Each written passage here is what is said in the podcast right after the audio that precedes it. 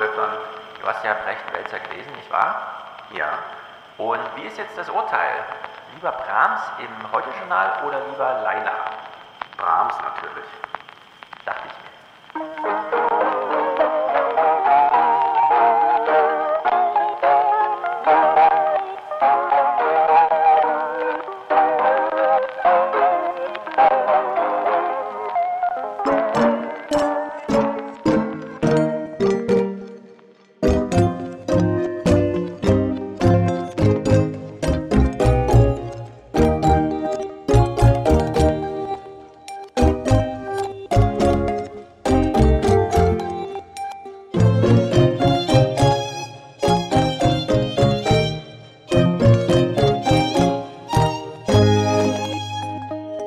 Kommen wir darauf? Nun, Sie gehen darauf ein, dass Brahms, wenn es im Heute-Journal gespielt wird, also Ja. wenn da mal ein klassisches Stück kurz vorkommt, wenn Ja. es einen Beitrag gibt über zum Beispiel Brahms, dann sinken die Quoten. Minus Das heißt- 9 Prozent.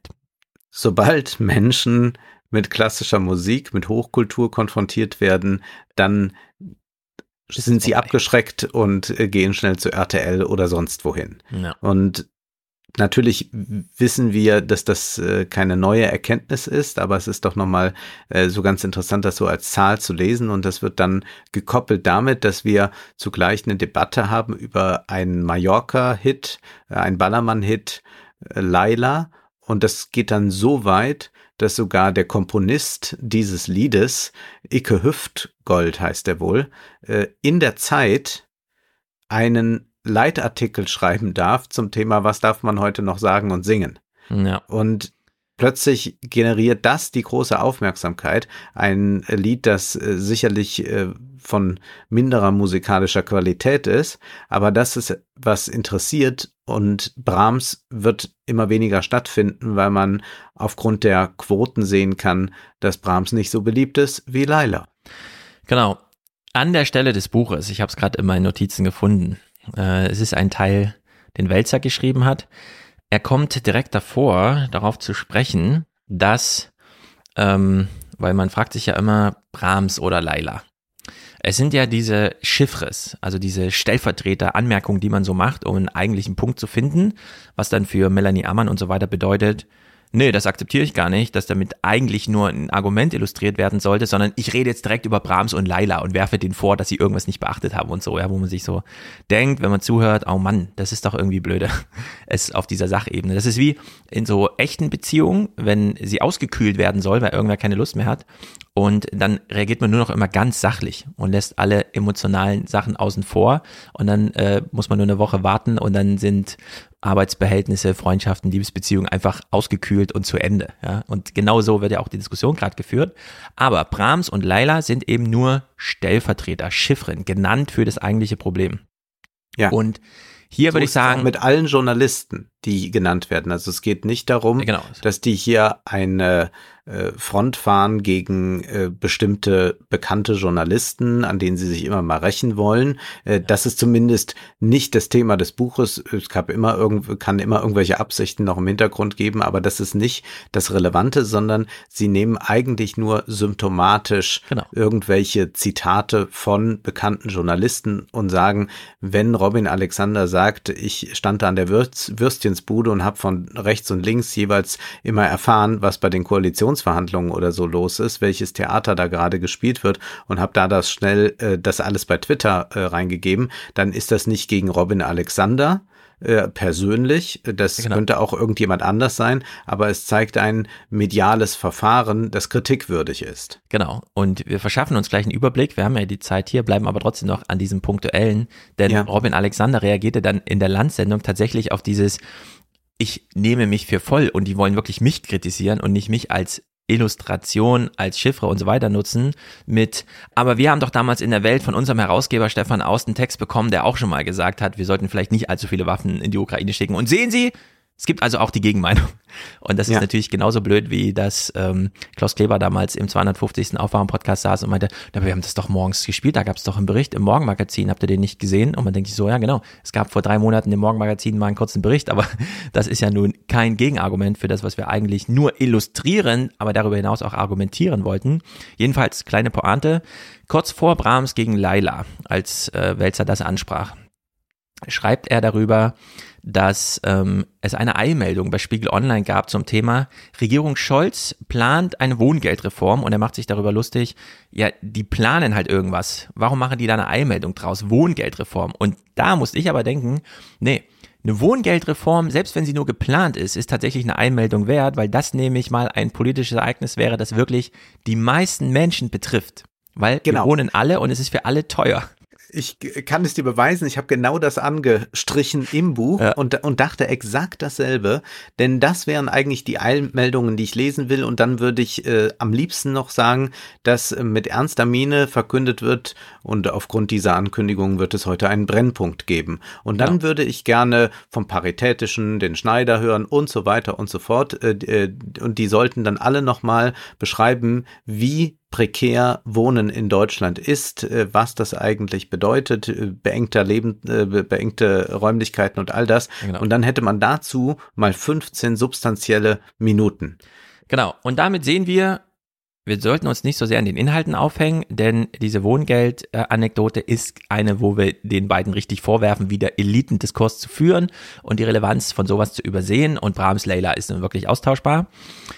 Beginnen wir also, wo das Buch auch beginnt. Und das ist auch ähm, herausragend gut darstellbar, weil das gleich eins der ganz großen Probleme im Kern äh, tangiert. Wenn Brecht heute einen Aufschlag macht und sagt, man kann nicht mehr alles, was man gerne sagen würde, öffentlich sagen.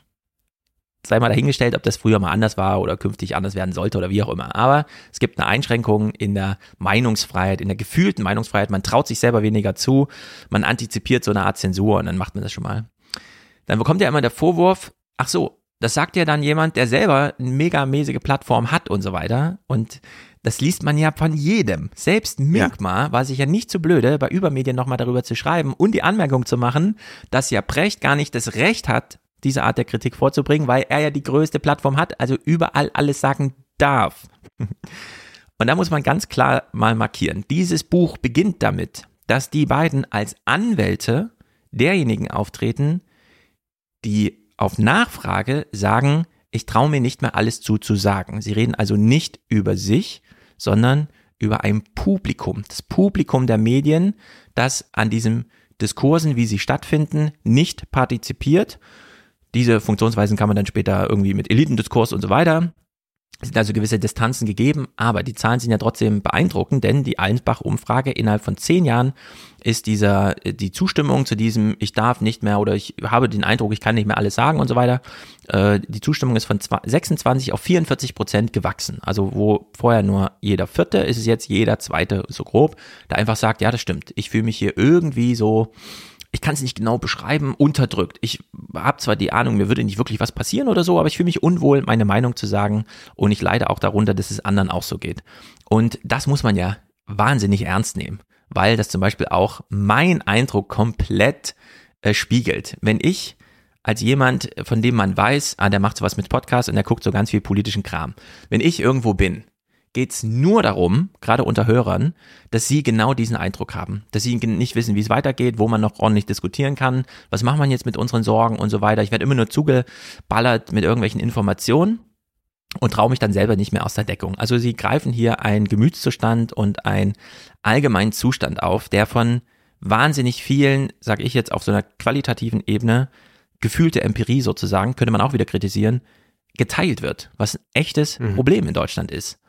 Und, Und sie das meint das jetzt mit nicht, dass das absolut direkt so stimmt, aber wenn man jetzt daraus einfach macht, gut, dann sind wohl die Hälfte der Bevölkerung total verblendet, dann muss man sagen, ja, aber wie will man jetzt noch in einem Land leben, wo man einfach sagt, ja, 50 Prozent kann man eh vollkommen abhaken. Ja, genau.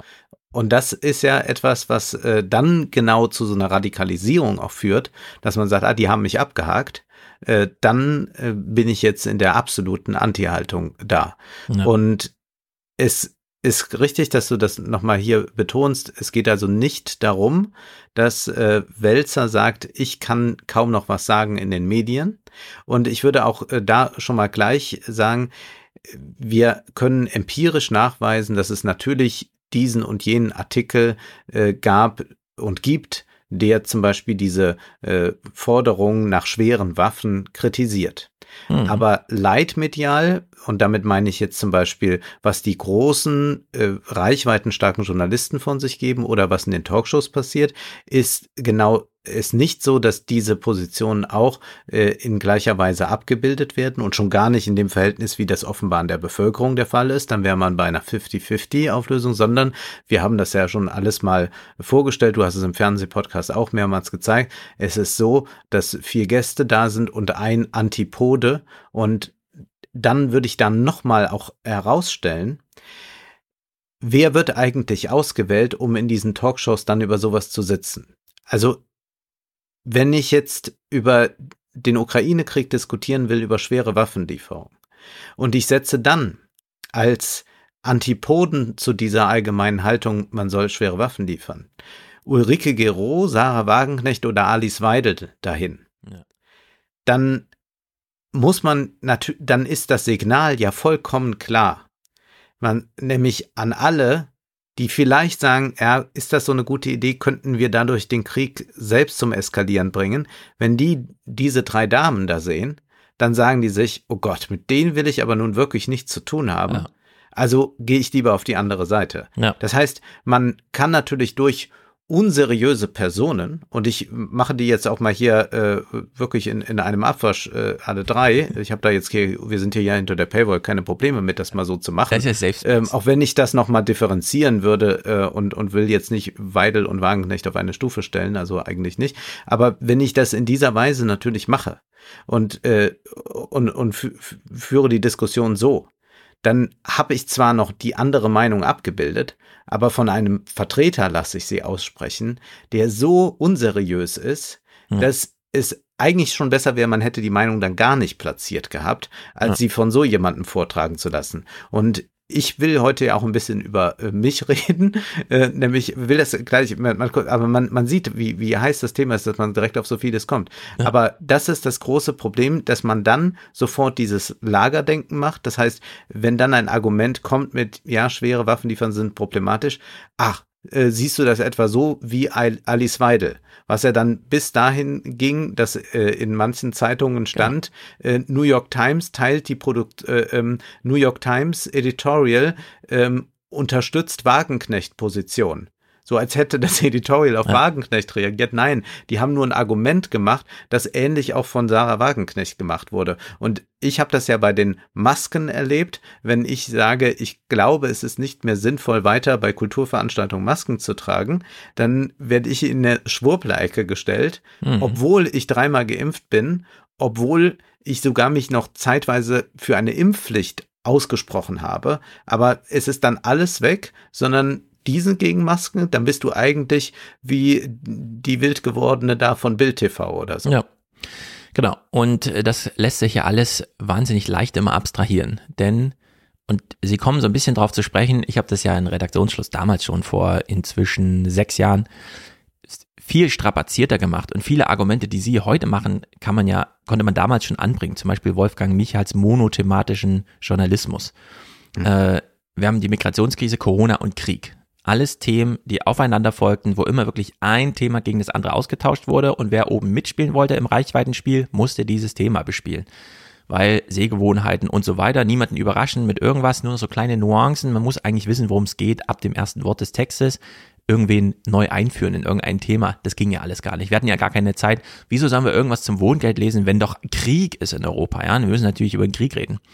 Und das beschreiben sie ja gleich am Anfang und dieses Vertrauen in Leitmedien. Auch Vertrauen war, ist natürlich so ein Dauerbrenner-Thema.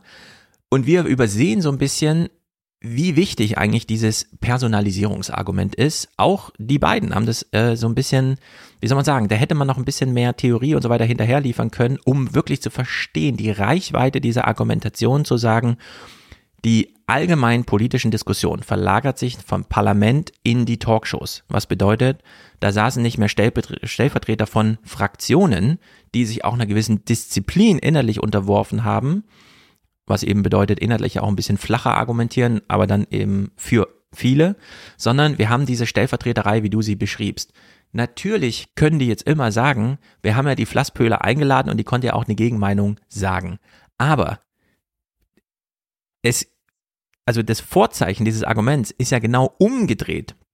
Weil sie sie eingeladen haben, konnte sie als Person in den Mittelpunkt gestellt werden und Diffamierungsmechanismen konnten überhaupt erst greifen was ja alles strapaziert hat. Es wäre ja viel besser gewesen, sie einfach nicht einzuladen und zu sagen, da reden jetzt vier Leute mit einer Meinung zu einem Thema und das wäre dann auch das ehrliche Abbild von dem gewesen, worüber sie eigentlich alle reden wollen. Und dann muss man das Gegenargument irgendwo anders platzieren. Das ging zum Beispiel früher, als es hieß Historikerstreit, ja, dann kommt halt hier ein Aufschlag in der Zeit und die Antwort kommt dann Tage später in einer anderen Zeitung worauf die Zeit gar keinen Zugriff hat beim Besetzen dieser Debatte. Sondern man muss halt warten, bis jemand reagiert, auf den man nicht zugreifen kann. Wenn Lanz dann einfach sagt, und das muss man dann wirklich ernst nehmen, dieses Argument, die Einladungspolitik war ja trotzdem die der Lanz-Redaktion. Und dieses ja. Zugeständnis, aber wir haben ja jemanden eingeladen, gilt dann einfach nicht, sondern man hat dann wirklich nur jemand eingeladen, um die ganze Argumentation zu personalisieren auf eine Person, die man dann noch leicht diffamieren kann, so dass du dann völlig zu Recht sagst, naja, wenn die Weidel und die äh, Wagenknechter sitzen, dann erzeugt das ja gerade nicht das, ja, wir einfach ein freies Argument mal hören und sagen, klingt irgendwie logisch, sondern wir sehen nur, ah, da sitzen Weidel und Wagenknecht, na, denen schließe ich mich nicht an. Also ich bin da nicht bescheuert. Egal, ich gehe doch nicht auf die ja. Straße und sage, ich unterstütze die beiden, die haben echt gute Argumente gemacht, sondern nein, das ist natürlich alles schon verbrannte Diskursgelände in dem Moment, wo sowas dann medial nochmal strapaziert wird, ja, so richtig manifestiert wird, was das eigentliche Problem ist. Und ich finde, sie haben diesen guten Einstieg. Sie kommen mit diesen Zahlen und dann nochmal mit dem Prinzip, ja, wir haben ein Problem mit dem Vertrauen in Leitmedien, sagen auch, es ist immer schwierig, das abzufragen. Und da fehlt mir aber am Anfang so ein wirklich theoretischer Unterbau des Vertrauens, dass man Vertrauen ja. wirklich als ganz harte Kategorie ernst nimmt und die Funktionsweise tatsächlich aufzeigt von Vertrauen. Und es nicht nur als so eine, ja, wäre schon schön, wenn wir da mehr Vertrauen hätten, weil dann funktioniert das auch alles besser mit der Verständigung. Nee, man kann ruhig ein bisschen härter über Vertrauen reden. Ja, das ist richtiger Beton und wir reden über das Fundament und so. Es ist essentiell und genau. ich habe das ja, glaube ich, schon mal erwähnt mit den Impfungen. Du hast dir ja hier immer alle Mühe gegeben, äh, das zu erklären, wie das ist mit dem Spike-Protein. Die Sache ist, ich habe keinerlei Ahnung davon und das, was du da erzählst, klingt irgendwie logisch. Aber wenn du mir das Gegenteil erzählt hättest, dass da irgendeine Zelle geteilt wird und, da, und dadurch wirkt das so besonders genau. toll oder so, dann hätte ich auch gesagt, ah ja, interessant. Warum? Weil ich dir vertraue. Äh, ich vertraue auch generell meinem Arzt und vertraue auch dem Gesundheitsministerium. Ja. Nicht absolut, also dass ich jetzt sagen würde, ich mache alles, was die sagen. Ich habe ja auch noch irgendwie eigene Mechanismen. Aber dieses Vertrauen in die Institution und in einzelne Personen, das ist so da, dass ich nicht mehr überprüfe. Also, dass ich nicht mehr sage, nachdem du mir was vom äh, Protein, äh, vom Spike-Protein erzählst, ich google das jetzt nochmal nach sondern ja. das vertraue, das vertraue, da vertraue ich einfach blind, wie ich in der Werkstatt ein Auto abhole und sage, ja, genau. äh, da sagt der Kfz-Mechaniker, läuft wieder und dann vertraue ich dem. Ja. Und kann auch selber gar nicht, ich könnte es ja auch gar nicht überprüfen. Genau. Und deswegen ist das Vertrauen eine ganz entscheidende Kategorie, wenn man überhaupt Gesellschaft äh, gestalten will. Denn sonst muss man sagen, wenn man nicht mehr in diese Dinge vertraut, dann müsste man alles selbst überprüfen, was man nicht leisten kann. Und das führt ja genau dazu, dass viele dann sagen, es ist alles gelogen. Am hm. Ende gibt es den Klimawandel nicht und wir werden von ganz anderen regiert genau. und so weiter. Genau. Und äh, im nächsten Zuge kommt vielleicht die wichtigste Einflugschneise der beiden, die sie auch immer wieder versucht haben, selbst bei Lanz darzustellen, aber sie saßen leider Robin Alexander gegenüber, der nochmal diesen alten Klaus Kleber Spruch sagte, nein, die Kanzlerin ruft nicht bei mir morgens an und diktiert mir, was ich schreiben soll. Denn den beiden geht's ja genau um das Gegenteil. Das ist nämlich die Kanzlerin morgens, und das wussten wir, das ist sozusagen die Geschichte der 16 Jahre Angela Merkel, dass sie ihr Fähnchen in den Wind hängt, dass sie sich genau anschaut, wie der Singsang in den Leitmedien gerade ist dann versucht, das nochmal zu unterfüttern mit eigener Marktforschung, die das Kanzleramt gemacht hat, um dann ähm, die finden natürlich äh, krasse Worte, äh, um dann äh, sozusagen voreilend die eigenen politischen Programme zu zensieren, um sie für ein von den Medien vorbereitetes Publikumsgespräch bereit zu machen. Was bedeutet da keine Überraschung führen, sondern folgen, was die Leitwölfe der Leitmedien gerade und dann kann man sich überlegen, moralisch hyperventilieren wäre das Angebot, was die beiden genau. hier machen. Bei Merkel gibt es ja äh, diesen einen Vorfall. Sie wollte ja noch äh, stärker den sozialen Kahlschlag. Äh, das war ja das, wo sie angetreten war. Dann wurde sie auf dem Parteitag damals, äh, äh bevor sie äh, Kanzlerin war, attackiert von den noch Sozialdenkenden in der CDU. Und es gab dann in der Presse auch heftige, heftige Angriffe. Und seitdem hat sich Angela Merkel geschworen, so sagen das ja viele Biografen und Experten auch des deutschen Konservatismus, das mache ich nie wieder. Mhm. Also ich exponiere mich nicht mehr und gucke dann, ob es klappt, sondern ich reagiere auf das, was medial äh, und was gewünscht ist. Und das erklärt auch dann, warum wir zum Beispiel dann eine Kanzlerin haben, die sich von Fukushima verabschiedet, äh, also von, von Atomkraft verabschiedet, weil sie das in der Zeitung gelesen hat, das können wir jetzt nicht mehr machen. Und ja. die Bevölkerung sagt, das können wir nicht mehr machen. Und dann noch der große Leitartikel erschienen ist, das können wir nicht mehr machen. Und dann sagt sie, ja, ja gut, dann hören wir damit mal auf. Genau. Und da konnte sie auch darauf vertrauen, dass eine Woche nach dieser Verkündung Schirmacher einen großen äh, Aufmacher am Feuilleton schreibt mit der Pointe, zu Recht sind wir aus der Atomkraft ausgestiegen, denn man muss irgendwann einsehen, das war ein Fehler. Und ja. da hat Angela Merkel sozusagen vorauseilend, ja, das ist ein Fehler gewesen, ich als Physikerin und so weiter und alle stimmen ihr bei. Und dann hat man einen Thomasstieg geschafft. Die beiden ähm, schreiben, das ist eine Tendenz, denn wir haben eine Medienlogik, die ja, die Medien haben die Politik kolonialisiert. Äh, wir haben eine unheilvolle Tendenz der Medialisierung äh, mehr Skandale, weniger Hemmschwellen. Man kann einfach immer mehr kommunizieren, muss auch immer mehr kommunizieren durch den ökonomischen Druck. Sie beschreiben ja sehr schön, wie Medien entweder abhängig sind vom Hofe oder vom Markt. Eins von beiden. Aber sie sind, ja. sie ruhen nicht in sich selbst. Sie sind keine Kunst, die einfach so im Raum steht, sondern es braucht Grundlage und Publikumsarbeit. Und Brecht macht ja einen wirklich wahnsinnigen guten Vorschlag für einen Begriff. Äh, denn ich habe ja in Redaktionsschluss damals auch überlegt, hm, was ist genau der Unterschied? Sie kommen jetzt hier so mit Direktmedien statt sozialer Medien, weil es sind ja keine sozialen, sondern halt direkte Medien und so. Ich habe mich damals entschieden, es gibt eben die institutionellen Medien und dann einfach die Internetmedien oder die redaktionellen Medien und äh, das große private Kommunizieren. Und Brecht verwendet hier das Wort amtierende Medien. Und zwar ohne große Aufhebens. Er schreibt einfach so zwischendrin, ja, die, man könnte auch sagen, die amtierenden Medien. Aber ich sage, selten hat ein Begriff, der sich finden ließ, zu einem, zu einer Argumentation, die abläuft am Anfang des Textes, so gut gepasst. Denn ja, es sind in seinem Sicht amtierende Medien. Sie übernehmen die eigentliche Rolle der Politik und treiben die institutionelle Politik vor sich her.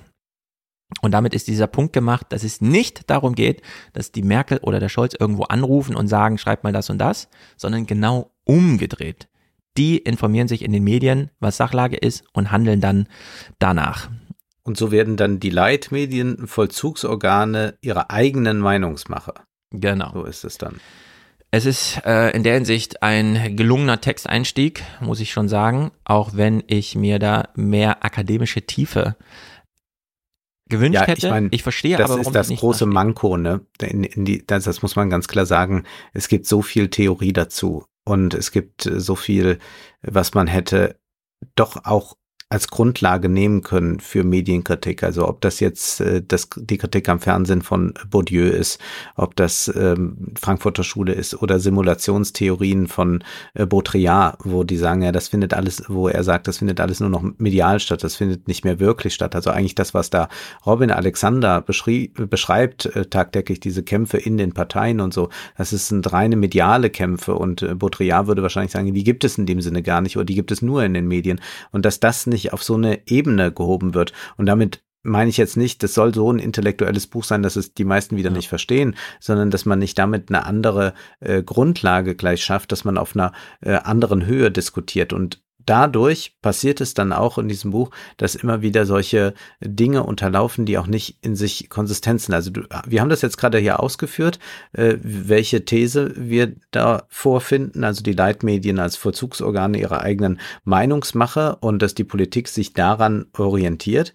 Und dann haben wir aber zugleich als Beispiel äh, wird dann Donald Trump gebracht. Ja. Und dann denke ich mir, ja, aber Donald Trump ist ja jemand, der gerade von den Leitmedien niedergeschrieben wurde. Mhm. Also die wollten den ja mit einer konzertierten Aktion verhindern ja. und trotzdem schafft es Donald Trump dann über seine Kanäle und über seine ähm, mein, durch seinen Meinungspluralismus, also dass der sagt, ich dann so, dann setze ich halt Tucker Carlson für mich ein und irgendwelche Verschwörungstheoretiker oder sonst was, völlig egal. Der schafft es ja dann, Präsident zu werden. Also ist nicht gerade Trump ein Beispiel, das die These widerlegt von Welzer und Precht. Äh, sehr guter Punkt, kann man aber, glaube ich, ganz gut erklären, denn den beiden geht es ja darum, dass die Medien, später im Öffentlichkeitskapitel schreiben sie ja ganz klar, es geht nur um eine Teilöffentlichkeit, die verwechseln sich aber mit der Öffentlichkeit. Und am Anfang sagen sie ja, es ist die Diskrepanz zwischen öffentlicher Meinung, die ja abfragbar ist, wurde ja auch beim Ukraine-Krieg, ist es eben 50-50. Sollen wir jetzt Waffen liefern, ja oder nein? Während in der veröffentlichten Meinung, also redaktionell organisiert und dann auch publiziert, äh, gesagt wird, natürlich müssen wir. Also da ist es 90-10 und nicht 50-50. So, und wir haben es also mit einer Verwechslung oder wir können ja die Schlusspointe gleich aufgreifen, ähm, die Redaktion, die Redaktionen geben heute die falsche Antwort auf die Frage, warum es sie eigentlich gibt. Das ist ja so diese Schlusspointe. Wir haben es also mit einer Degenerierung des Mediensystems zu tun, das seiner eigentlichen Aufgabe nicht mehr nachkommt. Und mit dem Trump-Kapitel wollen sie ja nur darstellen, dass auf die Degeneration der Medien die Degeneration der Politik folgt. Dass wir also um die Demokratie selbst uns sorgen müssen, wenn am Anfang schon die Medien nicht mehr richtig adäquat funktionieren. Und das ist ja ihr Urteil, funktioniert nicht richtig. Und da würde ich sagen, es ist eben austauschbar, wo wir in einem historischen Prozess dieser Degeneration stehen oder wie sie abläuft. Und ein Beispiel wäre ja zu sagen, ja, Donald Trump ist ja Präsident geworden gegen die veröffentlichte Meinung, was stimmt, mhm. was eben bedeutet, da haben sich die Direktmedien schon durchgesetzt. In Deutschland sind wir noch nicht so weit, aber eben auch auf diesem Track. So habe ich es gelesen, dass durchaus die Gefahr besteht oder eben nicht oder anders. Bei Precht ist ja ein bisschen unklar, der behauptet ja immer, die AfD wird der Demokratie in Deutschland nie gefährlich, äh, sie wird nie diesen Einfluss haben. Äh, wir sind in Deutschland durch diese Verfassung, die wir aus dem Zweiten Weltkrieg herausgeboren haben, eben so ein bisschen geschützt vor diesen Direkteinflüssen. Wir wählen den Bundeskanzler nicht einfach so, ja, wie in Brasilien ein Präsident, der dann einfach alles über den Tisch wirft äh, und den ganzen Tisch umwirft, sondern bei uns läuft die Degeneration eben anders ab. Aber Donald Trump ist ein Beispiel für dieses Degenerieren der Politik, nachdem vorher die Medien mit ihrer Funktionsweise und sagt er ja hier auch, die Rolle, Funktionsweise und das Selbstverständnis der Leitmedien hat sich deutlich verändert durch Migrationskrise, Corona und Krieg.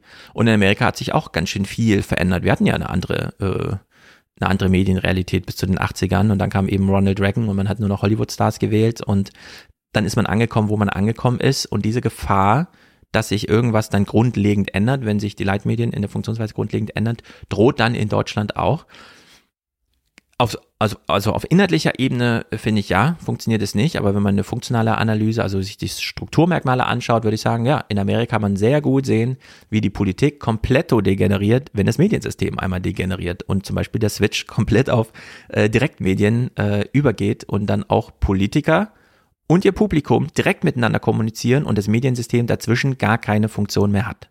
Also gar kein mhm gar keine Anlaufstelle, gar keine Adresse mehr für irgendjemanden ist und man da auch im Grunde nur noch so eine Selbstbespaßung, äh, wo Journalisten wirklich nur noch für Journalisten arbeiten und wir kennen ja die Einschaltquoten von CNN, also da gucken ja nicht Millionen zu, sondern es ja, mhm. findet ja in diesem 600.000, also ob dann noch, ja, da bespielt man halt das Washington DC irgendwie den größeren äh, Politikbetrieb, aber ansonsten findet da ja keine Publikumsirritation noch statt. Lass mich noch eine kritische Frage stellen. Wir haben jetzt gesagt, nur weil die in den Medien stattfinden und jetzt immer wieder gesagt wird, ja, ihr findet doch in den Medien statt, da könnt ihr doch kein Buch darüber schreiben, dass Meinungen in den Medien nicht stattfinden. Äh, das haben wir jetzt mal ausgeklammert. Äh, denn du sagst zu Recht, äh, die sind Anwälte auch von anderen Leuten, die sich nicht so trauen. Und man kann ja auch nochmal hinzufügen, Precht und Wälzer sind so prominent und haben eine solche Reichweite, dass sie natürlich viel mutiger sein können. Also ja. Sie haben ja nicht das Problem, sich in der Redaktionskonferenz nachher was anhören zu müssen. Die bekommen keinen äh, Twitter-Shitstorm mit, weil sie gar nicht da sind. Die haben nicht da tausend Follower und müssen Angst haben, wenn sie jetzt äh, da irgendwas kritisieren. Äh, das heißt, Sie sind ja aus der Gleichung schon deshalb rausgenommen, weil Sie einfach selbst extrem mächtig sind. Das sind ja so äh, Ein-Personen-Medien. Und damit komme ich aber zu dem Punkt. Müsste man, wenn man diese extreme Stellung, exponierte Stellung in den Medien hat, wie die beiden sie haben. Und wenn man sich ihre Karrieren ansieht, der eine hat äh, mit einem populären Philosophiebuch plötzlich es geschafft, Bestseller-Autor zu werden. Der andere ist eigentlich Soziologe über Krieg und Gewalt und schreibt dann über äh, smarte digitale Welten, über mhm. äh, Postwachstum und all das. Ähm, und dann sind sie plötzlich als Gesichter bekannt. Also sie sind Prominente, die, egal zu was sie sich äußern, immer einen großen Widerhall erfahren. Also sind sie nicht gewissermaßen Teil des Problems, das sie dort in diesem Buch beschreiben, insofern, als sie typisch sind für diese Personalisierung, ja. wo es nicht darum geht, wer hat das bessere Argument, sondern man sagt einfach, Precht kennen wir, der hat ein Buch über Bildung geschrieben, jetzt erzählt er was darüber, dass wir bald von den Robotern äh, nur noch äh, die Arbeit mhm. erwarten können und wir alle arbeitslos werden. Und weil er Precht ist und bekannt ist, hören wir uns das auch an. Das machen sie ja ganz explizit. Die Bandbreite eines Problem, einer, einer Problembehandlung ist ja, dass man sich irgendwo verorten muss zwischen, ja, man macht so eine Promotion im Mittelbau der Universitäten und schreibt was über die Öffis, das niemand liest außer der Prüfer. Oder man kommt aus den öffentlich-rechtlichen Medien, heißt Peter Hane und schreibt dann ein Buch wie Das Maß ist voll. In Krisenzeiten hilft keine Volksverdummung. Ja, und irgendwo dazwischen muss man sich ja verorten. Und da sind sie ja ganz explizit und sagen sowohl, wir sind die Autoren und auch das sind unsere Adressaten. Also zu Wir sind die Autoren. Zitat, dabei werden viele unserer Analysen und Politik unter Politik, Kommunikations- und Medienwissenschaftlern kaum als Neuigkeit gelten. Mhm. Soweit so richtig. Wirkungsvoll jenseits von Fachdiskursen, aber wird die Erkenntnis vielleicht dann werden, wenn die Kritik von Autoren kommt, die selbst vielfach in den Leitmedien präsent sind, sogar gelegentlich Teil des Problems. Ja, aber da bleibt es dann dabei.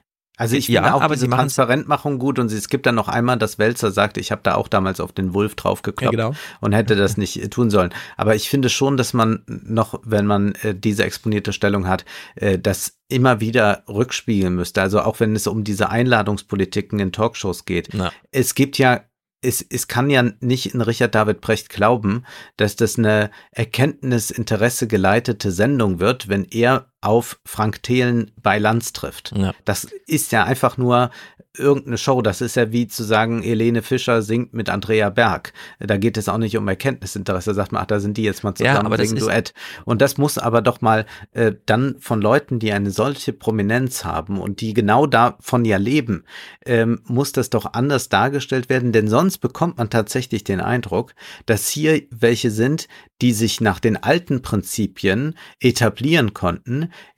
die brauchen kein Twitter natürlich, wozu auch, die haben ja ihr Publikum, das sie anders mhm. erreichen, aber die dann jetzt auf die mit Verachtung blicken, die sich eine Reichweite über Twitter aufbauen müssen, äh, über irgendwelche Sachen. Und Precht ist ja selbst jemand, der mit ganz vielen Thesen in die Öffentlichkeit geht, wie zum Beispiel äh, der äh, Kanzler Kurz in Österreich wird ewig bleiben, der wird Jahrzehnte regieren und man denkt, ja, was sind das für Aussagen? Das ist ja genauso wie eine Aussage wie von Robin Robin Alexander, die dann übermorgen sich schon erledigt hat. Ja. Und da würde ich äh, schon erwarten, dass die Autoren mehr auf sich eingehen und ihre Rolle und inwieweit diese Art der Personalisierung vielleicht auch etwas ist, was gar nicht hintergehbar ist, denn natürlich spielt auch das Gesicht, spielt Person, spielt Show eine Rolle in einer medialen Welt, denn was ja immer mal wieder so rauskommt, ist ja früher, da gab es die Artikel, äh, da war unten nur so ein Autorenkürzel, niemand wusste eigentlich genau, wer ist der Journalist,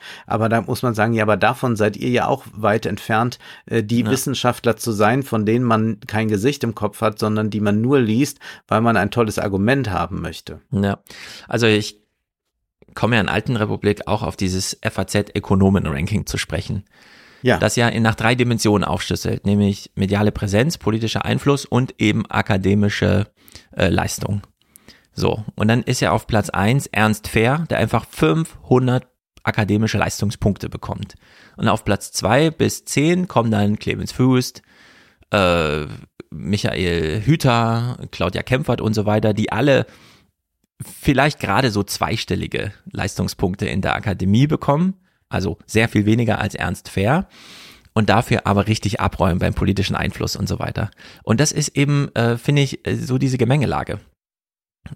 Man kann nur in dem einen Feld oder in dem anderen schon alleine, haben wir bei Drosten gesehen, weil es auch super schwierig ist, akademisch überhaupt auf Augenhöhe zu bleiben, wenn dann so viel Neid über die äh, publizistische, also wenn Reputation und Prominenz äh, sich da so im Wege stehen. Und da muss man sich halt irgendwann entscheiden. Und ich finde, Klar kann man jetzt immer sagen, die haben das zu wenig reflektiert. Sie haben es zumindest einmal expliziert, kommen ja dann sogar nach, äh, Brecht macht ja ein Kapitel über den Unmarked Space, also blinde Flecken und so weiter. Er verwendet das allerdings ein bisschen komisch, nämlich gar nicht in dieser Theorie-Tradition äh, des Konstruktivismus, sondern hm. dieses ganz explizite. Also der Unmarked Space ist sozusagen bewusst gewählt, dem nämlich die Zeitredaktion einfach sagt, Achso, der Jochen Bittner arbeitet auch in diesen Thinktanks mit, wo man so eine transatlantische politische Position erarbeitet und stellt sie dann gleichzeitig als politischer Redakteur nochmal als, also die ist super toll, diese Position, ohne zu markieren, wir haben die miterarbeitet, ja. Das sind natürlich alles diese schwierigen Sachverhalte, wo man sagen muss, ja, das ist ein echtes Problem, aber dahinter haben wir ja eigentlich wie du sagtest, nochmal ein echtes Unmarkt-Space-Problem, dass auch die beiden Autoren immer mitreflektieren müssten, wie sie selber gerade stehen. Und ich würde sagen, Vielleicht und auch einfach nicht, um sich selbst äh, da zu kritisieren, also das ist jetzt gar nicht mein, mein Punkt, sondern um eine mediale Logik zu verstehen. Genau. Also aber, man wird nicht ja. ein Fernsehen ohne Gesichter machen können. Und ich weiß ja zum Beispiel auch, äh, weil ich ja auch meine Rolle äh, ähm, reflektieren kann, dass ich natürlich auch irgendwo eingeladen werde, weil das als Typ dann funktioniert. Das mhm. ist ja nicht so, dass ich äh, der einzige Mensch bin, der sagen kann, dass die Schuldenbremse weggehört. äh, da, da würde ja vielleicht noch jemand auf die Idee kommen, vielleicht sogar äh, jemand, der Ökonomie studiert hat. Ja. Aber es hängt natürlich auch dann damit zusammen, dass man sagt, der macht das gut oder der äh, sieht so aus, äh, dass er ins Fernsehen gehört oder der kann auch in der Kamera gucken. Hm. Ich äh, sage auch gar nicht, dass das schlimm ist, nur ich glaube, dass man dann immer sagen muss, also auf der medialen Ebene geht es nie allein um Informationsgewinnung oder äh, Meinungsaustausch, wie so eine deliberative Demokratie von Habermas sich das vorstellt, ja. sondern du machst das Argument ja selbst immer sehr stark. Es geht auch um Show. Genau. Und da wenn man auf sich da selbst mit verortet, dann glaube ich, wird die Argumentation als Ganzes äh, eine cleverere, als wir sie im Buch finden. Ja, also es ist wahnsinnig schwierig, diese Reflexion immer zu explizieren. Und ich hätte auch gedacht, sie finden einen spielerischen Umgang, denn es gibt ganz praktische und pragmatische Herangehensweisen an dieses Problem, die dann auch wieder einen kleinen Show-Effekt sind, dass man zum Beispiel anstelle Welz und Brechte, äh, Welzer und Brecht, da am Ende von so einer 60 Minuten äh, Talksache bei Lanz hätte sagen können, seht ihr, das, was hier die letzte Stunde ablief, was wir hier vorgeführt haben, ist genau das Problem. Das Personalisieren von irgendwer hat irgendwas gesagt, also stellen wir nur die Person im Mittelpunkt. Was sie Lanz, aber alle gemacht haben. Genau. Also dieser Ausschnitt war ja dann, also ich habe ja nur bei, bei Twitter so Clips gesehen, dass Precht ja auch dann so ganz merkwürdig personalisiert. Und man versteht nicht, warum sie nicht also erstmal sind sie ja beide vollkommen, äh, jetzt bin ich auch in der Personalisierung, wie du merkst, ja. sie sind ja beide vollkommen humorlos und ironiefrei. Das kann ich ja überhaupt nicht verstehen. Das ist das Problem. Denn äh, Warum sie nicht mit ein bisschen Spaß mal da reingehen ja. und sagen, also Herr Alexander, ich weiß ja, wir treten Ihnen auf den Schlips, jetzt machen Sie das mal und jetzt ja. wollen wir aber mal äh, zum Beispiel darüber reden, äh, wie sich der Anzeigenmarkt entwickelt hat. Und dann kommt man ja gleich auf eine ökonomische Ebene und was bedeutet das für Zeitungen oder so. Und das bieten aber beide beide nicht an und ich fand es eigentlich, ich habe wirklich nur wahrscheinlich zweieinhalb Minuten insgesamt von dieser Sache gesehen und habe dann nur so gelesen, was Leute darüber sagen. Ja. Ich finde es erstaunlich, dass man zwei Medienprofis hat, die sich aber zugleich so unprofessionell verhalten, dass sie in so einem Reaktionsmodus sind und dann auch irgendwann pampig werden ja. und äh, nicht selbst was mitbringen. Also man geht doch nicht in eine Sendung und sagt mal gucken, was jetzt auf mich zukommt, sondern man bringt doch auch selbst was mit, man, genau. bietet was an. Und, und da, ich würde sagen, mit Ref Selbstreflexion, Ironie würde man da gleich ganz anders drüber reden können. Ja, sie haben große Chancen verpasst. Ich fand es dann auch sehr schade, denn sie reden ja im Buch darüber, dass die Leitmedien als eins der Probleme haben, dass sie nicht mehr repräsentieren, dass sie die Bevölkerung nicht mehr abbilden, integrieren und so weiter. Er hat dann so einen schönen Singsang, ähm, wo er nochmal die äh, Vorzüge redaktioneller Medien darstellt, integrierend, äh, weltoffen und so weiter. Da äh, finde ich gleich nochmal in meinen Notizen, das lohnt sich nochmal vorzutragen. Und da hätte er durchaus am Ende der Landsendung sagen können, äh, Frau Ammann, wir alle sitzen hier nur als Chiffre, ich auch ich habe im Buch am Anfang den Punkt gemacht, dass ein Viertel mehr, also die Zahl der Menschen, die den Medien nicht mehr vertrauen, die einfach zustimmen der Aussage, ich traue mich nicht mehr alles zu sagen, die hat sich verdoppelt. Und dann haben wir im Buch das Angebot gemacht, ein Buch für, den, für diejenigen zu schreiben, die sich zum einen verstanden fühlen im Publikum. Und da müssen sie sagen, das sind ganz schön viele, Frau Ammann. Äh, denn die Zahlen sind, wie sie sind. Das hier gerade nicht anwesende Publikum ist ganz schön auf unserer Seite. Das müssen Sie einfach anerkennen. Und jetzt ist die Frage, für wen schreibt man denn das Buch? Also nicht nur für die, die sich verstanden und aufgehoben fühlen, dass Autoren dann endlich mal sagen, was das eigentliche Problem ist, angeblich, sondern, und das fand ich echt einen guten Move, dass sie nämlich sagen, dieses Buch ist für die Medien und über die Medien, die sich, Zitat, bei realistischer Selbstbetrachtung angesprochen fühlen. Hm. Und wenn man gesehen hat, wie Ammann und Alexander in dieser Sendung agierten, muss man sagen, die wurden dann nicht nur eingeladen, sondern die wurden auch von dem Buch angesprochen. Und die gehören also, ja, dazu. Dieses Buch handelt von ihnen, weil sie so reagierten, wie sie reagierten. Nicht, weil Brecht und Welzer geschrieben haben, was sie geschrieben haben, sondern weil die beiden darauf so reagierten, wie sie reagierten. Und diesen Punkt hätte man einfach mal machen müssen, dass die beiden eben nicht unbeteiligt als Beobachter eines, ja, wir haben das Buch auch gelesen, jetzt reden wir mal drüber, also nein, sie wurden über diesen Move, der nur im Buch explizit steht und in der Sendung leider nicht nochmal stattfand, wurden sie Protagonisten der Beobachtung. Sie haben sich selbst dafür entschieden, hier Protagonisten zu sein und taten dann immer so, als stünden sie neutral daneben und würden einfach nur ein Buch kritisieren. Aber nee, sie wurden tatsächlich wie in so einem Tintenherzbuch einfach reingesogen in das Buch. Ja? Das ist eine unendliche Geschichte. Wer es aufschlägt zu lesen, als Journalist ist plötzlich Teil der Geschichte und führt die natürlich dann in Lanz, wird sie ja weitergeschrieben in so einer Landsendung. Und das äh, hätte man durchaus mal ganz clever irgendwie noch mit einbauen können. Aber dafür waren die Fronten vielleicht auch schon zu verhärtet. War ein bisschen schade, weil dadurch, dass die beiden eben diese Prominenz mitbringen und die anderen beiden, also Ammann und Alexander, dieser Einladung nicht ausweichen konnten, wurden sie einfach importiert in die Geschichte, mhm. von der das Buch handelt. Und es kam leider zu wenig zur Geltung. Stattdessen, das, was ich vorhin schon kritisiert habe, als wurde auf der Sachebene, dass dann Alexander einfach sagt, ja, aber der Stefan Aust hat doch geschrieben das und so weiter. Und genau darum ging es ja leider nicht. Und äh, da hätte ich Brecht für wirklich ausgebuffter gehalten, ja, dass er diese Chance nochmal nutzt. Hat er dann leider nicht getan. Ja, ich glaube, das ist, äh, dass sie diesen Modus, aber wir wollen jetzt nicht über die Talkshow zu viel reden, aber ich glaube, sie sind den Modus des Widerspruchs nicht unbedingt gewöhnt, sondern oft werden die beiden ja einzeln eingeladen als äh, Verkünder von irgendetwas. Ja. Äh, so sieht die neue Arbeit aus, das wäre die Postwachstumsgesellschaft, äh, so könnte ein äh, Leben mit besserer Bildung aussehen. Und dann ist man einfach da und verkündet und alle staunen, meine Güte, was der alles weiß. Und jetzt sind sie plötzlich in dem Modus, wo sie in einen Streit sich eigentlich hineinbegeben müssen. Und dann können sie nicht nur verkünden. Und das ist, glaube ich, etwas, was ihnen etwas schwer fällt. Und ja. das ist äh, erstaunlich, aber dass man wirklich so zwei Debatten jetzt parallel hat. Also einmal äh, diese Talkshow-Auftritte und auf der anderen Seite haben wir dieses Buch und das Buch ist definitiv besser als diese Clips, die ich gesehen habe. Das äh, möchte ich hier ausdrücklich sagen. Und dennoch äh, werden wir noch an Punkte kommen, wo ich sagen würde, äh, da ist das nicht äh, besonders clever. Und da würde ich mal gleich einsteigen, weil wir es hier mit äh, jemanden im Podcast zu tun haben, der ja ein Buch über Medien geschrieben hat, nämlich Redaktionsschluss. Und du schreibst in diesem Buch, ähm, wie sich die Zeitungen verändern, äh, wie sich Redaktionen plötzlich anpassen. Es gibt ja. da eine Stelle, ich habe sie nicht nochmal nachgelesen, ich rekapituliere aus dem Gedächtnis, dass Schirmacher, also der Herausgeber der FAZ fürs Feuilleton verantwortlich, sich wundert, warum Artikel, die im Feuilleton in der gedruckten Ausgabe groß sind, die Aufmacher ja. und deswegen auf Seite 1 stehen, beim Online-Auftritt der FAZ irgendwo unter ferner Liefern laufen, während andere kleinere Dinge, die vielleicht auf Seite 4 des Feuilletons standen, plötzlich als erstes, als erstes dastehen. Ja. Dass also die äh, äh, Auswahl sich nicht mit der Redu der digitale Auswahl sich nicht mit der redaktionellen im Print deckt. Und dann ruft er, so schilderst du das, äh, die Leute zu sich und sagt, was ist hier los?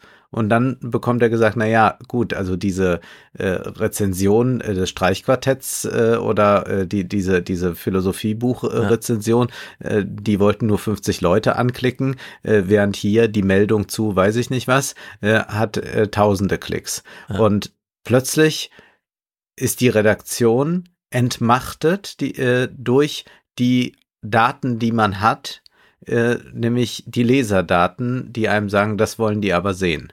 Genau. Und das ist ja etwas, was du beschreibst. Und dann gibt's noch das Buch äh, deines ehemaligen Kollegen äh, Stadelmeier, also des äh, Theaterkritikers, der in Umbruch äh, beschreibt, was war das damals herrlich, als wir noch kein Debattenfeuilleton hatten, also das, was Schirmacher eingeführt hat, ja. als es noch so war, dass auf Seite 1 montags im Feuilleton in der FAZ ganz groß die Theaterbesprechung war und dann nochmal unten ein Streichquartett besprochen wurde, das irgendwo gespielt hat und dann auf Seite zwei vielleicht noch eine Oper und dann irgendwann kam vielleicht noch eine kleine Meldung zu, äh, brauchen wir ein Einheitsdenkmal. Aber ja. sonst war das äh, debattenfrei und das war die schöne Zeit.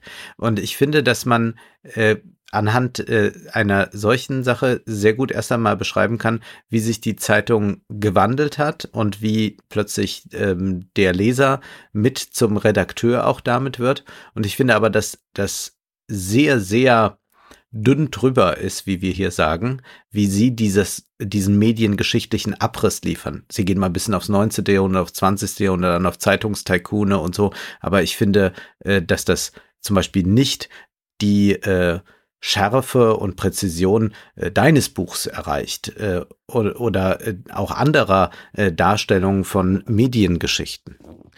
Genau, es ist, äh, was das diese Verortung angeht, ganz klar im Buch, dass Migrationskrise Corona aufgreift, illustrativ, um dann anhand des Krieges, der gerade läuft, also eigentlich zu nah dran. Sie konnten ja dann noch bei Lanz immer nur sagen, ja, die qualitative, also die quantitative Auswertung unserer Argumentation kommt ja erst im Dezember und so. Da war die Frage, warum warten Sie nicht so lange? Na, weil die Realität drückt. Ja, das war dann so das Argument, deswegen musste das Buch jetzt sein. Und ja, sie gehen deswegen auch eben nicht immer diese Etage tief in, ähm, und das hätte man durchaus machen können, äh, weil das Buch verkauft sich auch dann noch gut, wenn man äh, nochmal 50 Seiten ergänzt und jedes Kapitel mit fünf bis zehn Seiten äh, sozusagen akademischem Unterbau. Einfach so ein bisschen wirklich Theorie, dass man Vertrauen mal richtig beschreibt oder auch diese Historie, das Schweinebucht-Debakel, Groupthink, was so in Redaktionen dann äh, stattfindet. Jeder Journalist weiß, dass man morgens in der Redaktionskonferenz, gerade in den großen Zeitungen, erstmal da sitzt und sich darüber verständigt, was man heute Morgen im Deutschlandfunk gehört hat. Also da mhm. beginnt es dann schon, ja, dass man beim Zähneputzen so, so ein kleines Interview mitnimmt und dann denkt, oh ja, dann prägt das jetzt Deutschland, dann schreiben wir sozusagen, die, die Zeitung holt dann so ein bisschen die, Radiorealität ein. Und auch wenn nur wenig Leute Radio hören, Deutschlandfunk morgens, verfestigt sich das in den Redaktionen und ist dann am nächsten Morgen schon Morgenlage in den politischen Büros. Also all diese Wege hätte man durchaus mal lang streiten können. Da ist dann auch wieder die Frage, wenn Ammann sagt, ja, hätten Sie doch mal in den Redaktionen recherchiert. Ich würde sagen, nee, seid mal froh, dass Sie es nicht gemacht haben, denn dann wäre es vielleicht wirklich ein gefährliches Buch gewesen für euch. Ja, wenn da noch drin stünde, wie wirklich äh, der redaktionelle Tagesablauf ist. Aber ich finde, äh, sie, sie gehen trotzdem für diesen Moment, in dem wir jetzt gerade sind. Also wir müssen jetzt durch diesen Winter zum Beispiel irgendwie durch und er wird politische Diskussionen mit sich bringen. Dafür ist es dann doch ein Buch, das so ja, für den Moment gut funktioniert. Ob es dann in fünf Jahren immer noch so ist, äh, kann ja dahingestellt bleiben. Aber wie wir hier gerade Themen abräumen, ja, also was weiß ich, sie kommen ja so inhaltlich, es gibt diese neue Kriegslust, äh, die, auch die Lust auf ein Zögern, den Kanzler einzuschlagen. Wandel durch Annäherung wurde wirklich der Irrtum unserer Zeit plötzlich. Das sind ja alles ganz interessante Logiken, die wir haben. Und dann, und das ist eigentlich mehr Leitartikel als Buch, aber Schuldstolz. Ja. Haben wir es mit einem Problem zu tun, das vielleicht wie folgt aussieht? Und da äh, nehmen sie sich direkt Robin Alexander und das finde ich auch ziemlich gut in dem Fall, weil es dann nicht nur Chiffre, sondern wirklich mal plakativ ist. Er ist der Posterboy für folgende, für folgende Problemlage. Wir haben redaktionelle politische Journalisten, die über Jahre Angela Merkel ganz toll finden, so dass George Pecker irgendwie herkommt und sagt, also die deutschen Journalisten drehen ja alle im Rad. Erstens, die würden alle Merkel wählen. Zweitens, die verlieren kein schlechtes Wort über sie. Und drittens, sie feiern die ganze Zeit öffentlich, dass sie jemanden wie Merkel haben. Also sie haben schon ein Denkmal gebaut, als sie gerade in der Mitte ihrer Kanzlerschaft war. Und es war auch allen klar, die bleibt noch zehn Jahre und so. Anders als in Amerika, ja, wo man jeden Präsidenten erstmal abschießt und weiß, oh, in zwei Jahren ist Midterms, ja, wir munitionieren uns schon mal auf. Nichts davon hat George Becker in Deutschland gesehen. Dann, nach 16 Jahren Merkel, stellt man plötzlich fest, hm, da war ganz schön viel Scheiße, die wir gar nicht ordentlich betrachtet haben.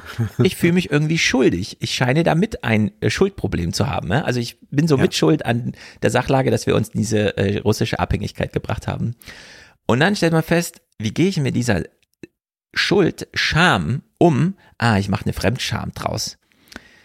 Ja, ich strapaziere noch meine eigenen, meinen eigenen Schuldstolz, indem ich denjenigen, die dieses Gefühl nicht mit mir teilen, besonders krasse Vorwürfe machen, denn jetzt muss man ja wirklich mal umdenken. Selbst ich, der große Robin Alexander, habe krass umgedacht. Du musst es jetzt auch. Und umso mehr ich das dir zum Vorwurf mache, dass du noch nicht mit umgedacht hast, umso mehr entlaste ich mich von meiner eigenen Selbstscham. So. Und das mündet in dieser Olaf Scholz verhält sich total falsch der hat es noch nicht ganz begriffen. Wir müssen jetzt uns aus dieser Abhängigkeit Russlands befreien, indem wir sie einfach webbomben. Wo sind die schweren Waffen? Ja, die die Zeitenwende wirklich untermauern. Die Rede hat ja gar nicht richtig funktioniert. Seitdem äh, geht ja auch die öffentliche Meinung und sein Ansinnen total unten durch. Ich erkläre warum. Er hat seine eigene Rede nicht wirklich, ja, er muss genau den gleichen Schuldstolz ja. fühlen, wie wir auch. Er war ja immerhin beteiligt an der Regierung. Und da muss ich sagen, okay, das ist jetzt vielleicht kein mega akademisches oder überhaupt nur unterfütterbares Argument, aber für als Erklärungsfolie für das, was wir gerade erleben in den Reaktionen, ist es einfach wunderbar, sowas zu lesen, weil das dann Und doch. Wir können das Wort uns schon mal merken, Schuldstolz. Das ja. wird in äh, sechs, sieben Jahren werden wir das wieder aufgreifen.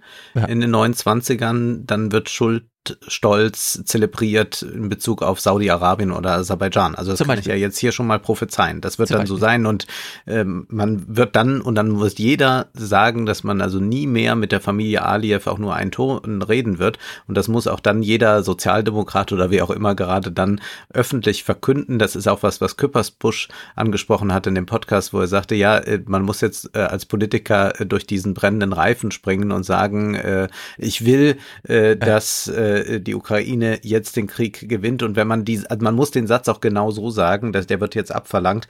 Äh, wir können ja mal gerade eine Passage da lesen. Es heißt dann wirklich, souffliert wurde das Schuldstolz-Thema von politischen Journalisten wie dem stellvertretenden Weltchefredakteur Robin Alexander, der als Talkshow-Gast fortan jeden Sozialdemokraten mit scharfen Fragen zur blauäugigen ostpolitischen Vergangenheit konfrontierte und von inquisitorisch fragenden Talkmastern immer auf der dringenden Suche nach nach der scheinbar geheimen Antwort auf die Frage, wie man sich in Putin nur so hatte täuschen können. Ja. Die Leitmedien zogen aus, suchten und erkannten überall Schuldige und entlarvten dabei vorwiegend Sozialdemokraten als lebensgefährliche Illusionisten. Sogar der Bundespräsident, der formal höchste Amtsträger im Staat, wurde zum Schuldeingeständnis genötigt. Die ehemaligen Bundeskanzlerinnen Gerhard Schröder und Angela Merkel sollten ebenfalls bekennen, verweigerten das aber. Dies alles vor dem Hintergrund, dass im Detail nicht immer wirklich klar war, welche ganz konkreten Handlungen der Vorgängerregierungen nun diese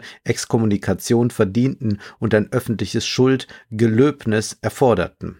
Und damit kommt man dann zu einer, wie Sie sagen, hegemonialen neuen Erzählung.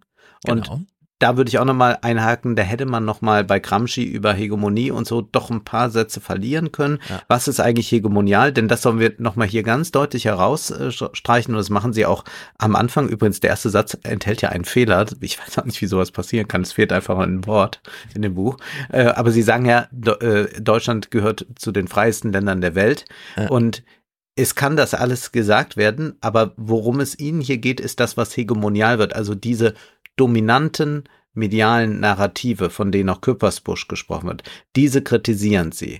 Sie ja. sagen nicht, wir leben in einer Meinungsdiktatur. Wenn man etwas äh, Falsches sagt, wird man abgeführt oder wird bestraft oder irgendetwas. Das ist nicht der Fall. Man kann natürlich alles sagen, aber was findet hegemonial im Diskurs statt? Und das ist dann zum Beispiel dieses Schuld-Stolz-Theater. Genau, und wir haben ein Zitat Massenfremdschäden der Besserwisser im Nachhinein, die eben dazu führt, dass wir eine totale Narrativüberladung der gegenwärtigen äh, politischen und sind es denn politische? Sie sagen ja ausdrücklich, nee, Krieg ist erstmal mal nicht Politik mit anderen Mitteln. Hört mal auf, genau so zu denken. Ja. ja? Und äh, ich finde es sehr mutig, dass äh, Welzer doch ganz explizit einfach mal durchgeht der Systemstreit, der gerade angeblich läuft, also das System der Russen, gegen das wir ankämpfen, diese Putin-Boshaftigkeit, die Ukraine-Heroisierung und so weiter. Er traut sich einfach mal zu, das jetzt mal ganz explizit zu machen, denn ja, äh, da ist man einfach zu einhellig, ja. Der, der Hegemon, der da so im Raume steht, inhaltlich, ist einfach zu, ein zu fantastisches Bild, als dass wir dem jetzt einfach folgen sollten. Und man möchte einfach jetzt auf der ungetrübt guten Seite der Geschichte stehen. Und das finde ich ist die richtige, richtige Nuancierung, denn die richtige Seite der Geschichte, da gibt es, glaube ich, keinen Zweifel so ein bisschen. Ja, wir haben uns aus Gründen ja. für Demokratie entschieden und in Russland ist gerade keine Demokratie, aber dieses ungetrübt Gute. Wir wollen nicht ja. nur auf der richtigen Seite der Geschichte, sondern es muss die absolut richtige, in jeder Nuance äh, verteidigbare richtige Seite der Geschichte sein. Und da verfangen sie sich eben in ihrem, das muss man ja so sagen, Extremismus, ja, in ihrem Narrativextremismus. Und da hätte ich auch gesagt, es bietet sich eigentlich an, damit auch ein bisschen humorvoller umzugehen, weil es so fantastisch und absurd ist, was wir da gerade dargelegt bekommen, so insgesamt. Ja, angefangen bei dieser Verherrlichung schwerer Waffen oder leichter Waffen der Grünen Partei. Ja, das verstehen wir ja gar nicht. Das ist eine Partei aus der Friedensbewegung und so weiter. Und dann hm. ein so ein historisches Ereignis, trotz aller Geschichte mit Joschka Fischer und nie wieder Auschwitz und sowas. Und äh, dieser europäische Krieg damals erleben wir das gerade, wie wir es erleben. Und das ist wirklich erstaunlich, weil auch daher das Argument geht, wie konnten denn die Grünen so krass dazu getrieben werden? Naja, durch ein mediales Narrativ. Also auch da ursprünglich sind es wieder die Kräfte, die wir nicht verstehen in den Redaktionen. Deren sich, und da ähm, würde ich ja genau nochmal einschalten mit einer kritischen Nachfrage. Also ich glaube auch, dass die äh, Dominanz des Journalismus stark ist, aber wir haben zum Gleich das ganz große andere Narrativ. Die Politiker werden ihre eigenen Sender die müssen gar nicht mehr so stark medial kommunizieren. Früher war es ja tatsächlich so, wenn man irgendwas machen wollte äh, und die äh, Bevölkerung sollte davon erfahren, dann ging das nur über die Medien. Das heißt, haben die nicht berichtet, hat es nicht stattgefunden. Heute können die Politiker mit ihren großen, reichweitenstarken Profilen die Themen ja auch setzen. Und da ist doch für mich die Frage, inwieweit diese These so stimmt. Und wenn wir jetzt gerade zum Beispiel die äh, grüne äh, neue Außenpolitik ansehen und äh, uns ansehen, wie sehr jetzt Grüne für Waffen sind, dann ist das sicherlich auch eine Reaktion auf die äh, mediale Eintönigkeit, äh, mhm. die da überall zu vernehmen ist. Aber zugleich haben wir ja auch äh, Politiker, die sich äh, reichweitenstark mit solchen Äußerungen hervortun, die, glaube ich, jetzt nicht äh, erst da die Medien zu brauchen, sondern die dann selbst wiederum äh, fast so kleine Medien werden, bis hin zu äh, auch Thinktanks wie jetzt dieses Institut der Liberale Moderne von Marie-Louise Beck und, äh, ja. und Ralf Füchs, die dann staatlich äh, zum Teil finanziert werden, sich dann noch ein Bundesverdienstkreuz umhängen und sagen, wir machen hier äh, mal Aufklärung in Sachen äh, Außenpolitik. Und da frage ich mich ja, also müsste man also in, inwieweit wir es ist, es ist ja sehr einseitig zu sagen, die Politik reagiert auf Medien und nicht mehr, äh, nicht mehr andersrum. Aber inwieweit stimmt das, wo wir so viele Politiker haben, die selbst Sender geworden sind und es geht ja dann so weit auch, also wir haben ja auch ganz andere Szenen. Wir haben ja zum Beispiel nicht nur die Getriebenen, sondern mhm. wir haben auch eine Pro-7-Sendung, bei der Annalena Baerbock interviewt wird und die Moderatoren fangen danach an zu klatschen. Ja, das und, stimmt. und spenden ihr Applaus. Oder genau. ich hatte ja diese Clips da von Lindner. Ja. Na, wer wird dann Fußball-Weltmeister? Und ach schön, war ist alles okay für sie. Das haben wir ja auch medial. Also eigentlich äh, äh, äh, Journalisten, die sagen, oh, äh, äh, ich, ich mach mal einen Knicks, da kommt die Außenministerin. Ja, also wir haben sehr medial erfolgreiche Politiker, wenn die Medien ihren Teil dazu tun. Diesen Ausspruch von Olaf Scholz letztens im Bundestag, diese ganze nicht auf Augenhöhe der Zeigt sein mit den erneuerbaren Energien, das waren sie. Das war ja ein wahnsinnig viraler, man kam ja gar nicht drum herum. Ja. weil er eben in allen Medien so transportiert wurde. Olaf Scholz von sich heraus, wir haben ja den Wahlkampf damals beobachtet, ja, ähm, er hat diese stundenlange Interviews gemacht, diese Tour durch Deutschland, wo er entweder physisch vor Ort oder Corona-bedingt nur zugeschaltet war. Und du bist ja der Einzige nach wie vor, der die gesehen hat online, ne? Genau, also da war ja wirklich YouTube 17 Views mit Nils Annen über Außenpolitik reden und so, ja. ja. Oder auch äh, das Triell noch bevor die Medien so ein großes, oh, das erste Triell und so weiter, saßen Baerbock, Laschet und äh, Baerbock, ja, Laschet und Scholz. Scholz, genau. Der Kanzler. Ja, genau. Die saßen ja schon bei Wolfgang Ischinger und haben Tri, ja. Tri Dingsterbums zum Thema Sicherheitspolitik, also genau. Außenpolitik gemacht. Das hat niemanden interessiert in Deutschland. Wir vergessen das immer so schnell, dass die Politiker von sich aus gar nichts schaffen. Ja, Außenpolitik, auch in den Medien, die sind ja selber überrascht. Seite 2 Politik liest niemand. Berichte über die Ukraine, wer hätte denn das gelesen? Nee, es ist der Krieg selbst den wir jetzt so krass ausblenden, was Sie ja auch mal wieder betonen, ja, ich komme ja auch auf ähm, Alexander Kluge zu sprechen, der dann immer sagt, ja. nee, das ist auch der Krieg selbst, der die Gräuel mitbringt. Das ist nicht der Putin, der es befiehlt, ist es auch, aber es ist vor allem der Krieg selbst. Dass wir den Krieg selbst als großer Attraktor eines Themas einfach ausblenden. Ja, der Hinsicht, hier nochmal ganz klar, im Westen nichts Neues. Also da kann man es genau sehen, was, was äh, ähm, Alexander Kluge so beschreibt. Also dass dann, also was auch Gräuel meint. Also dass dann am Ende gesagt wird, äh, wir müssen noch mal ran und dann muss am Ende als Waffe auch noch der Klappspaten dienen. Und ja. was das dann bedeutet. Also auch wenn es für uns anders aussieht. Annalena Baerbock, große YouTube-Starin oder Instagram-Account ja. oder was auch immer. Unter, also mit Gnade der Öffn der redaktionellen Medien. Mhm. Die haben diese Kraft von sich aus. Außer bei den, außer bei den, den Rechten. Also AfD ist natürlich ein Ausnahmefall, genau. weil diese Art der medialen Repräsentanz äh, äh, nicht so da ist, beziehungsweise, also zwar kommt die AfD laufend vor, aber es ist nicht ähm, im Sinne von äh, Hurra, wir haben sie zu Gast, äh, wie schön und wir werden sie freundlich behandeln. Und deswegen müssen die jetzt sich eigene Kanäle errichten, wo sie nur nette Fragen und sowas gestellt bekommen. Und deswegen ist dann auch, äh, ist kein Zufall, dass die AfD bei YouTube äh, viel früher ganz populär war äh, und, und nach wie vor populärer ist als alle anderen Parteien zusammengenommen, glaube ich sogar. Bei, bei Facebook kann man Ähnliches sagen. Und TikTok ist wieder dasselbe Phänomen. Also genau. wir haben da diese reichweitenstarken Alice Weidel-Videos, die noch nicht mal zum Teil von ihr selbst noch hochgeladen werden oder gar nicht, sondern irgendwelche User machen das und es geht viral. Genau, und da sieht man schon, da greift dann auch wieder das Trump-Argument. Sogar in Deutschland steht diese Gefahr im Raume. Du hast ja diesen ja. einen Clip, äh, da haben sich dann auch gleich wieder die Lehrer gemeldet und wollten diesen Clip mal haben von mir, äh, um das auch im Unterricht mal kurz zu thematisieren. So, kennt ihr diesen Clip? Wie, was sollte man dazu sagen? Ach ja. Ja. Und äh, die beiden, und das ist eben ein ganz wichtiges Argument, sagen eben, die Medien moderieren nicht mehr, sondern sie schlagen sich auf, seine, auf eine Seite. Die, Zitat, vierte Gewalt hat keinen Verfassungsrang, aber sie regiert mit. Und das würde ich ganz ernst nehmen. Ähm, Robin Alexander fühlt sich als Teil des politischen Systems und er agiert auch ganz offen so.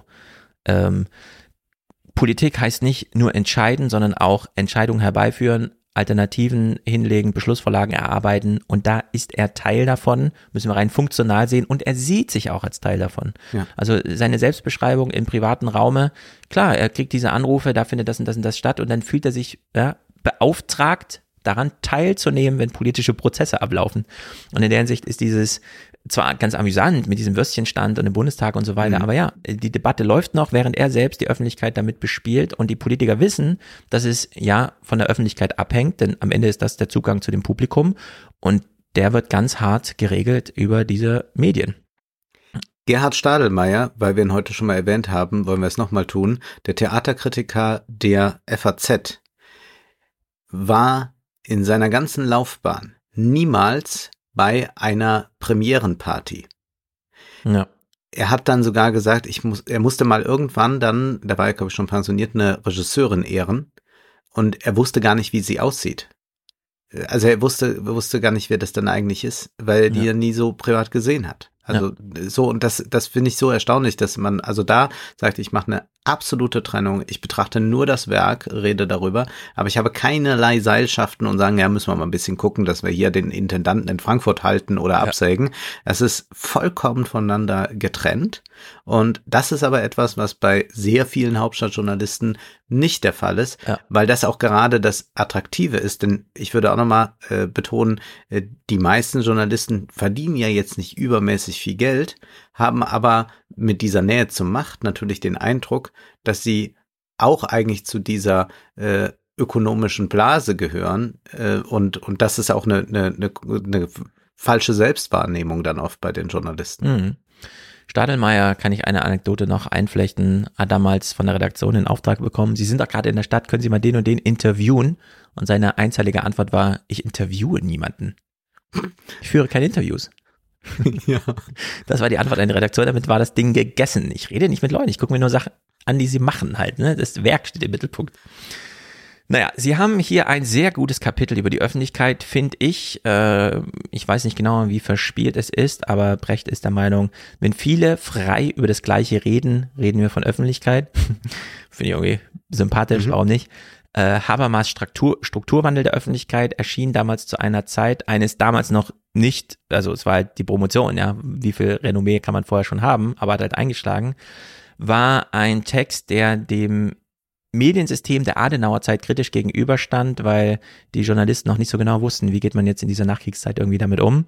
Also hat er die historisch-soziologischen Grundlagen gelegt und damit Hilfe zur Selbstständigkeit gegeben. Da würde ich sagen, okay, rückblickend betrachtet, ja, äh, das kann man so labeln für heute im Sinne von, dass die beiden der Meinung sind, werdet doch mal wieder selbstständiger. Ja, also äh, schafft euch Distanz zur Politik, damit ihr mehr Nähe wieder zum Publikum erringt. Und ganz wichtig ist hier aber, dass ähm, wir es mit einer deliberativen Öffentlichkeit zu haben, äh, zu tun haben, in der die redaktionellen Medien nur ein Teil der Öffentlichkeit sind und nicht die Öffentlichkeit selbst. Also diese große am Anfang, wo man sich denkt, ja, das kennt man so aus diesen rechten Diskursen, die öffentliche Meinung und die veröffentlichte Meinung, also diese gemachte, fabrizierte äh, Fake-Meinung, die so gemacht wird äh, von den redaktionellen Medien. Nein, das ist äh, Grundbedingung ähm, des öffentlichen Daseins, dass wir neben der veröffentlichten Meinung auch noch eine Privatmeinung vielleicht sogar haben und wenn wir sie öffentlich äußern, noch nicht gleich eine veröffentlichte, sondern einfach eine öffentlich vorgetragene Meinung, ja. was über Direktmedien heute natürlich eine größere Rolle noch spielt was eben auch die redaktionellen Medien immer in ein Reflexions- und Kontrollzusammenhang zwingt eigentlich, den er gerade vermisst. Sie beobachten sich nicht mehr von außen, sondern die vierte Gewalt äh, pervertiert kontrolllos dahin. Ja, Lehre des 20. Jahrhunderts, die vierte Gewalt, will sie sich nicht pervertieren, bedarf mindestens ebenso sehr der Kontrolle, wie sie ihrerseits die Kontrolle der anderen drei Gewalten für sich beansprucht. Die Gefährdung der Öffentlichkeit steht potenziell von allen Gewalten aus, auch von der vierten.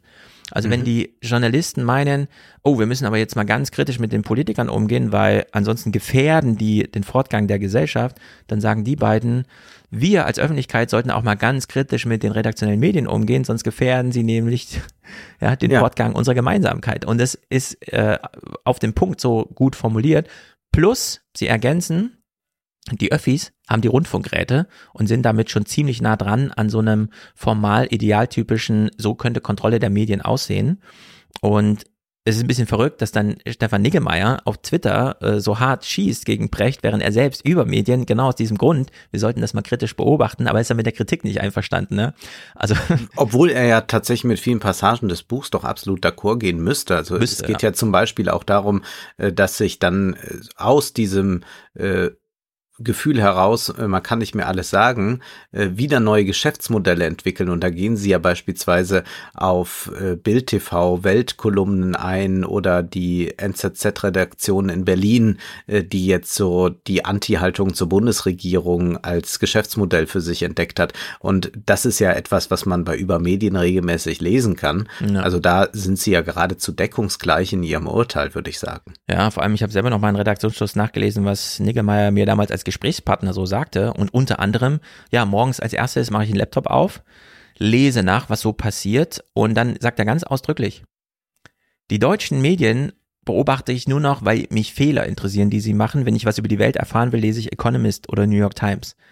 Und das 2015 mir gesagt. Da muss man sagen, also dieses Problem hat sich jetzt auf jeden Fall strapaziert. Was haben wir für Probleme hier im Salon, Texte in deutscher Sprache zu finden? Da muss man dann schon Blätter und so weiter, weil Süddeutsche äh, und FAZ nichts bieten was man irgendwie mal so einflechten müsste in so ein, hat über den Monat hinaus Relevanz, sondern wir haben eben dieses äh, Medientheater, was halt so durchgeprügelt wird, irgendwelche Kommentare, Leitartikel und so weiter, daran mangelt es nicht, aber an Substanz mangelt es schon. Und das ist auch Niggemeyers äh, Diagnose damals gewesen und äh, ich glaube nicht, dass er sie heute revidieren würde. Also dass wir es irgendwie mit einem super funktionierenden, eigenständigen, selbstständigen und auch sich selbst kontrollierenden Mediensystem haben, das irgendwelche tollen Sachen nach vorne bringt.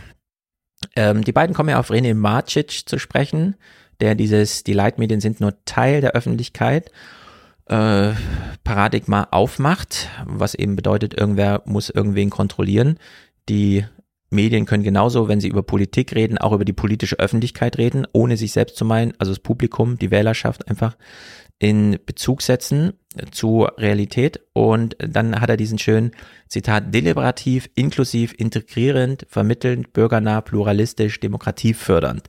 Dieses schwere Mobelar, das Macic damals in den Raum stellte, das sollten die redaktionellen Medien mal wieder für sich aufgreifen. Da würde ich sagen, ja, das ist mal so ein klarer normativer Appell wo ich sagen würde, das stimmt. Also warum schreibt man nicht statt irgendwie, man machen uns mit keiner Sache gemein, auch nicht mit einer guten, warum man, schreibt man nicht einfach diese Adjektive mal oben an die Eingangspforte der Redaktion und sagt, prüft euch doch mal darauf. Ist das jetzt inklusiv, integrierend und vermittelnd, was wir hier gerade schreiben, oder wollen wir nochmal die Pointe machen, die wir gestern schon gelesen haben?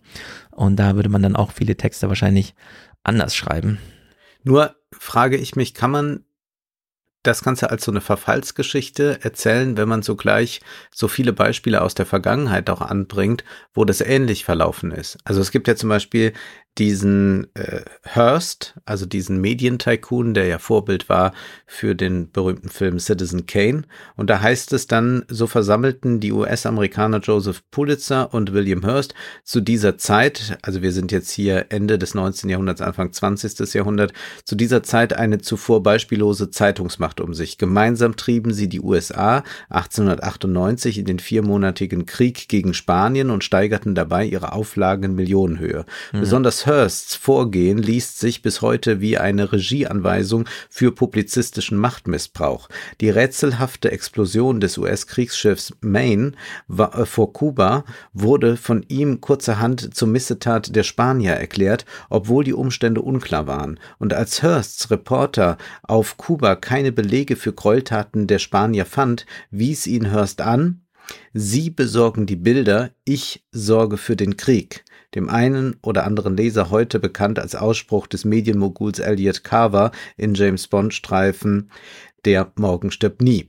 Und wenn ich das jetzt hier lese, also wir reden jetzt die ganze Zeit über Leitmedien, über, die, äh, über diese Konzentration, aber ich will es nochmal machen ja, du hast es jetzt eben mit Trump uns gesagt, das ist das Resultat dadurch, dass die Leitmedien dann nicht mehr so funktioniert haben. Aber haben wir nicht, können wir nicht auch eine Erfolgsgeschichte erzählen. Ich bin jemand, der durch Twitter klüger wird. Ja. Und es gibt ja diesen Satz, du hast ihn auch schon häufiger zitiert, ich weiß nicht von wem er stammt, äh, Fernsehen macht dumme Leute dümmer und ja. kluge Leute klüger. Ja. Und bei Twitter würde ich sagen, gilt das auch. Und können wir nicht auch die Erfolgsgeschichte einer Pluralisierung erzählen, dass wir nicht mehr drei Medien-Tycoone haben, dass wir auch nicht mehr es haben, dass eine Springerpresse es schafft, einen äh, Friedrich Merz anfangs zum, äh, zum, zum Vorsitzenden zu machen. Nachher ist das dann geworden. Das lag aber dann äh, hm. bei der Union und es war nicht äh, die ursprüngliche äh, Wahl, war ja die zwischen AKK und Merz und da hatte ja AKK gewonnen, obwohl die Springerpresse ganz eindeutig sich auf ja. Merz eingeschossen hatte, beziehungsweise ihn, ihn protegiert hatte. Ähm, ist es nicht äh, auch so eine gewisse äh, Erzählung, die Habermas ja an, auftut, sagt, ach jetzt, wenn ich das sehe mit diesen wüsten Geräuschen, dann möchte ich doch lieber wieder die alten Massenmedien zurück. Sind nicht die Podcasts ein großes Beispiel für eine Vertiefung im Diskurs, Jetzt kann man sagen, das ist noch Nische, aber wir sprechen ja sonst nicht über Zahlen, aber wir erreichen ja mit dem, dem, dem neuen 20er Podcast äh, pro Folge 70, 80.000 Menschen. Das ist ja keine Nische mehr nur. Ja. Und kann man nicht sagen, dass gerade da durch die vielen Blogs, durch das, was man finden kann, viel mehr Pluralität möglich ist, viel mehr Vertiefung. Das trifft dann nicht auf die ganz großen massenmedialen äh, äh, Sachen zu, beziehungsweise auf das massenmediale Publikum, aber eigentlich müsste man doch auch die hier die ganze Zeit auch durchlaufen lassen, aber es gibt das andere. Also muss ich darauf warten, dass Robin Alexander mir mehr Pluralität bringt? Oder kann ich nicht zugleich sagen, na, die Pluralität gibt's doch, du brauchst ja nicht Robin Alexander lesen. Ja. Also in diesem Kapitel über Öffentlichkeit, wo sie darstellen, das, was Robert, Robin Alexander bespielt, nämlich Bundesliga-Politik, ähm, ist so ein Angebot unter vielen. Ja. Hätte man strapazieren müssen in der Hinsicht, das ist auch schon wieder so ein Redaktionsschlussthema von damals, ja, dass man sich von diesem, die singuläre Öffentlichkeit einfach verabschiedet. Das ist ja auch eins der Phänomene, die du jetzt nochmal bespielt hast über diese Influencer, dass man irgendwo jemanden einlädt und dann heißt es, oder wie dich im Presseclub, äh, wir waren ja beide anwesend, als du ein sehr illustres Gespräch darüber führtest und dir gesagt wurde, sie sind ja sehr populär bei den jungen Leuten. Ja. Und diejenigen, die das feststellen, sagen, aber ich kenne sie nicht. Man mhm. lädt irgendwelche Influencer ein und stellt fest, krass, wir haben zu kleinen Saal gebucht. Wir wussten gar nicht, wie populär der ist.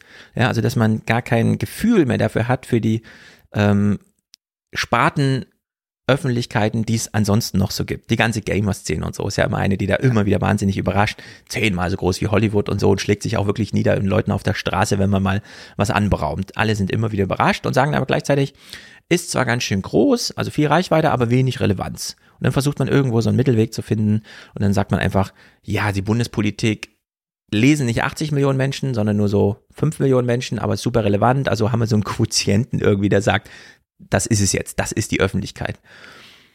Und da würde ich sagen, nee, wir müssen uns davon wirklich ganz radikal verabschieden. Und das würde für Redaktionen bedeuten, wir nehmen jetzt nicht unsere Zeitung, die wir bisher teuer verkauft haben, und geben sie im Internet kostenlos raus, weil in der Relevanz ähm, Reichweiten äh, Quotientenrechnung dann Faktor 10 plötzlich eine Rolle spielt.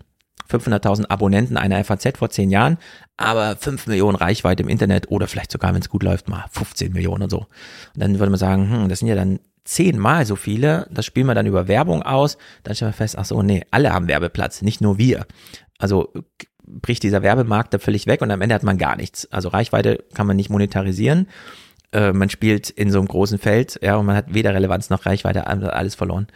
Und was wir als Podcaster ja feststellen ist, anstatt dass wir den Publikumskreis, den wir haben, du hast die 70.000 genannt, die 70, 80.000, das ist ja so aufsummiert, ne? Spotify, YouTube und dann eben im Kern so diese Runterlad-Sachen, wo wir feststellen, hat jemand runtergeladen, ob abgespielt, wissen wir nicht. Und dann wollen wir das vergrößern. Nochmal 10% drauf, dann sind wir schon bei 90.000 und so, ja? Oder wir sagen, nee, wir fokussieren uns mal auf den Salon. Wenn wir irgendwas haben, dann ist das wird es erstmal im Salon gespielt. Ja, also wenn wir Veranstaltungen planen und so weiter, dann wird der Termin dafür erstmal im Salon genannt. Eben nicht für 70, 80.000, die wir ja total wichtig und das ist ja unsere Reichweite, sondern für die Relevanten, die uns bezahlen und so weiter. Und genau diesen Umschwung, Sie sagen es ja einmal ganz kompliziert, das, was die Medienhäuser noch mit sich führen, sind nur ihr Name aber nicht ihre Funktionsweise. Die müssen sie neu erfinden. Und das ist halt wahnsinnig schwer, weil die Verlagsabteilung, ja, also der äh, Vertrieb, reagiert natürlich in die Redaktion rein, wenn es dann heißt, ja, du hast ja das Beispiel genannt, der Text läuft aber nicht besonders gut online. Hier müssen wir mal so ein bisschen, dass die Redaktion eigentlich die Blattlinie vorgibt, darauf müssen wir jetzt mal verzichten. Wir sollten jetzt mal die Ökonomie hier walten lassen. Ja, kann können die uns im Verlag mal eine ordentliche Auswertung geben, welche Texte hier gut laufen? Und zack, hat man es in der redaktionellen Logik drinne, dass eben nicht mehr die Redaktion, sondern einfach die, die Vertriebler bestimmen, was geschieht. Und diese Logik ist so prägend, gerade wenn man feststellt, nein, liebe Journalisten, wir wissen, ihr hängt nicht mehr vom Hofe ab. Niemand, der König ruft euch nicht an und sagt, sondern ihr hängt vom Markte ab. Ja, wenn man das wirklich ernst nimmt, dass es eins von beiden sein muss, dann hätte man sagen müssen, ja, in dem Buch fehlt einfach, dass man die Redaktion auch nochmal mit ihnen zusammen trauert, dass es so ist, wie es ist. Nämlich, dass sie wirklich alle leiden, finanziell nicht mehr vorwärts kommen. Hospitanten, wenn überhaupt, bezahlen mit 400 Euro im Monat und so weiter und von denen aber extrem viel verlangen. Und das ist dann so ein bisschen schade, dass das Buch an dem Punkt so schwach ist. Einfach dieses, wir haben nicht mehr die eine Öffentlichkeit, also müssen wir mehrere bespielen, suchen uns eine aus, aber dann geht das nur mit ökonomischem Fundament. Und dass sie da so verzweifeln und auch scheitern, ist ja eins dieser großen Probleme. Und ja, da hätte man zum einen in den Redaktionen nochmal eins mitgeben können, weil man dann auch wirklich Verbündete findet in den Redaktionen, die sagen, genau das ist das Problem. Darüber und das können andere positiv herausstellen. Also ich habe bei den beiden jetzt so den Eindruck, äh, sie ringen mit ihresgleichen dort, also ab einer äh, gewissen Gehaltsklasse, äh, kann man da mit in den Ring steigen und äh, die werden dann auch angegriffen oder zitiert oder, oder denen wird doch dann mitunter mal zugestimmt. Aber es geht jetzt nie darum, dass man wirklich sagt, äh, man, man weitet wirklich mal den Blick auf ja. äh, das, was es medial noch so gibt. Und das, ich finde, man kann nicht im Jahr 2022 ein Buch schreiben über Medien und da kommen Podcasts nicht vor. Also das glaube ja. ich geht einfach nicht. Das, äh, das ist nur, dass die jetzt mal Twitter für sich entdeckt haben. Also die werden ja auch jeden Tag auf Twitter rumhängen, zwar nicht mit ihren äh, äh, mhm. Profilen, sondern mit irgendwelchen Accounts und gucken sich da alles an, was da passiert. Und haben dann auch vielleicht irgendwann diese äh, Deformation, dass sie glauben, das sei die Wirklichkeit. Also man kann ja auch ja. wiederum sagen, ja, das ist dann natürlich äh, sehr ma ähm, maßgebend für den Journalismus in Deutschland, weil er ganz stark darüber Leute akquiriert, zum Beispiel für Talkshows dann oder für Artikel. Aber zugleich kann man auch sagen, ja, da müsste man doch mal in die anderen Öffentlichkeiten hineinblicken. Ja. Äh, zumal macht ja äh, Precht selbst einen Podcast. Und dass man das aber dann überhaupt nicht äh, mal mit einbringt in das Ganze, finde ich ein, ein enormes Versäumnis. Ja. Also das, das darf eigentlich nicht unterlaufen. Das stimmt. In der Hinsicht sind sie Opfer ihres eigenen Arguments geworden, nämlich, dass sie den Journalisten unterstellen, nur noch Helikopterperspektive einzunehmen. Und sie machen ja dieses tolle Argument, was ich wirklich inhaltlich völlig überzeugend finde. Flüchtlingskrise ohne Flüchtlinge, Pandemie ohne Patienten, Krieg ohne Kriegsopfer, sondern ja. einfach nur, was macht das mit Merkel, was macht das mit Seehofer die ganze Zeit. Ja. Ja. Und das könnte man ja genauso einfach kopieren, das Argument, und jetzt sich das Buch anschauen und sich fragen, hm, also nur noch Hauptstadtpresse, ja, und alles andere spielt keine Rolle, obwohl man doch eigentlich, der eigentliche Kern wären doch die Flüchtlinge, die Patienten und die ähm, Opfer des Krieges geworden, die Flüchtlinge wiederum. Ja. Und dann kopiert das Argument zu sagen, hätten wir nicht eigentlich ein Buch über das Publikum schreiben sollen? Wenn und wir am Anfang feststellen, 44 Prozent sagen, sie können ihre Meinung nicht mehr frei äußern. Warum reden, warum schreiben wir nicht über die? Und sagen dann, wie marginal da die Person Robin Alexander ist. Und selbst wenn sie dort eine Rolle spielt und auftritt, wird sie verstoßen, glaubt man ihr nicht, ist sie nur äh, ein Lakaie des Systems, ja, ein Systemling, ein der da oben und so. Das wäre natürlich ein Mega-Angebot gewesen. Und ich würde auch ähm, nochmal differenzieren bei diesem Vertrauen den Medien nicht mehr. Also ich kenne jetzt diese genauen Untersuchungen nicht. Aber ich habe, glaube nicht, dass wenn man jetzt fragen würde, die äh, Regional-Lokal-Nachrichten, trauen hm. sie denen noch? Dann würden wahrscheinlich 95 Prozent sagen, ja, natürlich traue ich denen. Also wenn ich weiß, wenn äh, im, genau, im Rathaus ist das und das und das wurde jetzt gerade recherchiert oder hier geht's um eine Umgehungsstraße, äh, das ist ja eine ganz andere Vertrauensebene. Wenn es aber jetzt um so eine allgemeine Medienfrage geht, dann haben Leute nicht den Lokaljournalisten, der gut recherchiert vor Ort, sondern sie äh, vor Augen, sondern sie haben irgendjemanden, der in einer Talkshow sitzt und dann groß verkündet und sagt, jetzt ist die Zeitenwende da, da wollen wir doch nicht mehr drum herum reden und so. Und sie haben solche Schwätzer in meinen Augen im mhm. Kopf und sagen dann, ja, den vertraue ich nicht mehr. Und diese Differenzierung muss man machen und ja. ich glaube auch, dass man mehr Verbündete bekäme, von Seiten der Journalisten, wenn man das machen würde. Aber wenn man jetzt eigentlich nur sich mit diesen Größen und an diesen Größen abarbeitet, dann hat das auch dann irgendwann den Effekt, dass zum Beispiel junge Journalisten, die idealistischer an die Sache rangehen und die, denen es wirklich um was geht und die nicht einfach nur im medialen Zirkus ein bisschen mitmischen wollen, dass die dann plötzlich auch sich enttäuscht von Welzer und Precht abwenden, wenn es dann doch wieder nur um so gekränkte Eitelkeiten geht, die da aufeinandertreffen. Ja, genau. Und deswegen kann ich jetzt, und das klingt ein bisschen komisch, aber als jemand, der über das Mediensystem und über Generationen in Deutschland ein Buch geschrieben hat, jeweils, kann ich wirklich nur sagen, das ist die größte Baustelle überhaupt. Junge Menschen, also die zu fragen, hast du Vertrauen in redaktionelle Medien oder so, ne, ist eine völlig quatschige Frage, denn wir wissen, diese jungen Menschen fühlen sich gerade nirgendwo aufgehoben. Im Buch wird es ja ein bisschen thematisiert. Redaktionelle Medien sind ja nur eine Art von Organisation, der das Publikum verloren geht. Wir haben ja noch die Kirchen, die Gewerkschaften und so weiter. Und die Art und Weise, wie die jungen Menschen gerade in der Luft hängen und nirgendwo noch eine Adresse für ihre Anliegen finden, weil sich niemand, und zwar kein Journalist, kein Politiker und auch die Elterngeneration, die man so im Freundeskreis hat, nicht dafür interessieren, dass man gerade 1000 Euro für seine 30 Quadratmeter das erste Mal eine eigene Wohnung und man leidet von Anfang an, weil man genau weiß, so kann ich nie eine Familie gründen. Und so ist es auch wirklich schwer, mal einen Umzug zu machen, dahin, wo Arbeit ist, weil wenn ich jetzt nochmal einen neuen Mietvertrag unterschreibe, kostet er nochmal 30 Prozent mehr. Ja, also dieses Unaufgehobensein jüngerer Generation spielt in diesem, und das ist ein richtiger alten republikanischer Diskurs, den wir hier gerade besprechen. Ja. Also was Nachwuchs angeht und die Frage, haben wir noch Zuspruch für die Demokratie. Ja? ja. Ganz gering. Also äh, wir haben es gesehen, 25 Prozent der jungen Leute wählen die FDP, weil die irgendwas von Smartphone, Selbstermächtigung Bitcoin und so weiter erzählt. Das ist das Erfolgsrezept. Ähm, einfach unpolitisch. Ja? Dass Christian Lindner sagt, nee, das, wenn wir das Thema so und so behandeln, droht es ja politisiert zu werden. Und damit entreißen wir es noch im letzten, ja, der jungen äh, Wählerschaft, die glaubt, mit ihrem Smartphone alles machen zu können, weil das sozusagen das letzte Rückzugs- und Refugium ist. Aber wir wissen, wie sehr das Smartphone eigentlich nicht die Lösung ist für all diese Probleme. Und äh, ja, in der Hinsicht, äh, ja, haben wir es hier mit Babyboomern zu tun, die über Babyboomer schreiben, mit einem Babyboomer-Problem und wieder mal stehen die Jungen daneben und denken sich, bitte, ja, und also es ist ein sehr deutsches Problem. Also der deutsche deutsch, Sonderweg ja. besteht vor allem darin, die ganze Zeit nur auf Deutschland zu blicken. Das ist ja auch, was sie nochmal hier stark machen. Äh, also es ist ja nicht, es kommen ja gar nicht keine alternativen Medien vor. Also man, weil sie jetzt äh, hin und wieder dann so böswillig in Schwurbler-Ecken gestellt werden.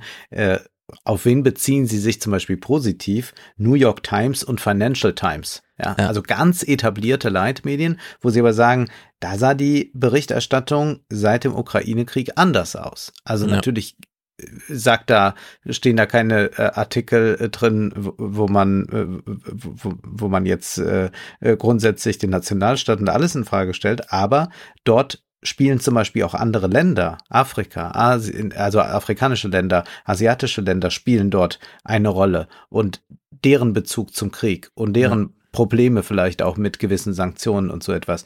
Und das ist etwas, was äh, medial so wenig dargestellt wird. Ja. In Deutschland. Und jetzt wird man immer sagen, ja, aber es gibt doch da Texte. Ja, die gibt es natürlich. Aber es ist äh, ganz klar eine Dominanz äh, diese anderen Sachen und dann geht's wirklich um diese diesen Bekenntnis, äh, eine Bekenntnispolitik. Äh, sagen Sie jetzt bitte auch, äh, ja. dass die Ukraine im Grunde haben in dieser Landsendung nochmal vier Leute dargestellt, dass dieses mediale Feld, in dem sie arbeiten, super, super, super relevant ist. Und weil es so super relevant ist, muss es so hart umkämpft werden bis hin zu einem, das ist eigentlich ein Krieg, den wir hier ausführen. Aber man muss wirklich sagen, äh, es spielt für kaum einen eine Rolle. Wer liest denn schon morgens die Welt? Oder liest ein Brechtbuch? Und wo, ja, das ist ja äh, wirklich im einstelligen Prozentbereich überhaupt, was jetzt äh, im Vergleich zu fünf Stunden am Tag TikTok und so.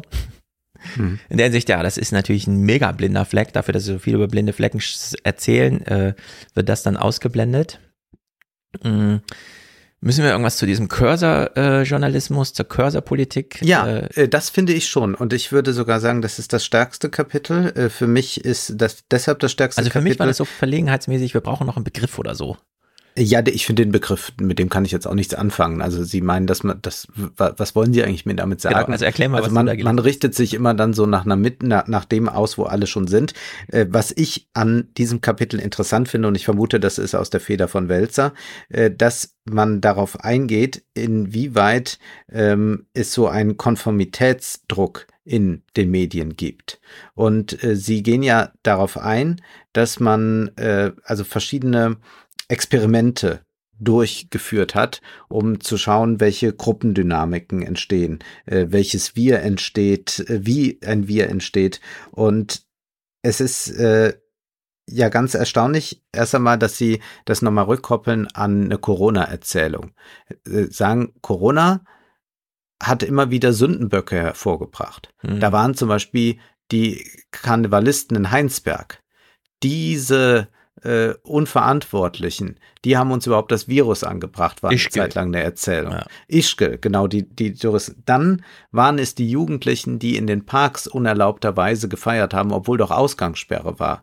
Äh, Kretschmann hat ja da groß nochmal die Jugendlichen ermahnt, die sollen das Jahr nicht mehr machen, die sollen ja nicht feiern, die sollen sich zurückhalten. Dann waren die schuld. Dann am 11.11. .11. hat man Bilder gesehen, wurde dann von Böhmermann und Co. geteilt bei Twitter. Das waren äh, hier, die verursachen jetzt, dass, dass die Viruszahlen wieder nach oben gehen. Also man hat immer wieder neue Schuldige ausgemacht und dann schließt sich so ein Wir darum. Und das Gute jetzt hier ist, dass sie wirklich versuchen, äh, soziologisch mal nachzuprüfen, woher kommt eigentlich so eine Wir-Erzählung, weil das eine sind ja mediale Faktoren, ökonomische Faktoren, aber es gibt auch andere Gründe. Und dann geht es ähm, zum Beispiel äh, noch, äh, Moment, ich muss, äh, ach ja, Joshua Kimmich, äh, Kimmich, dieser Fußballer, war mhm. auch der größte Sündenbock äh, der Welt äh, und wie dann aber auch äh, das äh, wechselt. Und dann sagen sie, irgendwann fing das an, dass Journalisten ganz häufig wir gesagt haben. Und dann gehen sie darauf ein, äh, dass das vielleicht zurückzuführen ist auf äh, die Bildzeitung, die so den richtigen Riecher hatte, die irgendwann verkündete, wir sind Papst, als Benedikt gewählt wurde. Ja.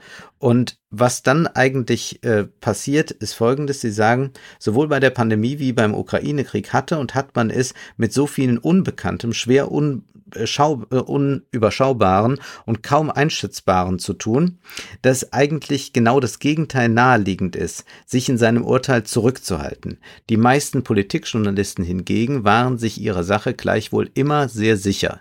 Sie wussten nämlich, wo der Cursor war und alles, was sie zu tun hatten, war, dessen Position zu verstärken. Gemäß des neuen publizistischen Imperativs schreibe stets so, dass deine Meinung die Meinung der anderen Journalisten sein könnte.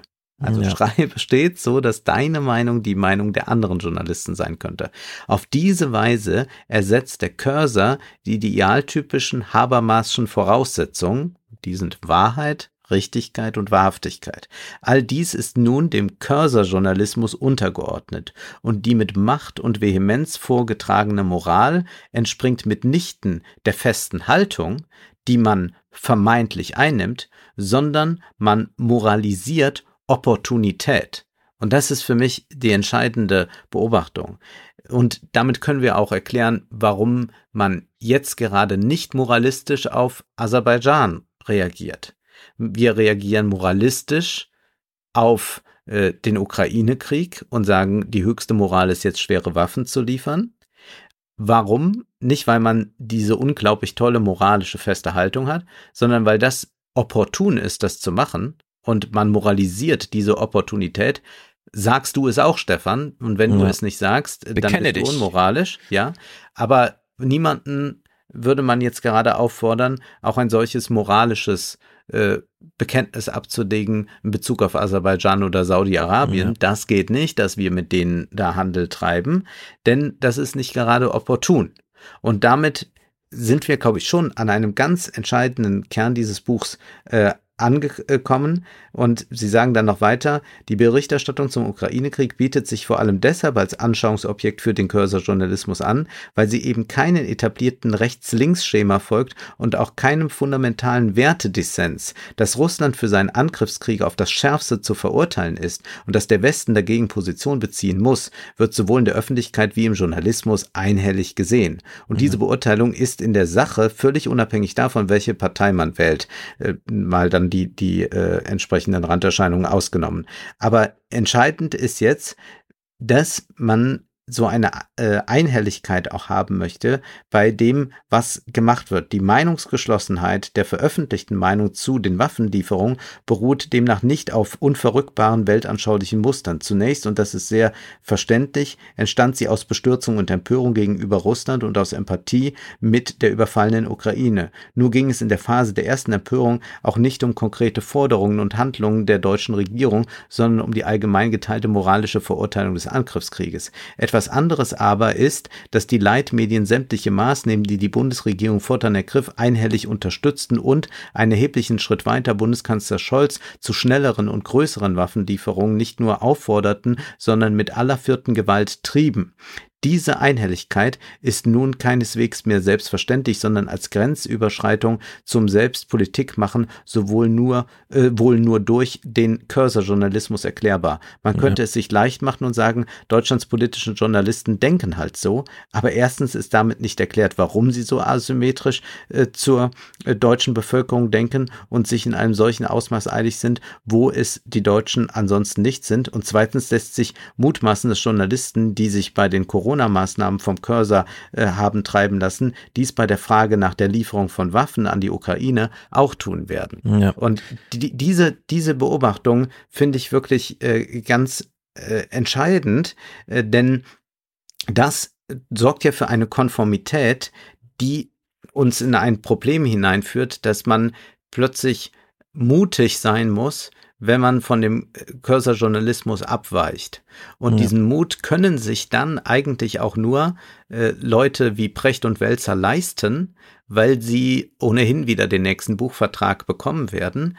Aber wer jetzt äh, als Volontär irgendwo bei einer Zeitung ist und dann von diesem Cursor-Journalismus abweicht, der ja nicht aufoktroyiert ist von, da ist jetzt einer, das hat der Chef mal angesagt, so müssen wir es machen, sondern man spürt das so, ah, da muss ich mich verorten. Und diese Verortung findet sehr stark über Twitter statt, wenn da die entsprechenden Großprofile inklusive äh, Böhmermann und Levitt sagen, so sehen wir das jetzt, dann weiß man schon, wo der Cursor steht und dann muss man sich daran orientieren. Ja. Und das sorgt tatsächlich für eine äh, ganz, ganz äh, furchtbare, wie Sie schreiben dann von Wir-Loyalität. Und diese Wir-Loyalität äh, sorgt dann auch dafür, dass man sich gegen eine Kritik, egal wie sinnvoll sie ist, egal wie klug sie vorgebracht ist, äh, versucht ähm, zu immunisieren. Und ich finde auch sehr gut, was Sie nochmal sagten mit äh, diesen äh, Beispielen dann aus der Empirie, äh, dass Sie auf dieses äh, von, von Solomon Ash eingehen. Also der in den 50er Jahren macht der so eine, äh, äh, so eine Untersuchung da werden, also um das kurz zu beschreiben, es gibt so Bilder, da sind äh, Pixel drin und in dem einen sind mehr dunkle Pixel, in dem anderen weniger und äh, dann kann man sagen, welches ist heller und welches ist dunkler. Und dann macht man solche Gruppenexperimente, dass man Gruppen da reinsetzt, äh, hat, äh, hat Gruppen, lässt die es betrachten und dann setzt man in diese Gruppen ein paar ähm, falsche äh, ähm, Probanden rein, die gebrieft sind, wenn ein Bild heller ist, eigentlich zu sagen, nee, es ist dunkler. Und wenn schon mal fünf Leute sich finden in der Gruppe, die sagen, nö, das ist dunkler, obwohl es heller ist, dann passen sich die anderen, obwohl sie eigentlich sagen müssten, nee, es ist aber doch heller, passen ja. sich dem dann an, weil es diese Gruppendynamik gibt. Und das Interessante ist, dass es so weit geht, dass die ähm, immer weiter das schon antizipieren. Also was der andere denken könnte. Es geht noch nicht mal mehr, dass man abwartet bis dahin, äh, bis der gesagt hat, es ist heller und dann mache ich das auch und schließe mich dem an, sondern man antizipiert irgendwann schon, dass er wohl sagen wird, dass es heller ist, also sage ich auch schon mal im Vorhinein, dass es heller ist. Ja. Und wenn ich noch eine letzte, ich habe jetzt lange monologisiert, ich weiß, aber lasst mich noch ein, eine, ja. eine letzte Passage vorlesen, da heißt es dann, die Versuchspersonen sahen den Reiz so, wie die Gruppe es vorgegeben hatte. Sie entschieden sich also nicht etwa bewusst, sich an eine eigentlich als falsch empfundene Gruppenmeinung anzuschließen. Die Neuropsychologen Christoph Herrmann und Sina Trautmann-Lengsfeld Hermann und Längsfeld, die werden wohl Deutschnamen äh, haben, resümierten daher, dass Konformität bereits Wirkung auf den frühen visuellen Verarbeitungsprozess hat. Hier deutet sich also an, dass die soziale Situation die individuellen Entscheidungen nicht nur im Sinne einer bewussten Anpassung beeinflusst, ich sehe es ja anders, aber wenn die alle meinen, sondern dass schon die Wahrnehmung von vornherein der vorgegebenen Gruppenmeinung folgt. Man sieht die Welt so, wie man weiß, dass die anderen sie sehen.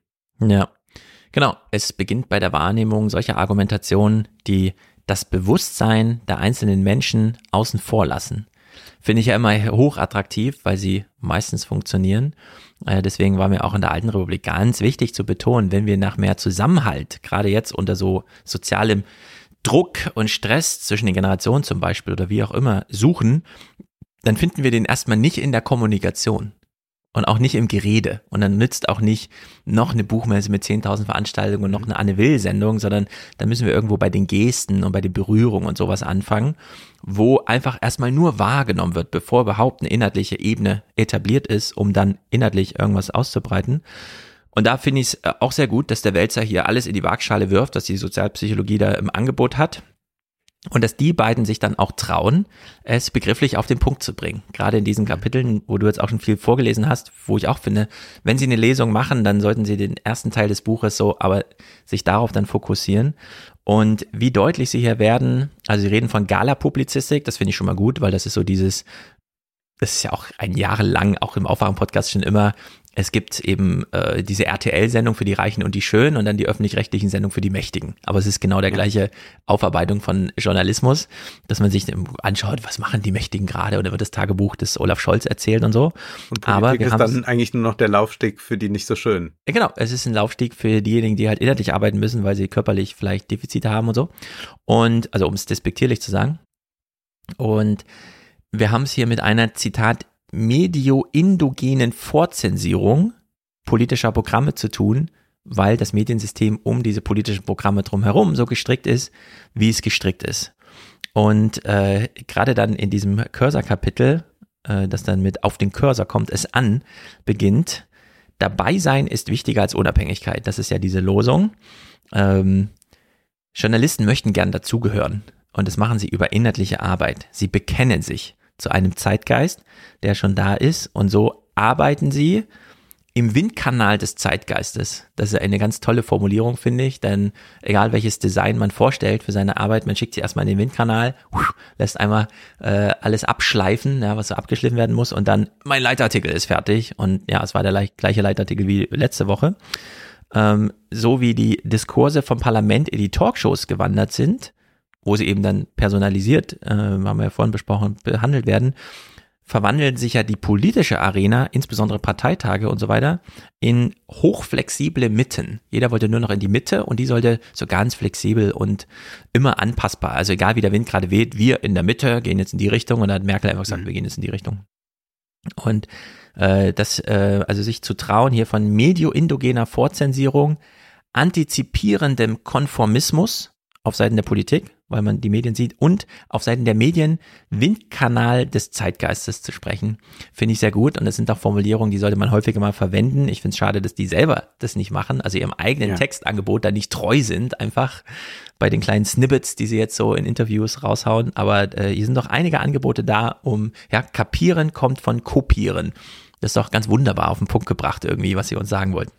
Mhm. Und was auch noch sehr, sehr äh, klug ist, sie gehen die ganze Zeit auf diese Krisen ein, also Krieg, Corona, Migration und man könnte ja sagen, aber warum sich so auf diese Punkte konzentrieren?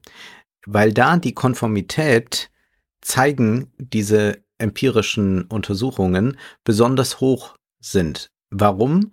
Weil Krisen skriptlos verlaufen.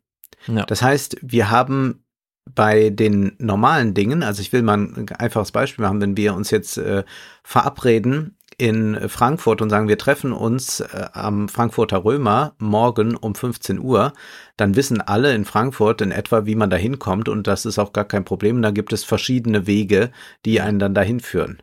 Wenn man aber in einer Krisensituation ist, äh, wo man nicht äh, in sich im normalen äh, Zustand befinde, also nicht normal gehen kann und sagen kann, ah, wie, ich gehe immer daher oder daher, dann versucht man sich bei irgendjemandem zu orientieren, der schon vorausgeht oder der sagte, ich weiß es. Und das sind dann, äh, wie Sie das nennen, skriptlose Situationen. Und Sie sagen, die Konformität steigt, je skriptloser die Situation ist. Corona hat da hatten wir kein Skript für. Man hat erst noch so ein bisschen gedacht, ja, ist das so wie BSE oder so? Nee, stellt sich dann heraus, das hat alles gar nichts damit zu tun mit dem, was wir bislang hatten. Wir haben da kein Skript für und deswegen müssen wir schnell ein neues entwerfen und dann entsteht eine große Konformität. Genauso jetzt auch ein solcher Krieg, wie er jetzt da ist, den haben wir Lebenden, fast alle, äh, noch nie erlebt und deswegen fehlt uns das Skript und wir sind aber natürlich darauf angewiesen, uns irgendwie zu orientieren oder wollen uns orientieren. Und dann bietet es sich an, sich möglichst konform zu verhalten, ja. Äh, weil das immer getan wird in skriptlosen Situationen. Und sie gehen dann auf diese Beispiele an, wie kann das eigentlich sein, äh, dass es diese Zuschauersituationen gibt, äh, da wird jemandem Gewalt angetan und alle gaffen nur. Und das sind immer solche Konformitätsmomente auch deshalb, weil man eigentlich jetzt eine Orientierung sucht, denn man hat kein Skript dafür. Äh, man kann nicht sagen, ja genau, immer wenn jemand angegriffen wird, mache ich ja das und das. Nee, das erlebt man ja gerade zum ersten Mal.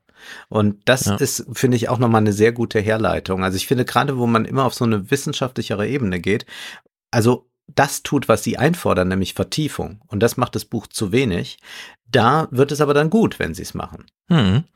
Ich finde, das, was du gerade beschrieben hast, äh, ist auch eine super Hinleitung zu diesem letzten Punkt, der mir wichtig ist, weil es wirklich so ein schönes Argument ist, es ist leicht verständlich, es ist nach allem, was wir heute einschätzen können, auch absolut richtig und wichtig, es mal zu bringen.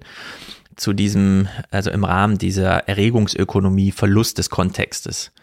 Mhm. Skriptlos heißt ja auch, ja, über kommunale Politik, also was weiß ich, ein Zebrastreifen ist so voraussetzungsvoll. Da muss man nämlich genau wissen, erstens, wer darf, was kostet der, welches Stadtparlament oder welche Abteilung, welches Gremium ist überhaupt zuständig, wissen wir alles nicht. Über Putin können wir einfach so dahin labern, ja, weil der hat halt irgendwelche psychischen Dispositionen und dann rätselt man halt darüber. Und da läuft ja auch dieses, Skript ist das falsche Wort, aber diese, diese äh, Idee da, na, über die Person können wir immer noch mal reden. Ja? Die Strukturen sind immer kompliziert, aber über Person, ja, also so Tratsch fällt uns einfach leicht. Und das fällt uns natürlich jetzt besonders auf die Füße, wenn wir äh, es mit dieser neuen Medienrealität zu tun haben, indem wir eben anders als beim Historikerstreit nicht nur Argumente, sondern die Sprecher gegeneinander aufwiegen oder auch bei der Friedenspreisrede von Martin Walser eben nicht mehr die Rede kritisieren, sondern nur noch Martin Walser, weil ein Tweet gar nicht mehr Platz hergibt, als zu sagen, Martin Walser ist doof und so, ja. Und so wurden ja auch Alexander Kluge und äh, Reinhard Merkel und Jürgen Habermas abgeschossen das zwei, äh, dass das Walser Beispiel nicht besonders gut gewählt finde. Sie gehen auch noch auf krass ein, denn beide krass wie Walser äh, würden immer sagen, wir wurden damals furchtbar verletzt und persönlich angegriffen. Ja, also aber ich weiß nicht, ob da die Debatte, die Sie eingefordert, äh, wie sie hier eingefordert wird, tatsächlich da war. Also es gab natürlich große Debatten. Schirmacher hat ja auch eine äh, Bubis-Walser-Debatte geführt. Äh, Gibt es einen dicken ja. Band, wo man das alles nachlesen kann. Aber die Verwerfungen und die persönlichen Angriffe von beiden Seiten waren schon sehr massiv. Also das ist wieder meine Frage, ob nicht eine Vergangenheit, und das ist sicherlich auch ein Boomer-Problem, eine Vergangenheit idealisiert wird. Äh, zwar läuft's jetzt auf neuen Kanälen, mhm. aber ob sich das immer alles so stark äh, verändert hat, ich bin mir da wirklich unsicher. Also ich, also ich würde sagen, ja, es gibt diesen Twitter-Effekt, aber zugleich haben wir ähm, wieder so, so, so große Konstanten in den Medien auch. Also gerade wenn wir den, den Hurra-Patriotismus von 1914 uns ansehen, dann kann man sagen, ja, aber das war ja da auch. Ich sag mal so, als er Martin Walser als Friedenspreisrede nannte, dachte ich so in meinem Kopf, ja, vielleicht war das so der letzte Moment, wo man noch mehr auf das Argument und die Rede als auf Martin Walser einschlug.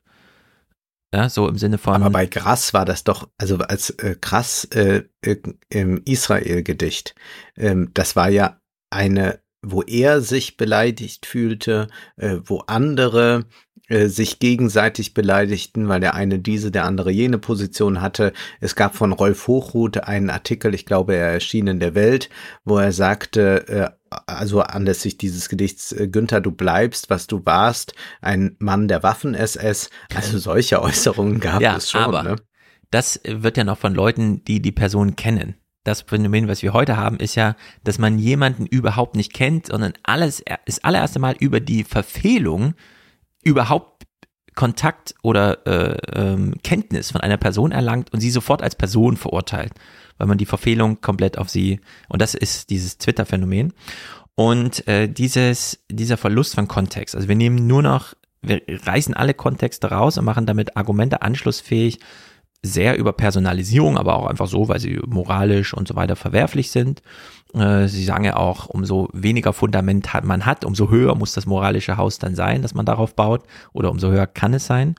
Und dann machen sie ja diesen Punkt, ähm, diese Diskurskultur von heute läuft über Bewertung. Und zwar von Personen.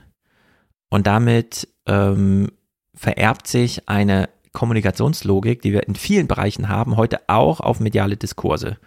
Also wir bewerten natürlich unsere eBay-Käufer und unsere Amazon-Käufer und unsere Filme, die wir sehen, alles wird bewertet und damit bewerten wir automatisch natürlich auch, warum sollten wir die ausdrücklich nicht bewerten, Menschen, die an Kommunikation teilnehmen, egal welcher. Ja, also es läuft irgendwo in Argumentation und wir fragen uns sofort, kann ich nicht auch die, die, den Sprecher bewerten jetzt? Also es ist so ein Automatismus, der einfach dadurch mitläuft, auch dass wir natürlich häufiger Personen einfach sehen, wenn sie bei Lanz sitzen, so richtig als ich bin's und jetzt ja, wird man eingeladen zu bewerten. Und diese Art der Bewertung ist gerade von denjenigen, die ja besonders häufig moralisch aufgeladen bewerten, eigentlich ein in die Falle tappen einer äh, ökonomischen Funktionsweise. Nämlich, dass wir natürlich nur bewerten, um Sachen miteinander zu ranken und dann Wert zu vergeben, also ökonomischen Wert. Und dann kommt ein Preisschild dran. Genau, da kommt ein Preisschild dran. Wer ist eigentlich der beste Uber-Fahrer und wer ist der beste Händler bei eBay und so weiter und das zahlt sich am Ende alles ökonomisch aus. Eine moralische Bewertung von Personen in politischen Diskursen zahlt sich nicht ökonomisch für irgendwen aus, sondern man kann ja höchstens da noch ein bisschen Prominenz oder so und dann vielleicht, keine Ahnung, Buchkäufe oder so. Aber äh, für uns ist ja völlig egal. Äh, also dieses, diese, diese, äh, wir kommen gar nicht aus der Logik des Bewertens raus, auch wenn sie da gar keinen Sinn macht oder vielleicht sogar extrem dysfunktional ist. Was haben wir davon? Äh, alle nochmal diese Tweets über, den finde ich aber echt blöde. Und dann auch wieder sagend, aber eigentlich mit der Bewertung, mit meiner expliziten Bewertung einer Person bewerte auch mache ich auch ein Angebot, mich zu bewerten. Also Jan Böhmermann sieht irgendwie irgendwo etwas, Twitter darüber und heimst damit wieder Bewertungen von anderen ein, die ihn als, ah ja, der sieht das so und so, hier Sternchen, Sternchen, Sternchen für diese Bewertung der anderen. Ja, also wir haben so eine Bewertungskaskade, die am Ende nur Sinn macht in der ökonomischen Logik, die es aber hier gar nicht gibt. Also wir sind in so eine Falle gestolpert, weil wir alles ökonomisiert und finanzialisiert haben und damit diese Logik auch dem äh, politischen Diskurs einfach überstülpen und zwar völlig ohne Sinn. Es macht gar keinen Wert, es hat gar keinen Sinn, so viel zu bewerten, es sei denn, wir verstehen äh, die ganzen Twitter-Fuffs und Facebook-Likes wirklich als Bewertung unserer Person was mhm. natürlich so ist heutzutage, ja, und was es besonders attraktiv macht, sich nochmal moralisch irgendwie reinzuwerfen irgendwo und irgendeinen Kommentar abzuliefern, um dann selber wieder das Reputationskonto so ein bisschen aufzuladen. Und das finde ich einen sehr guten Punkt, dass gerade diejenigen, die besonders häufig sehr moralisch ähm, unterwegs sind in ihrem Handeln, eigentlich einer ökonomischen Logik sich ausgeliefert haben also gerade einer nicht moralischen, sondern sehr ökonomischen, was genau das Gegenteil davon ist. Und denen das nochmal vorzuhalten, so als Spiegel, finde ich gut. Was auch damit zusammenhängt, dass der Journalismus so prekär ist, auch so schlecht bezahlt wird. Auch da gibt es ja Ideen, wie man das lösen könnte. Brauchen wir mehr öffentlich-rechtliche Medien? Bräuchten wir da mehr im Internet? Äh, warum nicht auf europäischer Ebene? Das sind ja auch Gedanken, die hier aufgebracht werden, die keineswegs neu sind, aber es zeigt wieder, dass in den letzten zehn Jahren kaum diskutiert worden sind. Mhm. Zugleich glaube ich, dass wir nicht die große mediale Revolution erleben, wenn wir jetzt äh, ein europäisches öffentlich-rechtliches bekommen. Und ja, man kann darüber nachdenken, wie könnte eine Infrastruktur aussehen. Ich bin da überhaupt nicht dagegen. Ich glaube nur, dass solche Lösungsvorschläge, die da am Ende gemacht werden, so ein bisschen aus dieser Verlegenheit heraus sind. Man schreibt ein Sachbuch und bekommt gesagt, ja, aber Sie müssen ja noch ein paar Lösungswege aufzeigen. Und ich würde sagen, nein, das ist eigentlich ein Missverständnis, denn das ist jetzt ein Einwurf, was gerade schief läuft oder von dem die Autoren meinen, was gerade schief läuft. Und dann, wenn wir wirklich mal bei diesem Habermaschen Ideal bleiben, ist es ja so, dass die Öffentlichkeit wieder darauf reagiert. In Form von Ausdifferenzierung, in Form von Widerspruch, in Form momentan leider von Häme und Spott. Und das ist natürlich eine Reaktion, die dazu führt, dass so ein Buch einfach verpufft und nie eine vernünftige Debatte darüber entsteht ich will auch nochmal hier unterstreichen, es gibt sehr viel klügere Medienkritiken. Und ja. ich würde jetzt nicht sagen, ihr müsst alle dieses Buch lesen. Ich würde immer sagen, äh, lest Wir amüsieren uns zu Tode von Postman, äh, lest äh, das Buch über das Fernsehen von Bourdieu. Und dann würde ich irgendwann auch sagen, man kann auch den Welser und Precht noch dazu nehmen und man kann ein paar gute Beobachtungen dort auch finden und auch ein paar schöne Formulierungen, die, die uns vorgetragen hast. Aber was wir hier nochmal deutlich unterstreichen sollten, ist, wenn die Reaktion darauf nur Spott und Häme ist, dann dichtet man sich ab und es wird sich eigentlich der Effekt, der hier im Buch beschrieben ist, noch verstärken, beziehungsweise die überspitzten Zuschreibungen, die hier stattfinden im Buch, sind dann irgendwann nicht mehr überspitzt, weil sie mhm. einfach der Realität entsprechen. Und das ist das ganz, ganz große Problem, das wir haben, wenn wir so eine äh, Diskurs Verschließung eigentlich haben, dass man sich gar nicht mehr darauf einlassen will und dass man gar nicht mehr groß darüber streitet. Und das ist meine Sorge eigentlich, dass man jetzt, sobald man eine mediale Kritik äußert, äh, oft dann noch in die Ecke gestellt wird, ach so, bist du auch so wie Precht und Welzer oder was? Und die ja. und Precht und Welzer sind ja wie die, die und die und dann wissen wir, mit denen wollen wir aber wirklich nicht. Und diese große Gefahr sehe ich jetzt eigentlich und deswegen würde ich mir eine Intellektualisierung und eine Vertiefung des Diskurses wünschen und der kann aber nur öffentlich stattfinden. Also das ist eigentlich das Buch ist der Einwurf und alles andere muss jetzt ausgehandelt werden. Machen wir jetzt hier gerade, werden Leute machen im privaten Kreise, äh, werden es vielleicht aber auch aufgreifen, wenn sie in Redaktion sind, werden sich vielleicht immer mal die Frage stellen, mache ich hier auch gerade eine Konformitätsbewegung, obwohl ich nicht so ganz davon überzeugt bin? Oder was antizipiere ich eigentlich schon, was man mir sagen wird? Und niemand wird sich davon vollkommen frei machen können. Also ja. ich ja auch nicht und du auch nicht. Und man äh, denkt natürlich äh, sehr viel auch mit. Und gerade da, wo man skriptloser agiert, also wenn ich äh, einen Film äh, bespreche von einem Regisseur, wo ich schon fünfmal drüber gesprochen habe, dann habe ich in gewisser Weise auch schon so, so einen Rahmen. Aber wie begegne ich dem ganz Neuen? Äh, da wird die Angst plötzlich groß und dann schaut man. Und das ist glaube ich, etwas, wo man eigentlich diese Debatte hinführen müsste, damit sie klüger wird. Ja, das ist der Punkt. Es ist einfach nicht klug, wie es gerade läuft. Die beiden nehmen sich da auch nichts raus. Sie spielen auch damit, dass sie äh, ja. gewisse Freiheiten haben. Hier fallen ja wirklich Sätze wie, äh, es wird gerade viel Anschauungsmaterial für Schüler äh, hergestellt.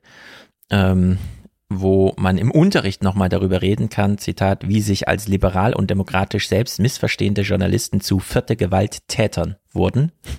Mhm. Das sind so die verspielten Sachen. Auf der anderen Seite, ja, es hat natürlich ein konstruktives Ende, wenn auch aus Verlegenheit, indem man sagt, liebe Journalisten, interessiert euch doch nochmal für das Neue, die Wunder des Alltags, für die Wirksamkeit von Handeln, statt einfach nur Bundespolitik abzubilden, um, weil man selbst Bundesliga spielen möchte.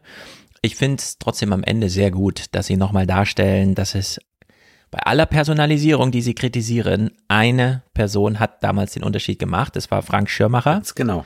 Er hat äh, das, was als Erbe zu verteidigen galt, damals aufgebaut. Das Erbe wurde nicht angetreten. Sie sagen ausdrücklich, und ich pflichte dem komplett bei, Jürgen Kaubart, Schirmachers Lebenswerk, binnen weniger Monate annulliert.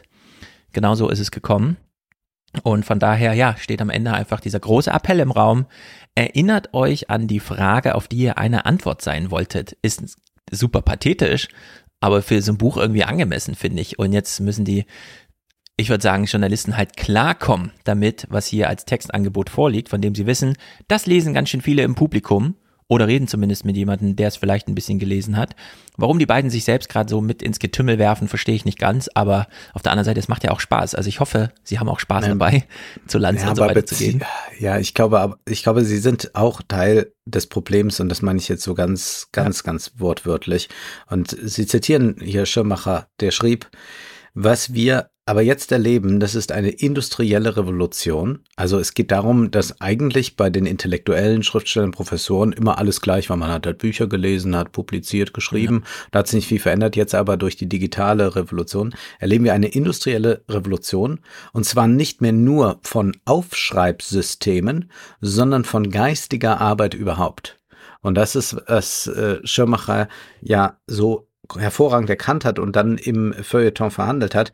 Und noch ein Journalist wird ja ganz positiv herausgehoben, Claudius Seidel, mhm. nämlich auch äh, FAZ-Feuilleton-Chef äh, damals gewesen. Und der hat sich zum Relotio-Skandal geäußert. Ja. Und ich glaube, das würde ich nochmal jetzt zum Schluss äh, von meiner Seite stark machen. Aus dem Relotio-Skandal haben wir nichts gelernt. Und ich habe gerade den Film über Relotius jetzt über diesen Skandal gesehen. Äh, der heißt der Borgenius. Äh, das ist mit Elias Mbarek in der Hauptrolle. Michael Bulli Herbig hat es verfilmt. Ja. Und es wird das Entscheidende, und das lese ich jetzt gleich vor, was das Entscheidende ist, in diesem Film überhaupt nicht verhandelt. Da geht es darum, ja, man muss mal die Fakten checken und was stimmt dann und so weiter. Und Seidel hat damals einen Artikel zu diesem Relotius-Skandal veröffentlicht und kommt dann dazu, äh, dass man ja erst einmal, ähm, äh, als dieser Name Relotius fiel, dachte, wer soll denn das sein? Genau. Also ich kannte ganz viele Journalisten und mich eingeschlossen, die den Namen noch nie gehört hatten. Mhm. Du, du glaube ich auch nicht, oder? Kanntest du Relotius vorher nicht? Und das war aber dann irgendwie dieser Star. Und dann dachte man, ach, ist ja interessant, dass man diesen Star gar nicht kennt. Aber das war dann in dieser Reporter-Szene war er dann ein, ein Star und also in dieser Reportageszene. Und äh, Seidel schrieb dann, und genau so bringen das auch andere hochdekorierte Reportagepreisträger in Seminaren und Workshops den jungen Kollegen bei. Also es geht darum, dass man ja äh, bei Reportagen, äh, muss man, ich muss den ganzen Absatz vorsehen. Also den mhm. überraschendsten Kommentar zum Relotius-Skandal verfasste in dieser Zeit Claudius Seidel, damals Feuilleton-Chef der Frankfurter Allgemeinen Sonntagszeitung.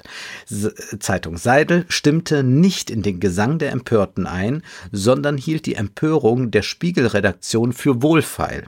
Schließlich habe Relotius als Superstreber durch nur gemacht, was in Reportageseminaren gelehrt werde, unter anderem von besagtem Chefredakteur selbst, dass die Reportagen nach dem Erzählmuster und der Montagetechnik erfolgreicher Spielfilme verfasst werden sollten, damit das Publikum fasziniert sei und bei der Stange bleibe. Zitat und genau so bringen das auch andere hochdekorierte Reportagepreisträger in Seminaren und Workshops den jungen Kollegen bei, dass es bei der Reportage um Casting und Dramaturgie gehe, dass wer in diesen schnellen Zeiten noch gelesen werden will, sich an der Erzähltechnik von Spielfilmen orientieren solle. Nun exakt das, Zitat Ende, exakt das habe Relotius gemacht und sei in perfekter Redundanz gerade dafür mit Reporterpreisen ausgezeichnet worden. Und weiter heißt es dann noch bei Seidel, das Erstaunliche, äh, viele von denen, die sich sehr fürs geistige und politische Leben interessieren, Zeitungen lesen und auf die Namen der Autoren achten, von Klaas Relotius noch nie gehört hatten, und wenn man Themen und Titel nannte, zugeben musste, dass sie über den dritten Absatz nicht hinausgekommen seien, zu bekannt, zu berechenbar, lieber weitergeblättert zum Wissenschaftsresort. Man darf solche Momentaufnahmen sicher nicht allzu ernst nehmen, aber es scheint doch Anlass zur Hoffnung zu geben, dass Zeitungsleser sich nicht einen Gefühlsverstärker Handwerker wünschen, dass sie sich lieber herausfordern als einlullen lassen. Journalismus ist halt im Kern die Verbreitung von Neuigkeiten, nicht von altbekanntem.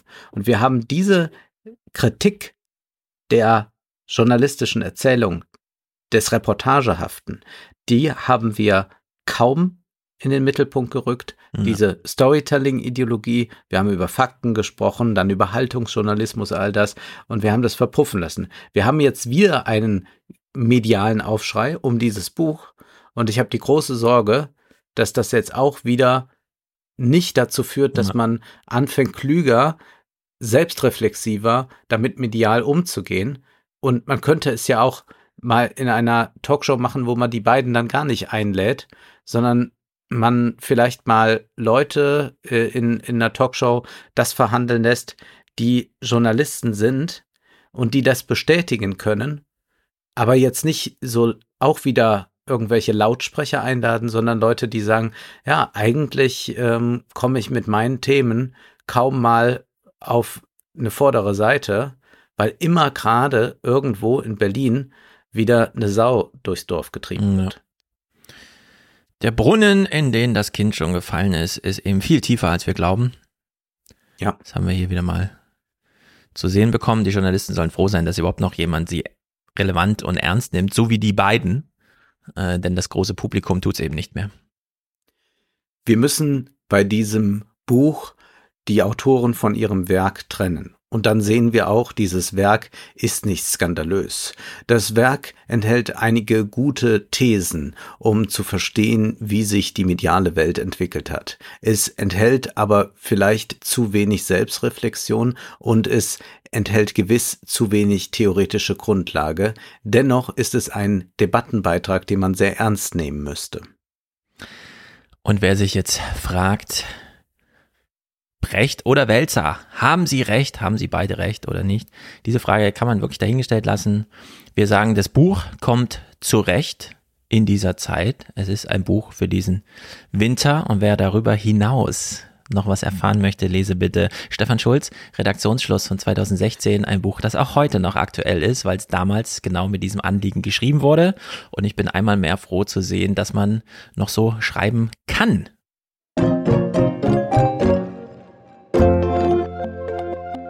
Dann springen wir erstmal zu den Influencern, machen wir mal etwas Leichtes jetzt äh, und wir bleiben aber zugleich bei der Personalisierung und zwar einfach mal ein paar Zahlen und zwar sind die aus dem Magazin für Kommunikation. Da hat Judith Henke mal aufgeschrieben, wie groß das Influencer-Business inzwischen ist und da geht es erst einmal um Ronaldo. Wie viel bekommt Ronaldo für einen Werbepost bei Instagram? Was Cristiano Ronaldo. Cristiano Ronaldo. Also dann sind wir ja bestimmt schon im siebenstelligen Bereich oder was? Eine Million Euro? 2,4 Millionen Boah. Dollar bekommt er für einen einzigen Post. Dann gibt es die Zwillinge Lisa und Lena, die kennst du vielleicht? Die kenne ich. Die machen auch bei TikTok äh, so ein Kram. Millionen Follower oder so, was. als ich zuletzt nachschaute. Wenn die bei Instagram etwas posten, also pro Post, so wird geschätzt von Hopper HQ, die haben so eine Liste, äh, Instagram Rich List veröffentlicht. Also die scheinen pro Post 72.000 Dollar zu bekommen. Also ist auch schon ordentlich. Es ist so, dass äh, von äh, den Internet, Internetnutzern, äh, den Jungen, die befragt wurden, 24 Prozent angeben, schon mal ein Produkt gekauft zu haben oder mehrere Produkte gekauft zu haben, die von Influencern auf äh, YouTube beworben wurden. Äh, Instagram wird wichtiger, da gibt es einen Zuwachs, aber TikTok holt natürlich auch auf. Die Kunden ziehen, so sagt dann äh, der Geschäftsführer von Faktenkontor, die Kunden ziehen es vor, personalisierte Werbung zu erhalten, die sich nach ihren Bedürfnissen richtet, was ich erstmal nicht so verwunderlich finde. Also das geht mir mhm. ja auch so, dass ich sagen würde, naja, wenn schon Werbung sein muss, dann wenigstens was Sinnvolles, zeigt mir nicht laufend irgendwas, was ich garantiert niemals kaufen würde. Also ich bekomme ja, ja immer so Turnschuhwerbung oder sowas ich angezeigt. Sagen, Schuhe. Ja, aber ich bekomme immer Turnschuhwerbung angezeigt ja. und man müsste diesem Algorithmus mal irgendwie zu verstehen geben, dass ich keine Turnschuhe trage. Ja. Ich weiß ja nicht, wie diese, wie, wie dieser Algorithmus auf die so Idee kommt. Pädagogisches Element, er will dich noch erziehen, weißt du? Äh, möglicherweise. wie viel geben deutsche Firmen für Influencer Marketing aus? Äh, Schätzung zufolge sind das 476 Millionen Euro pro Jahr. Also das ist schon ganz ordentlich. Und wir reden ja jetzt hier immer nur von der Werbung, die Influencer machen. Wir reden ja jetzt hier nicht von den eigenen Produkten der Influencer. Dann wären wir ja direkt bei einem Milliardenbusiness. Ja. Also äh, so eine Pamela Reif oder so, wenn die da 10 Millionen Mal ihren Müsli-Riegel verkauft, da sind wir ja an ganz anderen Höhen angelangt. Also es geht hier wirklich um diese klassische Influencer-Werbung. Und der die durchschnittliche Wachstumsrate zwischen 2019 und 2024 schätzt der Datendienst, äh, also das ist jetzt ähm, wieder ein anderer Datendienst, der da ähm, äh, frequentiert wurde, auf 23 Prozent. Weltweit gaben Unternehmen 2021 laut Zahlen von Influencer Marketing Hub fast 14 Milliarden US-Dollar für Influencer-Werbung aus. Dem Bundesverband Digitale Wirtschaft zufolge gaben 2021 in einer Befragung 14 Prozent der Unternehmen an, pro Jahr mehr als 100.000 Euro ihres Budgets für Influencer äh, einzuplanen. Also wir sprechen jetzt hier von, von deutschen Unternehmen. 11 Prozent geben sogar über 250.000 Euro für Influencer Marketing aus. Ja, YouTube ist immer noch wichtig, TikTok wird wichtiger.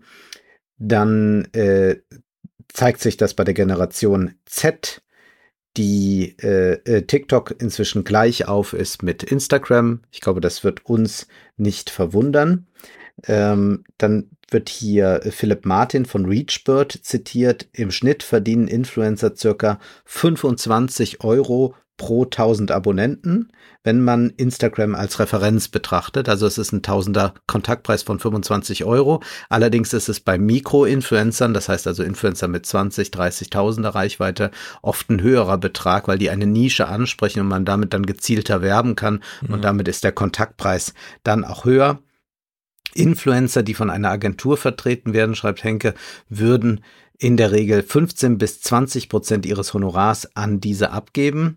Wer über 50.000 Follower habe, könne theoretisch vom Influenzen alleine leben. Laut hm. einer Studie der KI-Analystenplattform Hype Auditor liegt der Durchschnittsverdienst eines Influencers bei 2970 US-Dollar im Monat. Influencer, denen über eine Million Fans folgen, verdienen im Schnitt 15.000 Dollar monatlich. Äh, gut, das ist jetzt also nur dann auf die Werbung bezogen. Doch anders als sie können die meisten Influencer nicht allein von ihren Werbejobs leben. Nur vier Prozent aller Influencer erreichen dieses Ziel. Also da haben wir wieder diese ganz, ganz spitz zulaufende Pyramide, die wir auch im Buch beschrieben haben. Man hat Einzelne, die es wirklich geschafft haben und eine extreme finanzielle Unabhängigkeit erleben, aber für die anderen Influencer die sich jetzt so ein bisschen umtun und da und dort mal eine Werbekooperation haben, ist es äh, überhaupt nicht denkbar, dass sie da ganz aussteigen können und dass sie äh, finanziell unabhängig mit dem Influencer-Business sind. Also nur für ganz wenige äh, gilt das natürlich. Und wichtig ist dann auch die Interaktionsrate natürlich. Ähm, also man rechnet, äh, sagt hier dann ein Marketing-Experte, wenn die Likes bei zwei bis drei Prozent der Followerzahl liegen, ist das eine solide Interaktionsrate. Also dann kann man sehen, äh, da wird hm. auch noch mit der Community äh, kommuniziert oder die Community interessiert sich auch noch wirklich für die Inhalte. Ja, das waren jetzt mal so ein paar Zahlen und ich finde es doch ganz erstaunlich, äh, nochmal so zu hören, nur vier Prozent aller Influencer erreichen das Ziel, finanziell unabhängig zu sein. Also was das doch für eine Illusion ist, dieses Aufstiegsversprechen Influencertum. Und das sind eigentlich die Zahlen, die muss man mit in den Unterricht nehmen, weil du eben ja auch das mhm. angesprochen hast, äh, deinem Lehrer nachgefragt. Das sind so Zahlen, die, die braucht man, um mal zu sagen, ja, vier Prozent von denen, die schon Influencer sind. Und da sind ja noch nicht die eingerechnet, die mal irgendwie so ein bisschen probiert haben und nur auf äh, 500 Follower hochgekommen sind. Also eigentlich ganz traurig, äh, wie sehr suggeriert wird, dass es alles schaffen können und wie wenig es dann in der Tat sind. Mhm. Jo, bleiben wir mal bei Zahlen, aber auf der anderen Seite des Spektrums. Menschen, die nicht so richtig vorwärts kommen. Der Kinder- und Jugendreport 2022 der DAK, da ist er zumindest veröffentlicht. Ach, du hast Mm. den auch mitgebracht. Bitte? Du hast den auch mitgebracht. Ja, ich habe vorhin schon gedacht. Ah, genau. ja gut, aber dann gut, dann haben wir den ja beide, das ist doch praktisch. Genau, ich hatte ihn äh, als, ich wollte ihn eigentlich im Podcast schon im August, nee, im Sep ja, August äh, Mhm. thematisieren, aber nur als Aufhänger, denn es gibt ein äh, Autor in äh, Frankfurter Rundschau, also ich nenne nur die Zahlen, je nachdem, äh, also diese ähm, Referenzjahr 2019, jetzt springen wir drei Jahre nach vorne, nehmen also Corona einmal mit und stellen fest, 54 Prozent plus diagnostizierte Essstörung bei Mädchen, das wird ja, Ja. das hast du ja vorhin auch schon genannt, 15 bis 17-Jährige, 23 mehr neu diagnostizierte Depressionen, Mhm. auch wieder bei Mädchen und 24 Prozent mehr diagnostizierte Angststörung bei Mädchen. Also die Prävalenz ist da wohl erstaunlich hoch. 15 Prozent mehr Adipositasfälle bei Jungen. Und das sind diese ökonomischen plus die, äh, die, die Ernährungssachen plus gekoppelt. Ähm, 62 Prozent erhöhtes Risiko auf Adipositas bei Jungen mit einem niedrigen sozioökonomischen Status. Und das ist mir hier wichtig, dass wir also eine Verkopplung, wir haben auch heute Morgen wieder äh, Nachrichten bekommen, zumindest habe ich es auf Twitter gelesen, dass äh, die schweren Corona-Fälle im Kindesalter vor allem in sozioökonomisch schwachen Familien, äh, also bedürftigen Familien stattfinden. Also dass wir hier eine totale Verkopplung von Armut und ja, Lebensqualität haben, was ja bedeutet, jetzt, wenn wir so eine politisch induzierte Armut nochmal oben drauf haben, durch Infl Inflation und auch diese Unsicherheit mit dem Krieg und so weiter, wie geht man jetzt eigentlich die Zukunft um? Haben wir es mit armutsbedingter Mangelernährung zu tun, um die sich der Autor Martin Rückert der Frankfurter Rundschau kümmert. Ähm, die Inflation rückt ein fast vergessenes Problem ins Licht Mangelernährung und Hunger in Deutschland. Von Armut Betroffene äh, Betroffene formieren sich zu einer Protestbewegung. Also es spiegelt sich wieder zurück. Wir erwarten natürlich auch diese Proteste. Und er greift hier Tweets eines Ilian Feuerbringer auf. Für eine gesunde Ernährung mit regelmäßig Obst und Gemüse bräuchte er 65 Euro pro Woche. Die hat er nicht. Feuerbringer Mitte 20, aufgrund einer Behinderung arbeitsunfähig, lebt von Grundsicherung. Das sind 449 Euro im Monat für Lebensmittel und alkoholfreie Getränke sind davon etwas mehr als 5 Euro am Tag vorgesehen, also rund 36 Euro die Woche, theoretisch. Feuerbringer bedient sich vor allem bei Lebensmitteln, die kurz vor dem Ablauf stehen und zum Sonderpreis verkauft werden. Zitat, in den Wochen, in denen Butter dabei ist, kaufe ich Kartoffeln dazu und habe drei bis vier Abende warme Mahlzeit damit abgedeckt. Muss er Waschmittel nachkaufen, reicht es nur für Nudeln. Und manchmal nimmt er eine Tüte Chips für unter einen Euro, Zitat, die ersetzt mir zwei Mahlzeiten, wenn es sein muss. Also wir haben diese Ausweichbewegung, ich fand das damals in diesem Arbeitsfreibuch auch schon erstaunlich. Äh, Frank Rieger und Konstanze Kurz sind ja sehr diesem, was ist aus dem ehemaligen Agrarsektor, der jetzt auf zwei, nur noch ein Prozent der Beschäftigten müssen da arbeiten, um uns alle zu versorgen. Krasse Automatisierung, was aber auch bedeutet, dass die da genau wissen, wir sind die Grundlage von allem, nicht nur industriell, sondern auch in der Versorgung der Bevölkerung. Das heißt, wenn irgendwo Armut droht, dann müssen wir darauf achten, dass die Aufbackbrötchen auch roh essbar und verdaubar sind, weil sehr viele Leute die dann einfach für 35 Cent kaufen und sie nicht aufbacken, weil sie keinen Zugang zum Backofen haben und dann werden die so gegessen. Und dieser Martin Rückert hat hier auf seiner eigenen Seite, martinrückert.com, ein Interview geführt mit dem Ernährungsmediziner Hans-Konrad Bisalski, ein emeritierter Professor der Universität Hohenheim, der sehr viel zur Mangelernährung bei Kindern in Entwicklungsländern geforscht hat und jetzt mal nach Deutschland schaut. Frage. Im reichen Deutschland gibt es armutsbedingte Mangelernährung und teils auch Hunger. So stellte es der wissenschaftliche Beirat der Bundesregierung, ja, also des Bundesernährungsministeriums, dessen Mitglied Sie damals, nämlich 2020 waren, in einem Gutachten fest. Was hat sich seither getan? Und dann die Antwort, es gibt Schätzungen, dass jedes vierte Kind in Deutschland von Ernährungsarmut bedroht ist, die Eltern also zu wenig Geld für eine gesunde Ernährung haben, genaue Daten fehlen, fest steht aber, Corona hat das Problem vergrößert. Und weil noch mehr alleinerziehende Mütter in Armut gerutscht sind, jetzt verschärfen Preissteigerungen die Situation weiter. Und äh, ja, sie kommen dann so auf die Sozialpolitik und so weiter zu sprechen. Äh, er redet über seinen Report, äh, dass er das damals aufgeschlüsselt hat während Corona. Und dann kriegt er die Frage, wie haben verantwortliche Politiker auf den Befund zur Ernährungsarmut im Gutachten von 2020 reagiert? Jetzt machen wir alle eine Denkerpause und die Antwort lautet, Hm. gar nicht. Ja. Er sagt einfach Und- gar nicht. Medial kommt es auch so gut wie nicht vor. Ich meine, wir hatten ja den paritätischen, äh, der von der Armut äh, gesprochen hat, verrückte Zahlen vorlegte, beziehungsweise erschreckende Zahlen vorlegte. Und ich sagte ja damals, das ist jetzt das Video hier von Phoenix, 10.000 Mal noch nicht mal geklickt. Ja. Bei YouTube, äh, Thilo war auch da, äh, Hans hat noch eine Frage gestellt und noch eine Journalistin. Mehr Journalisten waren auch gar nicht da, es waren nur zwei im Raum oder drei. Ja. Und auch da nur acht oder 7.000 Aufrufe. Das heißt, wenn wir, und das ist vielleicht auch was, was ich nochmal rückblickend äh, Precht und Wälzer ankreiden will, man hätte auch mal so ein paar andere Themen noch außer diese drei Krisenthemen äh, aufmachen können, äh, wie wenig das so vorkommt. Und das auch, und da gibt's auch ja nochmal ähm, äh, Statistiken, die man heranführen kann, Auswertungen. Und dann muss man einfach sagen, ah, ja, genau das, was du jetzt alles beschrieben hast, ist medial radikal unterrepräsentiert, was nicht heißt, dass es verheimlicht wird, sondern es findet halt nicht statt, weil man sagt, lass uns lieber heute Abend nochmal so einen kleinen Gladiatorenkampf veranstalten. Genau, Folklore machen. Ja. Also der äh, Bisalski sagt ja ganz klar, kostenloses Essen in Kita und Schulen, wie in Schweden, wäre absolut Pflicht. Und ja. Familien brauchen mehr Geld. Denn was machen sie als erstes? Da, wo sie ganz unflexibel umgehen, sie kaufen sich Essen. Und deswegen wäre so eine Direktfinanzierung äh, da dringend angeraten, vor allem jetzt, wo man so krass aufs Geld schauen muss. Ja, also ein ganz äh, schwieriges Thema, in dem in Deutschland unglaublich viel zu tun ist, würde man es nur äh, entsprechend mal thematisieren. Ja. Dann bleiben wir bei der DAK-Studie, denn etwas hat mich wirklich überrascht, das wusste ich überhaupt nicht. Da steht der Satz, über die Hälfte aller psychischen Erkrankungen entstehen bereits vor dem 19. Lebensjahr. Das war mir überhaupt nicht klar, Ne? wie entscheidend diese Phase ist und was das dann auch bedeutet, wenn wir diese Lockdowns hatten und was das bedeutet, dass das Leid von Jugendlichen medial kaum richtig thematisiert wurde.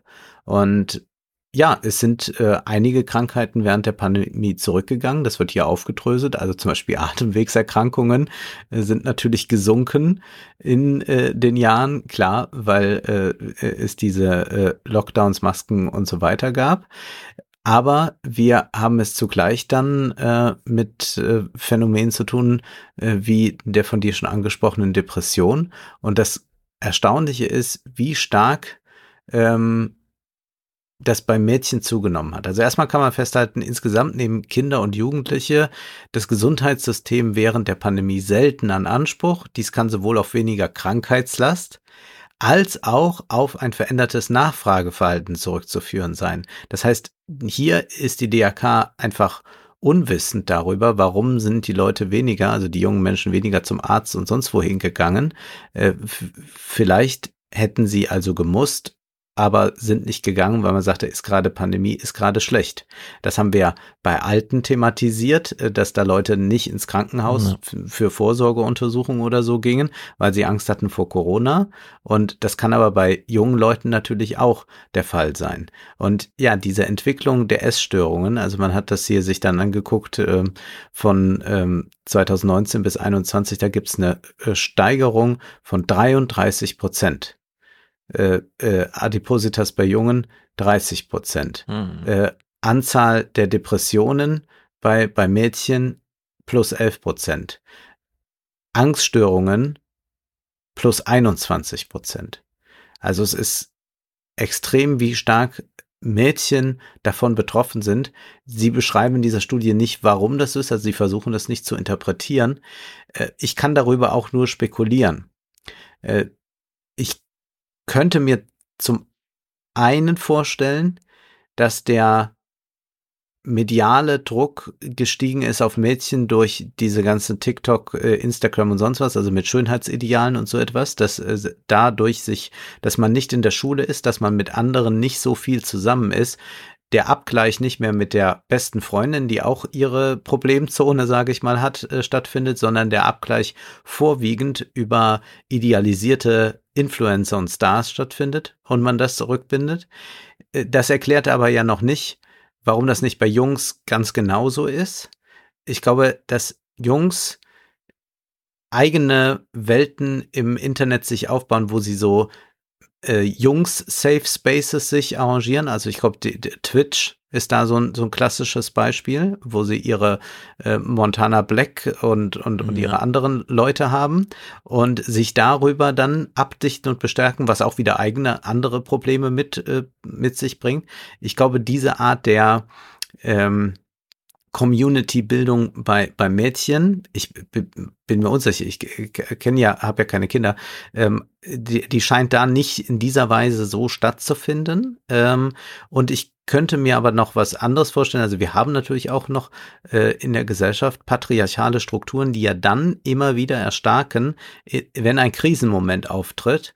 Und das war ja zu sehen bei äh, Frauen, dass die dann eine größere Belastung durch Corona hatten und dass man das auch vielleicht dann hat in der Familie, wenn jetzt plötzlich aufgepasst werden muss, äh, irgendwelche Arbeiten übernommen werden müssen, dass dann vielleicht den Mädchen mehr aufgebürdet wird als den Jungs, weil man wieder sagt, ach ja, das ist ja hier so eine Frau als also die die die vertritt jetzt eher die Mutterrolle, also passt die jetzt auf die Geschwister ja. auf, als man das jetzt dem dem vielleicht dem Bruder zumutet. Das wäre jetzt meine einzige Spekulation, die ich da anstellen kann.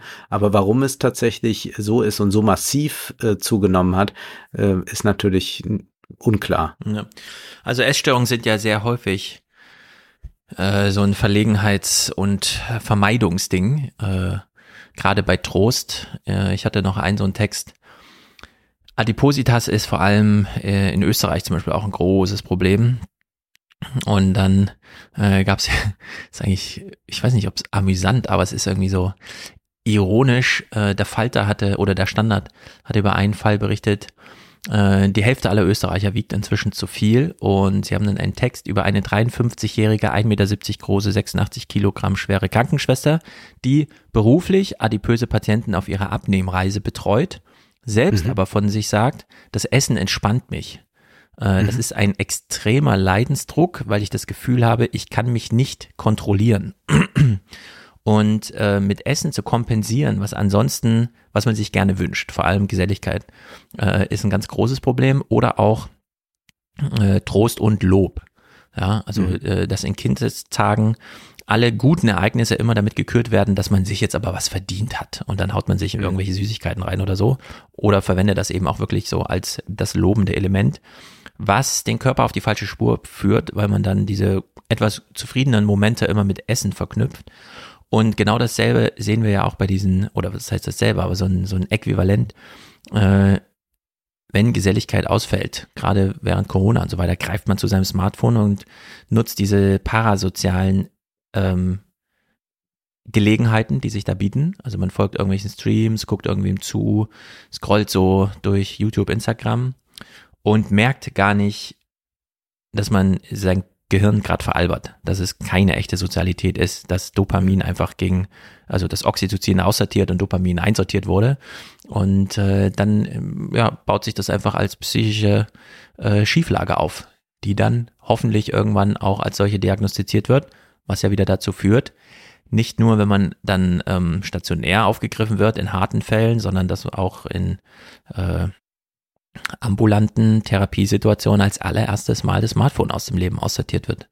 Äh, mhm. Also ganz konkret, stationäre Aufnahme deutschlandweit, Smartphone weg. Man kriegt es noch für eine Viertelstunde am Tag, aber das ist dann erstmal weg. Und dann muss man erstmal mit sich selber wieder klarkommen und findet dann viel schneller wieder kommunikativen Anschluss was auch heißt, das muss man dann erstmal lernen, äh, mit jemandem zu tun zu haben, der doppelte Kontingenz bedeutet. Man weiß nicht genau, was der andere mitbringt in die Situation und man kann nicht einfach weiter scrollen. Ja, und mhm. diese Konfrontation mit Sozialität äh, ist das allererste, was man da wieder lernt. Und äh, in der Hinsicht äh, würde ich sagen, Bei solchen psychischen Auffälligkeiten fehlt als allererstes mal ein Mitmensch oder irgendeine soziale Umgebung, die wirklich einen relevanten Unterschied macht in der Wahrnehmung, im Denken und so weiter. In der Hinsicht sind das ganz große Einsamkeitswerte, die man über Bande bei solchen Zahlen da kriegt. Ja. Äh, ganz kurz noch will ich darauf hinweisen, das waren jetzt Zahlen aus NRW. Äh, da ist diese Studie durchgeführt worden, aber zum Teil gibt's dann auch Vergleiche mit äh, Zahlen aus dem Bund und die sehen dann sehr ähnlich aus. Da heißt es beispielsweise, Angststörungen zeigen sowohl im Bundesdurchschnitt als auch in NRW einen hinsichtlich Depressionsneudiagnosen vergleichbaren Trend.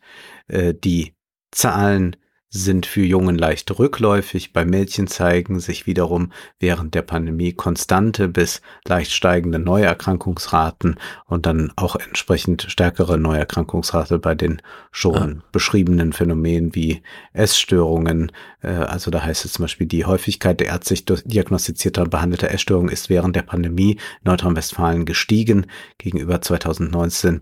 In 2001 äh, wurden in 2021 20 Prozent mehr Jugend Jugendliche im Alter von 15 bis 17 Jahren erstmalig aufgrund von Anorexie oder Bulimie ärztlich behandelt. Bei Kindern im Alter von 10 bis 14 Jahren sind 12 Prozent mehr neu diagnostizierte Fälle in 2021 gegenüber 2019 dokumentiert. Und da sprechen wir von noch ganz jungen Menschen, also 10 bis 14 Jahren. Hm. Ja, eine Studie, die äh, nochmal zeigt, äh, wie äh, dramatisch die Lage bei den Jugendlichen ist und eigentlich dazu aufruft, äh, wieder, dass dies mehr repräsentiert sein müsste.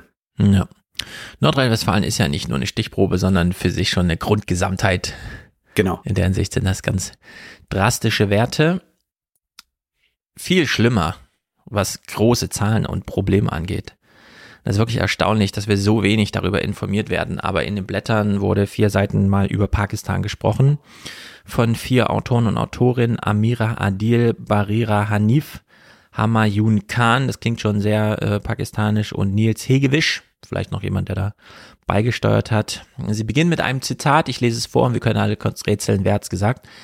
Ein Klimagemetzel dieses Ausmaßes habe ich noch nie gesehen. Hm. Es ist von Antonio Guterres, also unserem ah, ja. UN-Generalsekretär. Er war in Pakistan Mitte September und hat äh, sich um internationale Unterstützung gekümmert. Äh, das wahre Ausmaß der Katastrophe, schreiben die Autoren, wird erst in wenigen Wochen bekannt sein, aber rund ein Drittel des Landes steht nach Angaben der pakistanischen Katastrophenschutzbehörde seit Wochen unter Wasser. Satellitenbilder zeigen einen gigantischen Binnensee, der sich infolge der Überflutung im Süden Pakistans gebildet hat und dessen Pegel nur langsam sinkt. Mehr als 1400 Menschen sind bislang in den Fluten gestorben. 17 Millionen Häuser wurden zerstört und mindestens 35 Millionen der 230 Millionen Einwohner Pakistan sind direkt betroffen. Also das ist wirklich biblisches Ausmaß. Es ist unglaublich. Mhm.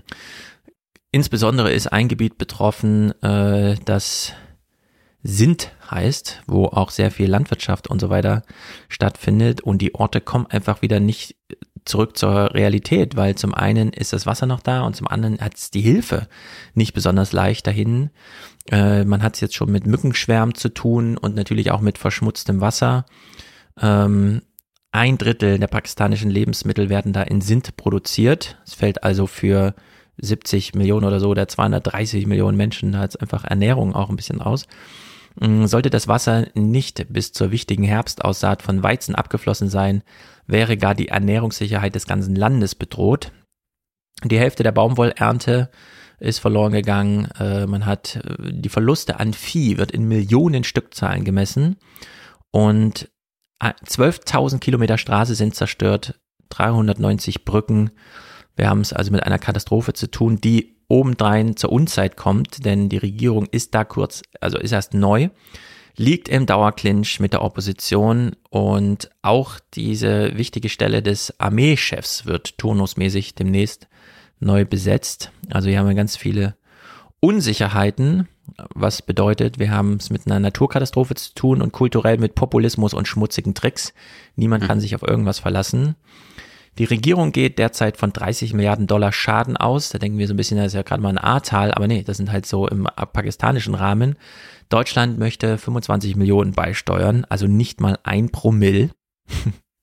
das ist so lächerlich, ich verstehe sowas überhaupt ja. nicht. Mm, Geld allein wird aber die Zukunft Pakistans nicht sichern. Laut dem IPCC-Bericht von 2021 ist die Wahrscheinlichkeit eines extremen Niederschlagsereignisses in Pakistan mittlerweile 1,3 mal höher und dabei 6,7 Prozent intensiver als im Jahr 1900. Denken wir, klingt aber nicht sehr viel. 6,7 Prozent intensiver und 1,3 mal höher in der Wahrscheinlichkeit. Aber das, was jetzt passierte, fand im Rahmen dieser Wahrscheinlichkeitsrechnung statt. Und wenn man dann in die Zukunft schaut, Temperaturen, also sollten die durchschnittlichen äh, globalen Temperaturen wirklich um vier Grad ansteigen, werden solche Ereignisse mit einer 2,7 mal höheren Wahrscheinlichkeit, also nicht nur 1,3, sondern 2,7 und statt 6,7 äh, Prozent intensiver 30 Prozent intensiver. Also äh, diese Art von Hochwasser nur im Faktor 3 nochmal obendrauf. Droht da jetzt einfach. Und man weiß nicht genau wann. Irgendwann bis Ende des Jahrhunderts ist es halt so ein flächendeckendes Phänomen. Wir haben es also beim Klimawandel, beim Blick auf Pakistan mit einem Bedrohungsmultiplikator zu tun, der, nachdem die Natur des Landes äh, einmal umgeworfen wurde, wirklich komplette kulturellen Kahlschlag nach sich zieht, bis hin zu nicht mehr politisch handlungsfähig und das bei einer Atommacht. Also in der Hinsicht äh, auch ganz vielen Dimensionen. Armut wird die neue Normalität, auf die man sich jetzt schon einstellen sollte. Und bei der Bekämpfung des Klimawandels sagen die Autoren, nee, also wir haben es jetzt wirklich nur noch mit der Bewältigung seiner Folgen zu tun. Ähm, ja, seit April ist die neue Regierung im Amt. Äh, sie wird von der Opposition mit Vorwürfen überzogen. Man kriegt gerade gar nichts hindert, alle werden im Stich gelassen. In der aktuellen Katastrophe sind es daher vor allem die zahllos freiwilligen Helfer vor Ort, zielgesellschaftliche Organisationen und die großen Hilfsgemeinschaft in der Bevölkerung, die die Not zumindest einiger Betroffener lindert. Also es ist quasi nur noch Zivilgesellschaft vor Ort übrig geblieben. Diesen Bemühungen mangelt es aber, oh Wunder, an Koordination. Jetzt müsste man einiges machen, Wiederaufforstungen, Einrichtungen von Überschwemmungsgebieten. Als ich das so las, dachte ich mir, ja, man bräuchte jetzt hier so ein niederländisches Programm der letzten Jahrhunderte, aber innerhalb von wenigen mhm. Jahren, um dann irgendwie die nächste Flut dazu verhindern, was natürlich nicht gelingen wird. Und der größte Handlungsbedarf liegt in der Landwirtschaft. Nun ist es so, im Ranking des German Marshall Funds ist Pakistan bei den ist von Klimawandelfolgen betroffen auf Platz 8. Und wir wissen, mhm. Deutschland und so liegt da auf Top 3. Äh, wir haben es also hier mit einem Land zu tun, in dem einfach passiert, was auch hierzulande passiert, Ahrtal und so. Nur die können halt mit den Folgen nicht umgehen. Während wir halt noch ja, irgendwie, es dauert auch ewig, wir sehen das ja, wir haben auch keine Handwerker, die es leisten können und äh, die ja. Gelder werden auch bis heute nicht so richtig ausgezahlt. Wir sind noch ein reiches Land, aber es haben wir doch alle Länder jetzt damit zu tun. Und das will ich nochmal spiegeln mit einem anderen Text, den hat ähm, David Wallace Wells auf Twitter geteilt. Mhm. Wir kennen ihn als Autor der unbewohnbaren Erde. Es geht um eine volkswirtschaftliche Klimafolgenänderungsabschätzung für Kanada. Und jetzt nochmal nur die Zahlen. 2025 erwartet man einen volkswirtschaftlichen Verlust von 25 Milliarden Dollar, was bedeutet 50 Prozent des erwarteten Wachstums ist, geht einfach verloren. Also wirklich die Halbierung des Wirtschaftswachstums bei 25 Milliarden. Für die Jahre danach erwartet man jährlich 78 bis 101 Milliarden, die einfach rausgerechnet werden bis Mitte des Jahrhunderts und Ende des Jahrhunderts wird hier projiziert 391 bis 865 Milliarden Dollar. Kannst du das nochmal sagen? Also jetzt wird mit 25 Milliarden aktuell gerechnet was eine Halbierung des, ja. des Wirtschaftswachstums bedeutet. Und äh, die höchsten Prognosen für Ende des Jahrhunderts sind 865 statt 25. Also wir haben es eine mit einer absoluten Katastrophe mit, wir haben es einer mit, mit einer vorausgesagten Zerstörung der kanadischen Volkswirtschaft zu tun durch Klimawandel. Und es betrifft alle Länder der Welt, man muss es nur mal ausrechnen, was die äh, Projektionen wirklich sind. Also es ist unglaublich. Ja, 2023 können wir dann wieder, nachdem alle Krisen beseitigt und besiegt sind, zur Schuldenbremse zurück. ja, es sind ja, unglaubliche ist, Zahlen. Ist, das, ja. ja. Wir brauchen so eine Rechnung mal für Deutschland. Ich glaube, einige würden hier aus allen Wolken fallen. Naja, und wenn, also das haben wir ja im Ahrtal gesehen. Ich meine, wenn da lauter Häuser stehen, die eine halbe Million wert sind, dann wird halt sehr viel Wert sehr schnell vernichtet. Wird einfach vernichtet, genau. Ja. Und wenn der Wert von Grund und Boden nicht vorhanden ist, also wenn die Verbriefung des Eigentums und die Ummünzung in Geld auf der Ebene scheitert, kann man darauf nichts aufbauen. Da gibt es ja. dann keine Innovation, Industrie, irgendwas mit, ja, wir haben ja noch Maschinenbau oder sowas. Nee, ist dann einfach nicht mehr, sondern das ist alles gekoppelt. Deswegen auch diese ganz wichtige Argumentation, wenn hier mal ein Atomkraftwerk explodiert, ist es vorbei. Dann ist nicht nur äh, das Grund- und Bodenland einfach nichts mehr wert, sondern dann kann auch darauf nichts mehr aufgebaut werden. Dann braucht die Volkswirtschaft ein neues Fundament und das finden wir so schnell nicht. In der Hinsicht ganz dramatische Zahlen. Blicken wir nach China. Das ist jetzt ein Text von, äh, der veröffentlicht wurde bei, äh, äh, bei Substack von einer Person, die unter Pseudonym schreibt, offenbar sehr gute Verbindungen zur äh, chinesischen KP hat oder zumindest an Informationen rankommt. Äh, ich habe aber nachgeprüft, es gibt diese Person wohl tatsächlich, also die Washington Post hat sich wohl auch mit dieser Person mal getroffen, aber es äh, gibt jedenfalls einen Text von N.S.Lyons und da geht es um China und dass China besessen ist von Essen, von Lebensmitteln, äh, von, von Lagerungen. Und zwar heißt es da, China ist besessen von der Ernährungssicherheit. Vielleicht ist Ihnen gar nicht klar, wie besessen China davon ist. Es wird erwartet, dass China mit seinen 20 Prozent der Weltbevölkerung bis Ende des Jahres etwa 65 Prozent des weltweiten Mais und 53 Prozent des weltweiten Weizens angehäuft und eingelagert haben wird das ist ja erstmal sehr eigenartig und natürlich will der Autor wissen, was passiert da. Für die chinesische Führung ist es nicht ausreichend. Im Juni erließ der chinesische Staatsrat Sofortmaßnahmen, um die Nahrungsmittelversorgung weiter zu sichern und die Preise zu senken. Er versprach umfangreiche Agrarsubventionen und massive Investitionen in die Logistik und drängte die lokalen Regierungen, noch größere staatliche Getreidereserven anzulegen. Premierminister Li Keqiang Chinas Nummer zwei gab zu Protokoll, dass jede Regierungsebene daran arbeiten müsse, die landwirtschaftlichen Erträge in diesem Jahr zu maximieren und dass die Beamten, die dies nicht tun, zur Verantwortung gezogen werden. Man hat bei Xi 2020 schon ganz klar diesen Shift hin zum Thema Nahrung erleben können. Er nannte das im August Operation leere Teller. Er sagte, da müssen wir immer aufpassen. Äh, man muss immer für Lebensmittelsicherheit sorgen. Die Lebensmittelsicherheit sei die Voraussetzung für die nationale Sicherheit.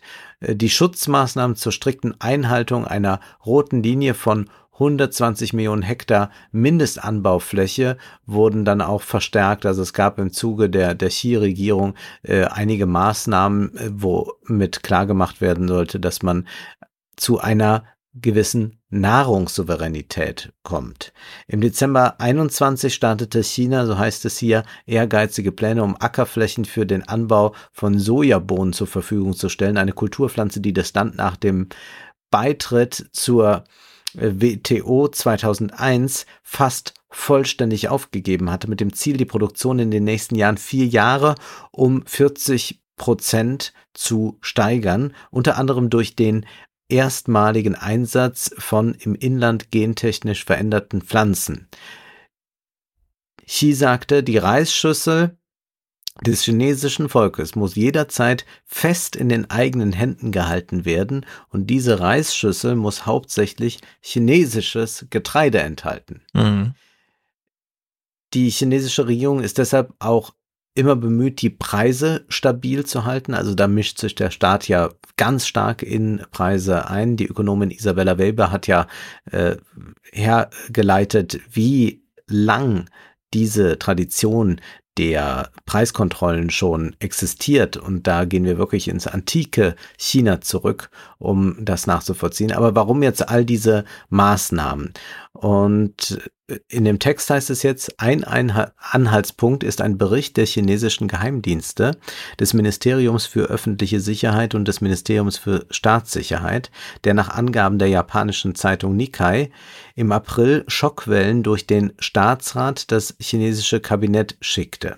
Der Bericht, in dem Sanktionen, Blockaden und andere Maßnahmen analysiert wurden, die die Vereinigten Staaten und ihre Verbündeten als Reaktion auf eine chinesische Invasion in Taiwan ergreifen könnten, kam zu dem Schluss, dass China zumindest einen kritischen nationalen Schwachpunkt hat. Es besteht ein hohes Risiko, dass es zu einer Lebensmittelkrise kommt, warnte der Bericht. Und dadurch wurde man offenbar aufgeschreckt und versucht jetzt diese Nahrungssouveränität zu erreichen. Äh, man äh, macht Flächenausbau. Äh, Chinas Weißenproduktion pro Hektar ist 50 äh, Prozent höher als äh, die in den Vereinigten Staaten. Aber man könnte, ähm, man erreicht aber jetzt ähm, natürlich nicht die Effizienz, wie zum Beispiel die Niederlanden es geschafft haben. Dennoch ist China stark auf Importe angewiesen, um Nahrungsmittel, äh, den Nahrungsmittelbedarf zu decken, also trotz all der Maßnahmen. Das Defizit von fünf Prozent macht China immer noch zu einem der größten Weizenimporteure der Welt. Und obwohl China nur zehn Prozent seines Maisbedarfs importiert, ist es immer noch der größte Maisimporteur der Welt. Also das ist eigentlich äh, logisch, aber wenn man es mal so hört, nur zehn Prozent, ja, Genau, nur da, da, da merkt man dann, was das eigentlich für geopolitische Verwerfungen sind. Ja. Also die brauchen nur zehn Prozent des Maisbedarfs zu importieren. Da würde man sagen, ja, ist doch prima. Und da sagt man, aber klar, wenn die ja über eine Milliarde sind, dann ist das immer noch so, dass China der größte Maisimporteur ist. Ja. Am wichtigsten ist, dass China, heißt es hier, jährlich fast 120 Millionen Tonnen Sojabohnen verbraucht, fast so viele wie die gesamte US-Sojabohnenernte. Ja. Davon aber mehr als 100 Millionen Tonnen importieren muss, was etwa 62 Prozent aller international gehandelten Sojabohnen entspricht. Etwa 30 Prozent dieser Importe kommen aus den Vereinigten Staaten. Das ist für China die wichtigste, wie es hier heißt, Proteinquelle. Es das heißt dann so schön im Vergleich äh, mit Russland, China ist in gewisser Weise das Gegenteil von Russland. Es ist ein riesiger Importeur von Energie, Lebensmitteln und anderen Rohstoffen, der all diese Ressourcen aufnimmt und einen Großteil der Industrieprodukte der Welt aus dem Land presst. Dadurch ist das Land weit weniger autark, obwohl es für die Weltwirtschaft sehr viel wichtiger ist. Kurz gesagt, wenn China wegen Taiwan oder einer anderen Frage in einen Krieg mit den USA eintreten würde, wären Millionen von Chinesen in kürzester Zeit vom Hungertod bedroht, ungeachtet des Schadens, den eine Abtrennung Chinas von der Weltwirtschaft auch für seine Feinde bedeuten würde. Peking muss dieses Problem lösen, bevor es solche Abenteuer wagen kann. Das mhm. heißt, man versucht jetzt erst einmal eine Sicherheit herzustellen. Man wird sich wahrscheinlich jetzt auch sehr genau angucken, was passiert eigentlich mit den Sanktionsregimen und wie könnte das aussehen und was ist, wenn wir dann quasi ausgehungert werden. Aber bis dahin kann man sagen, wird da vermutlich nicht so viel äh, passieren. Äh, er geht dann noch darauf ein, dass die Ernährungssicherheit auch im Westen wichtiger wird. Äh, das heißt, die chinesische Führung scheint also schon vor einigen Jahren die gleiche harte Wahrheit erkannt zu haben, die auch den europäischen Politikern erst jetzt bewusst wird. Also wie problematisch diese Abhängigkeit in, äh, an den Märkten ist. Es wird dann noch äh, Macron äh, zitiert, vielleicht hat er recht, das Zeitalter des Überflusses und des leichten Lebens ist wahrscheinlich vorbei, zumindest für ein oder drei Jahrzehnte. China sieht das jedenfalls so und ist entschlossen, sich auf ein Leben in dieser neuen Welt einzustellen. Beunruhigend ist, dass so viele unserer führenden Politiker im Westen dies offensichtlich immer noch nicht sind. Ja, damit endet äh, dieser Text, der uns doch mal einige große Zahlen an die Hand gibt, äh, mit denen man auch Geopolitik betrachten hm. kann. Also ich meine, Missernten, die dieses Jahr erwartet werden, Spanien, Olivenernte, schwerste Dürre ever die man da registriert. Ja. Pakistan, Flutkatastrophe, wie eben angesprochen. Und der Yangtze, tiefster Pegelstand seit 150 Jahren. Diese ganzen Reisbauflächen funktionieren alle gerade gar nicht mehr und fallen erwartbar aus. Ähm, es gibt hier ein sehr gutes Textangebot von Philipp Kollhöfer, dachte ich. Der hatte mich bei T-Online über, darum wird es nichts mit Putins, äh, mit Russlands Imperium geschrieben. Äh, es geht um Überbevölkerung und ja, ist es denn Überbevölkerung, also in Anführungszeichen, und die Wirklichkeit und die Menschheit und so weiter. Und dann, das wird auch Wladimir Putin zum Problem. Dann behandelt der Text das aber gar nicht, sondern macht so einen ganz groben Blick über ja, die alten Republik halt, wie die demografische Lage so ist und kommt dann nur ganz kurz darauf zu sprechen. Ich nenne aber mal die Zahlen. In Russland wurden in den 15 Jahren 76 bis 91, also die letzten 15 Jahre Sowjetherrschaft, 36 Millionen Kinder geboren. Mhm. Danach, Jahre 92 bis 2007, nur noch 22,3. Also von jetzt auf gleich, von 36 auf 22. Was eben bedeutet, die Kinderzahl pro Frau ist von 2,01 auf 1,5 abgerutscht.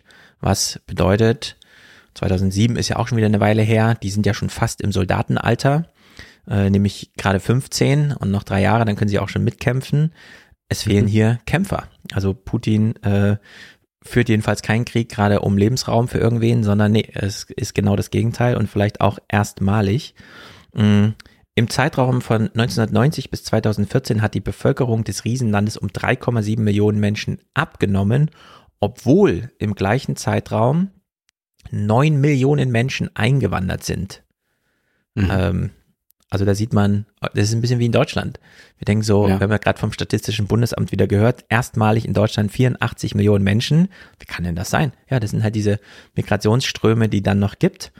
Mm, also wir haben es hier mit einer Schieflage zu tun und dann zum gleichen Thema ein viel besseres Textangebot im Standard von Ivan Krastev. Der schreibt so ein bisschen normativ, ich weiß nicht, vielleicht wurde es auch so ein bisschen äh, appellativ ja, ja. übersetzt im Tonfall oder so. Aber der, doch, doch, der ist auch, glaube ich, also das ist schon das ist seine normative Art. Also, ja, genau, also man muss so ein bisschen runterdimmen, glaube ich, wenn man ihn referiert. Ja. Äh, Osteuropa-Experte, Gastkommentar, na gut, da lässt man das so ein bisschen durchgehen. Putins Obsession in Sachen Demografie lassen uns am besten verstehen, warum dieser Schritt ein Zeichen der Schwäche ist und warum der russische Präsident so lange damit zögerte, nämlich mit der Mobil Mobilmachung, zu der er sich jetzt durchgerungen hat. Ähm, die Ukraine bringt nicht genügend militärische Stärke mit. Und man denkt sich so, na klar, hat Brecht dann gedacht, äh, die Russen schaffen das schon, aber sie schaffen es nicht. Und jetzt müssen sie diese Mobilmachung machen, was ja für äh, die demografische Schieflage bedeutet, Putin treibt ja auch den eigenen Nachwuchs aus dem Land. Wir haben ja bei der New York Times ja. ganz viele Beispiele gehört im The Daily, dass die Leute hören, ach, es gibt eine Mobilmachung, steige ich jetzt ins Auto und fahre nie nach Hause, sondern direkt aus dem Land raus. Also Leute haben dann einfach den kürzesten Weg zur Flucht gesucht. Wir diskutieren jetzt, ob wir sie aufnehmen oder nicht. Natürlich müssen wir sie aufnehmen. Und mh, mm, es stellt sich die Frage, äh, warum sich der Kreml weiterhin gegen die Mobilmachung so sträubte, sehend, dass sie so den Krieg verlieren. Und jetzt ja. geht Putin nämlich gerade die härteste Wette überhaupt ein, ob man es denn mit der Mobilmachung schafft. Äh, denn alle demografischen Kalkulationen, die dazu ablaufen, sind ja, also man versteht das ja gar nicht. Das ist ja wirklich, ich sage auch immer, das ist alles für alle Pionierarbeit, aber in deren Sicht ist diese Art der Kriegsorganisation auch wirkliche Pionierarbeit jetzt für Putin. Da muss halt, geht jetzt einfach Wetten ein, dass es irgendwie hinhaut. Das ist ja auch wieder sowas, dass wir bei Kriegen eigentlich immer um über Demografie auch reden müssen. Ne? Das ist bei diesem Film im Westen nichts Neues. Da ist dann ein von David Striso gespielter General, der immer noch an den Sieg glaubt und der dann aber gesagt bekommt, es sterben jetzt Zehntausende täglich hier auf ja. den Feldern Deutsche. Wir haben bald keine Leute mehr. Und dann kommt von ihm der Satz, ja, wir müssen nur noch bis nächstes Jahr durchhalten, dann kommt der neue Jahrgang. Ja. Also dann hat man wieder neue, die man verschleißen ja. kann. Genau. Und das diskutieren wir hier nach Corona, wo Russland eine Übersterblichkeit von einer Million verzeichnete. Insofern kämpft Russland wahrscheinlich zum ersten Mal in seiner Militärgeschichte als demografisch gefährdete Nation, die es sich nicht leisten kann, Soldaten zu verlieren, weil man einfach keinen Ersatz mehr findet. Dass die Angst vor dem demografischen Niedergang eine Obsession des russischen Präsidenten ist, wissen wir schon seit längerem. Er hat in einem Video vom 21. September 2021 eine Prognose wiederholt, die damals abgegeben wurde, des russischen Chemikers Dmitri Mendeljew, wer auch immer das ist. dass nämlich bis zum Jahr 2001 mehr als 500 Millionen Einwohner in, auf russischem Gebiet leben. Und wir wissen heute, es sind weniger als 150 Millionen geworden. Und darin liegt eine äh, ganz enttäuschende Diskrepanz. Und die Schuld dafür gibt der zornige Putin, wie hier steht, der bolschewistischen Revolution. Also wir haben es ja mit so einer ganz, äh, also steckt in seinem Kopf auch als Ideologie irgendwo drinne, was wir schon längst ausgetrieben haben äh, bei uns. Da will man ja gar nicht mehr über sowas reden, spätestens seit äh, Euthanasieprogramm und so, äh, was einfach Anzahl an äh, Bevölkerung und so weiter angibt. Der eklatante Bedarf an Menschen ist ein plausibler Grund dafür, dass Russland im Krieg in der Ukraine in großem Umfang Kinder, insbesondere Waisen, verschleppt hat. Im Juli dieses Jahres hat US-Außenminister Anthony Blinken Russland vorgeworfen, es habe schätzungsweise 900.000 mit 1,6 Millionen ukrainische Bürger, darunter 2000, äh, 260.000 Kinder, gewaltsam aus ihrer Heimat nach Russland deportiert. Äh, als Putin also dieses wir geben euch sichere Korridore. Die führen aber nicht mhm. nach Westen, wo ihr hin wollt, sondern wenn schon, dann nur zu uns ins Land. Es gab also ganz große Bemühungen schon, äh, die Ukraine einfach demografisch auszuplündern. Mhm. Äh, habe ich bisher noch nie so gelesen, aber hier wurden nee. mal diese Zahlen genannt. Und wenn Anthony Blinken das zum Thema macht, ist also klar, äh, auch die amerikanische Politik weiß darüber Bescheid. Naja, jetzt ist also die Frage, diese Mobilmachung, verliert er jetzt äh, eine ganze Generation einfach auch als politische äh, Wählerschaft sozusagen, Anhängerschaft, die eben dieses Theater nicht mehr mitmacht. Und ich würde sagen, ja, vielleicht sollten wir auch in der Versachlichung der Debatte mal mehr auf solche Kennziffern achten, äh, um dann auch einzuschätzen, was da so entschieden und diskutiert wird im politischen Russland, soweit wir das mitbekommen. Es ist jedenfalls ein ganz großes Drama auf allen Ebenen. Obwohl das auch die Welt nicht unbedingt sicherer machen muss, denn äh, Putin kann ja dann gerade auf solche Waffen zurückgreifen, für die man nicht besonders viele Leute braucht. Das ist auch wieder ein großes Thema. Ich wollte jetzt nicht diesen einen Text mitbringen, wo dieses russische U-Boot beschrieben wird, das 180 Meter Länge vorne alles rausgenommen, was irgendwie Platz braucht, um diese Poseidon-Atomraketen einzubauen, mit denen man äh, beispielsweise, und darüber lachen die dann auch in russischen Fernsehsendern, Atomraketen in den Erdboden vor einer Küste schießt und damit eine nuklear verstrahlte Flutwelle auslöst, die ganz England überschwappen könnte. Also solche Doomsday-Waffen und so, wie man es ansonsten nur ja. aus Filmen kennt. Das sind ganz gruselige Sachen und da muss man ehrlich sagen, ist dein Hinweis nicht ganz verkehrt. Was ist, wenn ihm die Soldaten ausgehen, aber er noch ganz schön viele so krasse Waffen zur Verfügung hat? Hört der Krieg dann einfach auf, weil keine Soldaten mehr da sind oder wird anders gekämpft. In der Hinsicht ist das alles ziemlich heikel. Ja, und deswegen ist es auch berechtigt, wenn Leute Angst haben und diese auch formulieren. Ja. Also, dass man jetzt wieder diesen Zirkus, gut, wir kommen bald schon wieder auf Brecht und Wetz zurück, aber dass man jetzt wieder diesen Zirkus äh, abfährt und äh, alle äh, desavouieren will, die ja. Angst haben vor der nuklearen Bedrohung, da muss ich wirklich sagen, wenn man auf diesem Niveau angekommen ist, dann äh, muss man aber generell schon Fragen stellen, ob einem überhaupt noch was äh, gelegen ist an der Welt oder ob Ganz man jetzt genau. einfach nur noch am Ende Recht behalten möchte. Ja. Nun blicken wir äh, zu etwas ebenso Unerfreulichem, blicken wir nach Brasilien. Äh, wir erleben da ja Wahlen, äh, aber wir wollen jetzt gar nicht auf die äh, konkreten Ergebnisse sowas eingehen, sondern ich will einen Text vorstellen von Alex Hochuli, der heißt The Self-Help Guru Who Conquered Brazil. Und in diesem Text heißt es, Brasilien hat sich immer weiter von seinen ausländischen Klischees entfernt von Samba und Bossa Nova, sinnlichen Küstenstädten, Katholizismus, Herzlichkeit und Kollektivismus. Das Brasilien, das den Bolsonarismus hervorgebracht hat, ist ein individualisiertes Land, in dem das evangelische Christentum, also das evangelikale Christentum, das populäre Unternehmertum und die Flucht aus der Gesellschaft einige der bestimmenden Merkmale sind.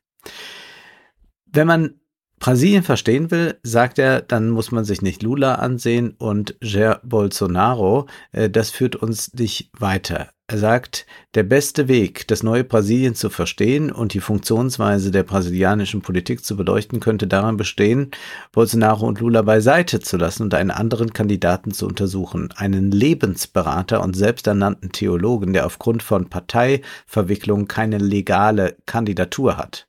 Pablo Marsal 35, hat vier Millionen Follower in den sozialen Medien, verkauft einen umstrittenen Live-Coaching-Kurs mit dem Titel Das schlimmste Jahr deines Lebens und ist vor allem dafür bekannt, dass er eine Gruppe bei einer schlecht vorbereiteten Tracking-Tour im Dienste der mentalen Entblockierung fast in den Tod geführt hat. In diesem Jahr schlägt der Marketing- und Politikunternehmer vor, die Nation zu entblockieren und zwar weder von rechts noch von links, sondern von oben.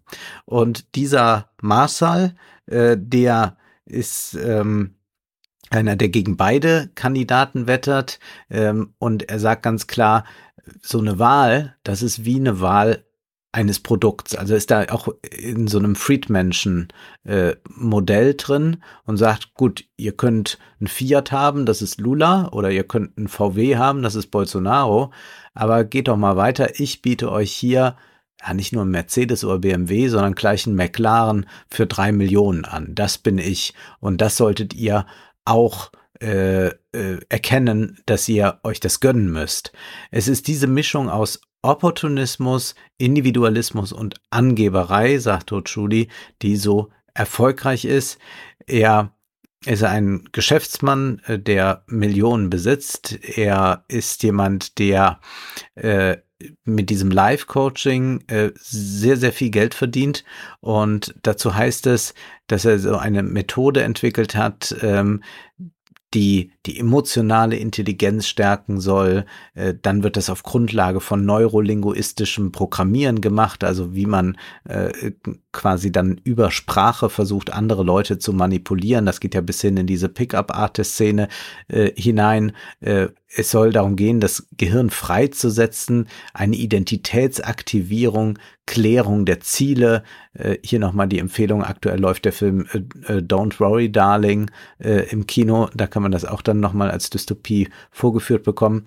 Dazu mischt er eine Prise evangelikales Christentum. Seine Sitzungen zum mentalen Entriegeln haben Momente, die einem Exorzismus ähneln, allerdings im Dienste des beruflichen Fortkommens.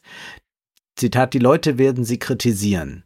Sagen Sie ihnen im Namen Jesu, dass sie sich selbst ficken können, dröhnt er, als er eingeladen wurde, in der Glaubensgemeinschaft zu sprechen. Er wurde mit einer Mischung aus Schock, Heiterkeit und Applaus empfangen. Also das ist ja so ein Modell, das wir auch von äh, deutschen Coaches kennen, dass sie äh, ganz drastisch auftreten, eigentlich zu laut, zu vulgär sind, aber irgendwie sagt man, na gut, also wenn die so überzeugt sind und das so aus sich herausschreien, da muss schon was dran sein.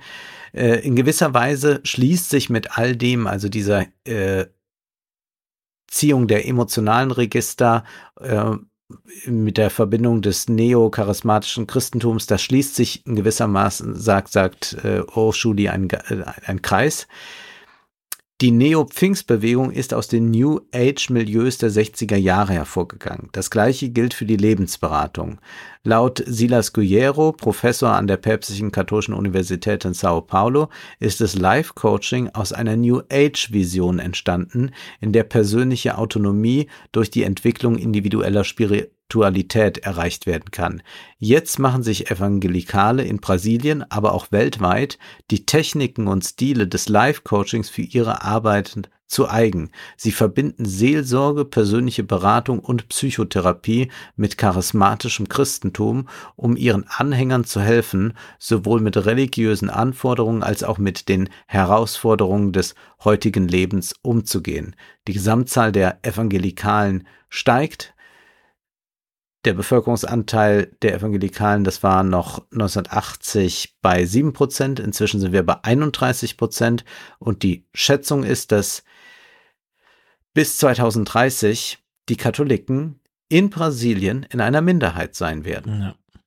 Und hier wieder Wirtschaftsleistung. Brasilianische Forscher haben herausgefunden, dass für jeden Rückgang des BIP äh, des Landes um ein Prozent die Zahl der Evangelikalen um 0,8 Prozent steigt. Also je schlechter es dem Land geht, desto mehr Evangelikale kommen. Wir werden also dann bald ein postkatholisches Brasilien erleben. Äh, diese Evangelikalen interessieren sich natürlich nicht für Grundlagentexte äh, der evangelischen Kirchen. Äh, einer wird dann hier zitiert, der sagt, diese Leute lesen nicht Luther, sondern Biografien von Elon Musk. Ja. Vor dem Hintergrund eines weit verbreiteten und tiefen Misstrauens gegenüber Institutionen lehnen die neupfingstlichen Kirchen auch traditionelle Autoritäten ab, seien es Priester oder Politiker, also nur wer dann jeweils über das Charisma verfügt, der ähm, äh, der, der ist dann der entscheidende. Ähm, der Marshall, um nochmal auf den zurückzukommen, äh, hält dann große Reden, sagt dann, stellen Sie sich vor, Sie wären ein Baby, das aus einer königlichen Familie im Schloss weggenommen und in eine arme Familie gegeben wird. Aber wenn du heranwächst, siehst du zum Schloss hinauf und denkst, da gehöre ich hin. Dieses äh, Gefühl will er vermitteln und die Sache ist jetzt, der wird jetzt wohl nicht Präsident, aber ähm, die anderen haben es alle längst übernommen. Ja, also äh, Marcel sagt, jeder Brasilianer ist ein Gouverneur und inzwischen ist es aber auch äh, bei ähm, äh, hat er es auch geschafft, dieser Marcel, dass ähm, er andocken kann an Konservative, an, äh, an andere äh, Politiker, äh, auch weil er zum Beispiel einen Slogan hat wie jede Familie eine Nation. Also man hat so eine ganz äh, merkwürdige Verehrung der Familie und einen individualistischen Kult und eine Abwendung von der Gesellschaft. Und das ist eigentlich jetzt die neue Entwicklung, die in Brasilien ist und die dann äh, in Bolsonaro auch aufzugreifen weiß, äh, wenn sich der, äh, der, der Massal noch nicht selbst durchsetzen kann. Äh, schließlich heißt hier, das Schwinden der Traditionen des Katholizismus mit seiner eher kollektiven Ausrichtung sollte eine Öffnung für eine progressive, säkulare Politik ermöglichen. Doch für viele stellt dies ein, in Ermangelung einer großen neuen Idee, die die Lehre des Sinns füllen könnte, auch eine scheinbar existenzielle Bedrohung dar. Und jetzt ist da einfach nur ein Platz vakant geworden und jetzt springen diese Coaching-Typen da rein. Tja, das ist mal Lifestyle-Politik, würde ich sagen. Ja die dann auch bald bei uns kommt, ankommt, so wie die ganze Brazilian Butt Lifts und so weiter. Da sind sie ja gute Vorreiter, was Lifestyle angeht. Ja. Mein letzter Text behandelt die große Frage, was machen wir denn jetzt mit dieser ganzen Unzufriedenheit, die sich aufbaut, wenn wir dir zuhören zum Thema Brasilien und so weiter? Und die eine Antwort ist, wir flüchten uns in die Literatur. Matthias Kalle hat in der Zeit darüber geschrieben, ich habe diesen Text leider nicht in meinem großen Berg Zeittexte äh, gefunden, und ja. habe aber keinen Zugang zu online. Also ich weiß nicht genau, ob ich gerade diesen ganzen Text von Matthias Kalle vor mir habe oder doch nur so einen halben, weil er endet einfach äh, nach recht viel Zeit mit wählen Sie Ihren Zugang und lesen Sie weiter. Aber ist in dem Fall auch egal. Denn die Pointe lässt sich sehr gut transportieren, indem man auch beispielsweise nur 80 Prozent des Textes liest. Wenn mir früher jemand die Frage stellte, was ich denn gerade lesen würde, dann habe ich immer gelogen ist der erste Satz. Denn was liest man natürlich, wenn man gefragt wird, was lesen Sie eigentlich gerade? Natürlich Philip Roth oder J.M. Götzi, keine Ahnung, wer das ist. Koizzi, äh, Literaturnobelpreisträger. Ah, siehst du? Lohnt sich auch, den zu lesen. Und ich lüge Juan, nicht, ich habe ihn wirklich gelesen. Also sehr gut. Äh, wie auch immer, Didion. Scheint auch ja, jemand, ja äh, französische Schriftstellerin. Scheint auch jemand von Format zu sein. Virginia Woolf, äh, Max Frisch oder Annie Prulks. Kenne ich auch wieder nicht. Prul. Prol. Ohne X am Ende. Okay, gut. Also das waren die typischen Antworten, äh, für die sich Max Kalle heute schämt, denn er hätte doch wirklich gleich sagen sollen, nee, ich lese Stephen King. Lesen, wirkliches Lesen, dieses sich über Kopf äh, in ein Buch stürzen, untertauchen und erst wieder hochkommen, wenn man keine Luft mehr bekommt, atmen, wieder untertauchen, bis man den Boden erreicht. Das passiert mir nur mit Büchern von Stephen King. Er ist der Beste. Der größte Schriftsteller der Gegenwart, lautet hier das Urteil. Äh, er wurde also am 21. September jetzt 75 und hat so Pi mal Daumen 75 Bücher geschrieben. Zum einen diesen jüngsten Roman Fairy Tale, Oder eben 74 sein erstes Ding, Carrie. Äh, ich bin 1975, also sagt dann der Autor, ja, ich bin 1975 erschienen und habe es noch nicht einmal geschafft, alle Bücher von Stephen King zu lesen. Denn ich fand erst spät zu King. Die Gründe dafür sind Dummheit, Ignoranz und Vorurteile. Und da geht es nicht nur um seine eigenen. Denn äh, nachdem zum Beispiel, was weiß ich, irgendwelche Bücher, die in Deutschland dann Misery heißen. Äh, er hat dann Sie und S und dachte, gibt's ja noch irgendwo ein R und so, also große Verwirrung. Aber ein anderer Grund war, dass Stephen King als Horrorautor vermarktet wurde und seine Bücher als Gruselschocker, Gruselschocker. Und dann erst als ich anfing, Stephen King zu lesen, wusste ich, dass ich überhaupt nichts verstanden hatte. Ähm, sein erstes Buch war dann S. Er hat es gelesen, er war begeistert. Ich behielt für mich, dass ich beim Lesen eines Buches noch nie so glücklich und ängstlich und traurig war, manchmal alles während einer Seite. Hä? Geht es in S nicht um so einen verrückten Clown? Vergessen Sie mal den Clown. Und dann erklärt er so, worum es für ihn in S geht, wo ich denke, also ich habe es mir schon gekauft, ich werde es direkt mal lesen. Ähm, wer S gelesen hat, wird danach ein anderer sein. Ich war vor allem stinksauer, nachdem ich es gelesen hatte. Warum hatte mir niemand die Wahrheit gesagt über dieses Buch, über Stephen King? Und es ist eine kleine Abhandlung, die jetzt hier folgt über die Literaturkritik. Ähm, denn haben wir es nicht mit einem Literaturbetrieb zu tun, der sagt, ach, jemand, der so viel schreibt und dem das auch gar keine Arbeit macht zu schreiben, der gar nicht dieses Ding fort, ach, das, ich leide so beim Schreiben, aber dafür verwirkliche ich mich komplett. Und er einfach sagt, nee, ich gehe halt morgens an den Schreibtisch und schreibe euch ein Buch und dann ist, ist es halt fertig und dann werfe ich es auf den Markt. Das können wir nicht als Literatur ansehen. Ich bin ein bisschen erstaunt. Ich bin ein bisschen erstaunt, dass das jetzt hier von Kalle als eine neue These etabliert wird, denn es ist doch so, ja. dass es schon Ausgaben gab, zum Beispiel von Druckfrisch mit Dennis Scheck, der für Stephen King Werbung machte. Ich erinnere mich sogar an eine Episode, wo er auf Martin Walser in einer Buchhandlung trifft und Walser ihm erklärt, was das Besondere an Stephen King ist und dass er aber auch erst brauchte, das herauszufinden, dass äh, King diesen Moment, wo man fast tot ist, so hervorragend beschreiben kann und dass es da einen sehr guten Essayband wiederum mhm. zu gibt. Also diese äh, King-Exegese wird ja schon von einigen Literaturkritikern betrieben. Ja, also ich kann mir das auch gut vorstellen, dass äh, in Druckfrisch mal fünf Minuten zu King so vorkam. Aber mich hat das hier komplett abgeholt, weil das war auch mein Blick auf King. Und so wie das hier beschrieben wird, Echt? scheint er ein ganz anderer Stephen King zu sein als der Horrorautor, der uns immer dargelegt wird, dessen Filme, also dessen Bücher dann auch immer so verfilmt werden und so. Ähm, er schreibt hier so über sein Leseerlebnis bla bla bla. Ich stelle mir vor, dass King nichts, was er schreibt, auch nur annähernd so gut findet wie alles, was er in S geschrieben hat, weil in diesem Buch alles drin ist, was in King steckt, seine ganzen Ängste, seine ganzen Hoffnungen, sein ganzer Glaube, seine ganze Liebe. Also S erschien 1986. Äh, jetzt gibt's eine Luxusausgabe äh, mit einem super schlauen Nachwort von Dietmar Dart. Das lockt mich natürlich nochmal umso mehr. Und äh, es ist ein ganz wunderbarer Umgang mit seiner Vermutung wie King, von dem wir wissen, wie industriell er schreibt, äh, wie er wohl mit seinen eigenen Texten so umgeht, weil der Autor, also der Kalle, hier gar nicht glauben kann, dass überhaupt ein Mensch in der Lage ist, so zu schreiben, wie der King schreibt. King schreibt aber auch schlechte Bücher. Also es gibt durchaus diesen Kontrast, die die guten Bücher dann nochmal besonders hervorheben. Und äh, ich habe das wahnsinnig amüsiert hier gelesen.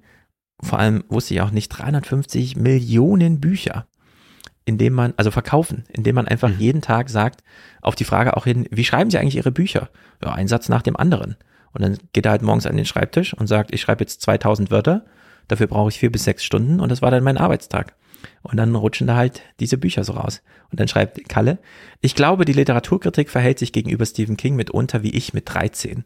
Sie begegnet ihm mit der gleichen Mischung aus Dummheit, Ignoranz und Vorurteil. Für die Literaturkritik bleibt King ein Horrorautor, gefangen in seinem Genre, und wer Genre schreibt, der kann keine Literatur herstellen. Und das ist auch mein ganz, ich habe nicht viel ja, ich, so also mitbekommen, ich, ich, aber das ist das. Äh, ich glaube, hier wird aber doch schon was gegen was gekämpft, also in gewisser Weise eine offene Tür eingerannt. Ja. Ich kann das jetzt bei Stephen King, übrigens, äh, Didion ist natürlich Amerikanerin, keine Französin. Ähm, ich habe das bei King selbst nie nachvollziehen können, warum so viele dann doch begeistert sind von King. Also ich habe es gelesen und ich bin sehr gespannt, was du dazu sagen wirst. Ich finde, dass er eine Qualität hat und zwar in Milieubeschreibungen. Also ich würde auch sagen, zu vernachlässigen sind eigentlich die Horrorelemente, da würde ich zustimmen. Aber diese Milieubeschreibungen sind gut und dann gibt es aber endlos äh, literarisch vollkommen uninteressante Dialoge, äh, die ja. sich in diesen Romanen entspinnen. Äh, solche Clip-Clap-Dialoge immer noch mal weiter, weiter, weiter. Irgendwann bekommt man noch eine Info, die man braucht und dann äh, entsteht aber kein gutes Gespräch oder so, dass man sagt, das kann ich genießen, so dass ich immer sagen muss, bei vielen Seiten, die ich von Stephen King lese, arbeitet mein Kopf schneller, als ich lesen kann. Und deswegen bin ich dann wiederum davon gelangweilt. Äh, das, das ist mein auch. Vorwurf, den ich, den ich mache. Ja. Ich würde sagen, dass Carrie äh, äh, kürzer, äh, vielleicht weil er ein kürzerer Roman ist, der, der, der bessere ist, aber äh, viel mehr habe ich auch von Stephen King nicht gelesen. Ich würde aber sagen, ja, früher gab es das ganz stark, dass man sagte, äh, die Autoren, die im Genre sind, äh, die sind halt Genreautoren, aber keine richtigen Autoren. Also die Hochliteratur ist was anderes, äh, die Autoren, die er eben genannt hat. Und doch gibt es ja zum Beispiel auch eine ganz große Patricia Highsmith äh, Renaissance, die nur Kriminalromane geschrieben hat. Und dann gab es aber schon früh so Leute wie Peter Handke, die sagten, also sie sei ja eigentlich so die größte des 20. Jahrhunderts. Und dann ist man verblüfft, dass das ausgerechnet von einem Handke kommt, der überhaupt kein Genre schreibt. Mhm. Und dann liest man Patricia Highsmith und sagt, ja, stimmt, das ist ja nicht einfach hier ein spannender Krimi. Ja. Da geht's ja um sehr viel mehr. Und deswegen glaube ich auch, sich mit dem Genre neu auseinanderzusetzen, ist gut. Bei Stephen King bin ich doch äh, so inzwischen, dass ich sage, das sind mir dann zu viele Seiten für zu wenig Ertrag. Aber ich bin gespannt, was du hm, zuerst sagen wirst. Ich kann sagen, es ist auf jeden Fall besser als das, was verfilmt wurde. Ja, also ich hole mir auf jeden Fall. Eins habe ich schon und das zweite nenne ich gleich äh, Bücher auf Papier. Ja. Um sie auch wirklich äh, da zu haben und äh, also sichtbar einfach im Raum liegen zu haben und dann zu lesen. Denn ähm, zwei Sachen. Zum einen, ja, du hast natürlich wahrscheinlich recht. Ich nehme aber an diesem Diskurs so nicht teil. Also druckfrisch, wenn da irgendwann mhm. mal Stephen King Thema war, ich weiß sowas nicht mehr und habe es wahrscheinlich auch nie gesehen. Und zum anderen äh, für unsere Hörer, die jetzt mehr an, ähm, also so auf meiner Wellenlänge sind und sich fragen, Stephen King, sollte ich echt mal ein Buch von Stephen King wenigstens lesen? Sage ich ja, sollte man machen, zwei ja. sein. Und welche beiden? Das ist ja jetzt interessant, ja. 75 Bücher sind im Angebot. Welche beiden sollte man jetzt lesen? Also S haben wir schon genannt. 1986 äh, oder 83 oder so. Und dann kommt eben 46 Jahre später jetzt aktuell ein nächstes, von dem der Autor wie folgt spricht. Und er leitet erstmal ein, die vergangenen zehn Jahre waren nicht seine besten als Schriftsteller. er ist auch ständig auf Twitter, hat sich mit Donald Trump angelegt und schaut viel Fernsehserien. Würde er noch einmal zur alten Form zurückkehren können? Und die Antwort ist, ja, er würde. Fairy Tale, also das aktuelle, ist ein Geschenk an seine Leser zu seinem 75. Geburtstag und was das für ein Buch geworden ist. Ausrufezeichen. Satz für Satz, Absatz für Absatz. Fairy Tale ist ein gewaltiges Märchen, ein Triumph der Erzählkunst. Und dann vielleicht war Stephen King noch nie verschwenderischer mit seiner Fantasie als auf diesen knapp 900 Seiten. hm. Ich war, wollte jetzt gerade überlegen, ja, aber 900 Seiten Stephen King. Ja, also S 1300 mit äh, Dietmar Dart Nachwort ja. finde ich natürlich sehr einladend und ja, dann Man liest es natürlich sehr schnell. Man kann es richtig schnell lesen. Ja, das ist schon mal gut. Und ja, dann äh, Fairy Tale gleich hinterher, 900 Seiten nochmal. Ich denke mir, äh, ich vertraue jetzt Kalle. Kann natürlich immer sein, dass wir hier einem Autor und seiner eigenen Perspektive zum Opfer fallen. Ich glaube es nicht. Am Ende wird die Auswahl gut sein, S und Fairy Tale. Und ich lade doch alle ein, mit mir das jetzt zu lesen. Ich verspreche dann auch, es wird eine Reflexion geben, sobald ich äh, vorankomme oder fertig bin, je nachdem. Wir sind gespannt und ja. es ist jedenfalls sinnvoller, äh, King zu lesen, als das zu tun, was äh, die Autorin Monika Shin gemacht hat. Die hat sich nämlich ein Tamagotchi gekauft, äh, das nicht dieses ja übliche Tamagotchi ist, sondern in diesem Tamagotchi-Ei wohnt ein Sänger von BTS sie ist ein großer K-Pop-Fan und dann dachte sie, dann nimmt sie das Angebot mal wahr und schreibt dann zugleich auch noch in The Verge einen Artikel darüber. In The Verge? Achso, ja gut, Tamagotchi, okay. In The Verge hat sie das gemacht. Ja. Also das ist ja nun die Adresse, wo man über technische Neuerungen schreiben stimmt. kann. Es ist äh, ein äh, ganz amüsanter Text. Äh, sie schreibt dann auch, dieser Mann ist jetzt mein Mündel, also äh, Jimin oder so heißt der. Äh, den hat sie sich dann ausgesucht als Tamagotchi. Und wie sieht das jetzt nun aus? Seit ich diesen professionellen Sänger unter meinen treuen und halbwegs aufmerksamen Fittiche genommen habe, weckt mich das Tamagotchi jeden Morgen um 8 Uhr.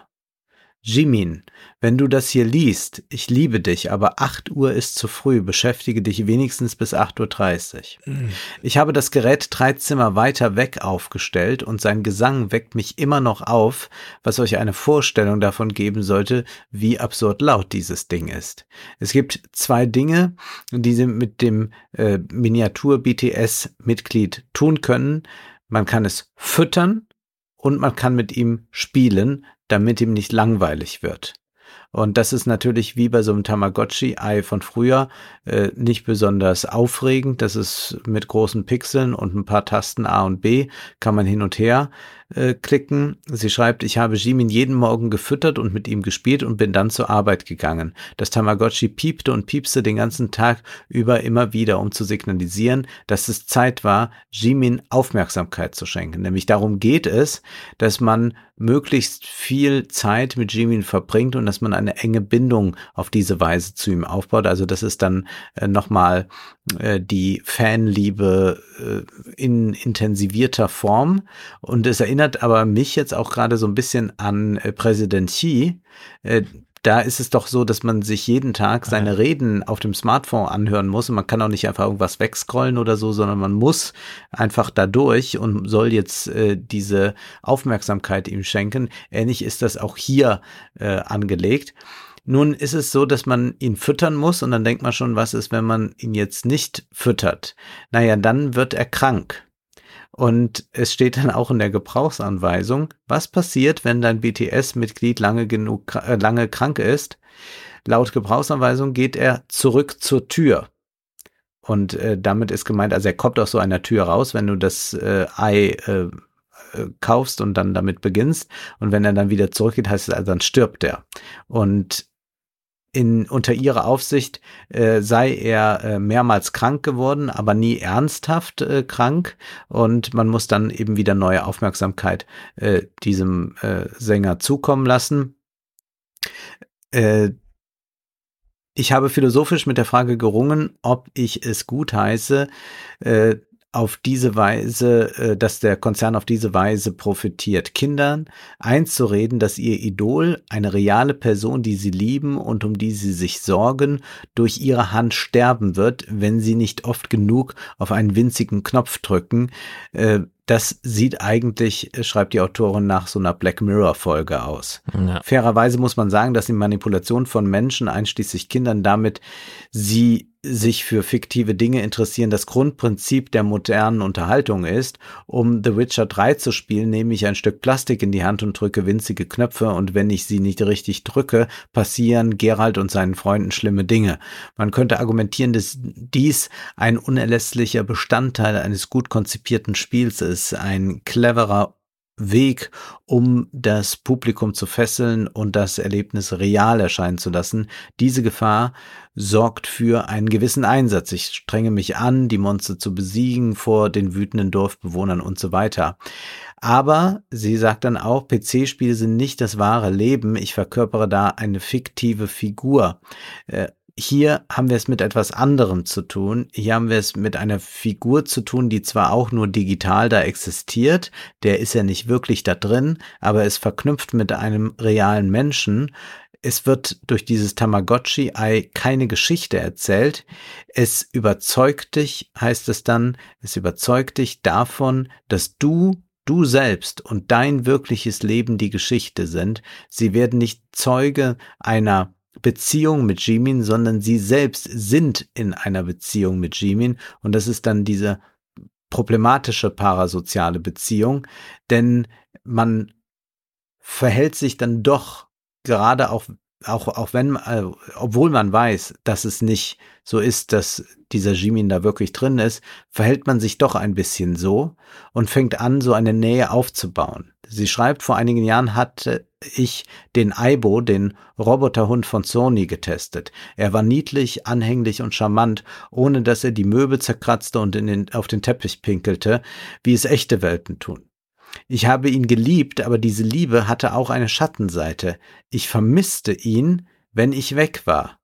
Neulich habe ich mir ein paar Videos angesehen, die ich von ihm aufgenommen hatte. Jahre später vermisse ich ihn immer noch irgendwie. Und Sie sagt dann auch, es spielt keine Rolle, ob ein Kind rational weiß, dass es sich um ein Spiel handelt. Der Teil ihres Verstandes, der sie immer wieder dazu bringt, diese Knöpfe zu drücken, ist derselbe Teil, der sich aufregen wird, wenn ihre Nachlässigkeit dazu führt, dass Jimin krank wird. Der Teil von ihr, wie winzig auch immer, der davon überzeugt ist, dass Jimin tatsächlich da drin ist. Und was dieses Spiel dann eigentlich produziert, ist bei den Kindern ein Pflichtgefühl, dass sie danach streben müssen, Jimin Aufmerksamkeit zu schenken, ohne dass sie wirklich etwas bekommen dafür, also weder echte Liebe noch eigentlich ein großes spielerisches Erlebnis. Eigentlich werden sie nur zu einer Pflicht zur Fanliebe erzogen. Ja. Sehr gute Diagnose, passt natürlich genau in die Zeit. Und damit enden wir für dieses Mal äh, mhm. nach einem sehr langen Salon diesmal. Wir schauen, was wir als nächstes lesen, ob es dann wieder so kontrovers wird. Äh, wir schauen mal, dann sehen wir uns jedenfalls Ende des Monats wieder zur regulären Folge. Richtig, haut rein und vergesst nicht, euch zu begegnen. Bis dann.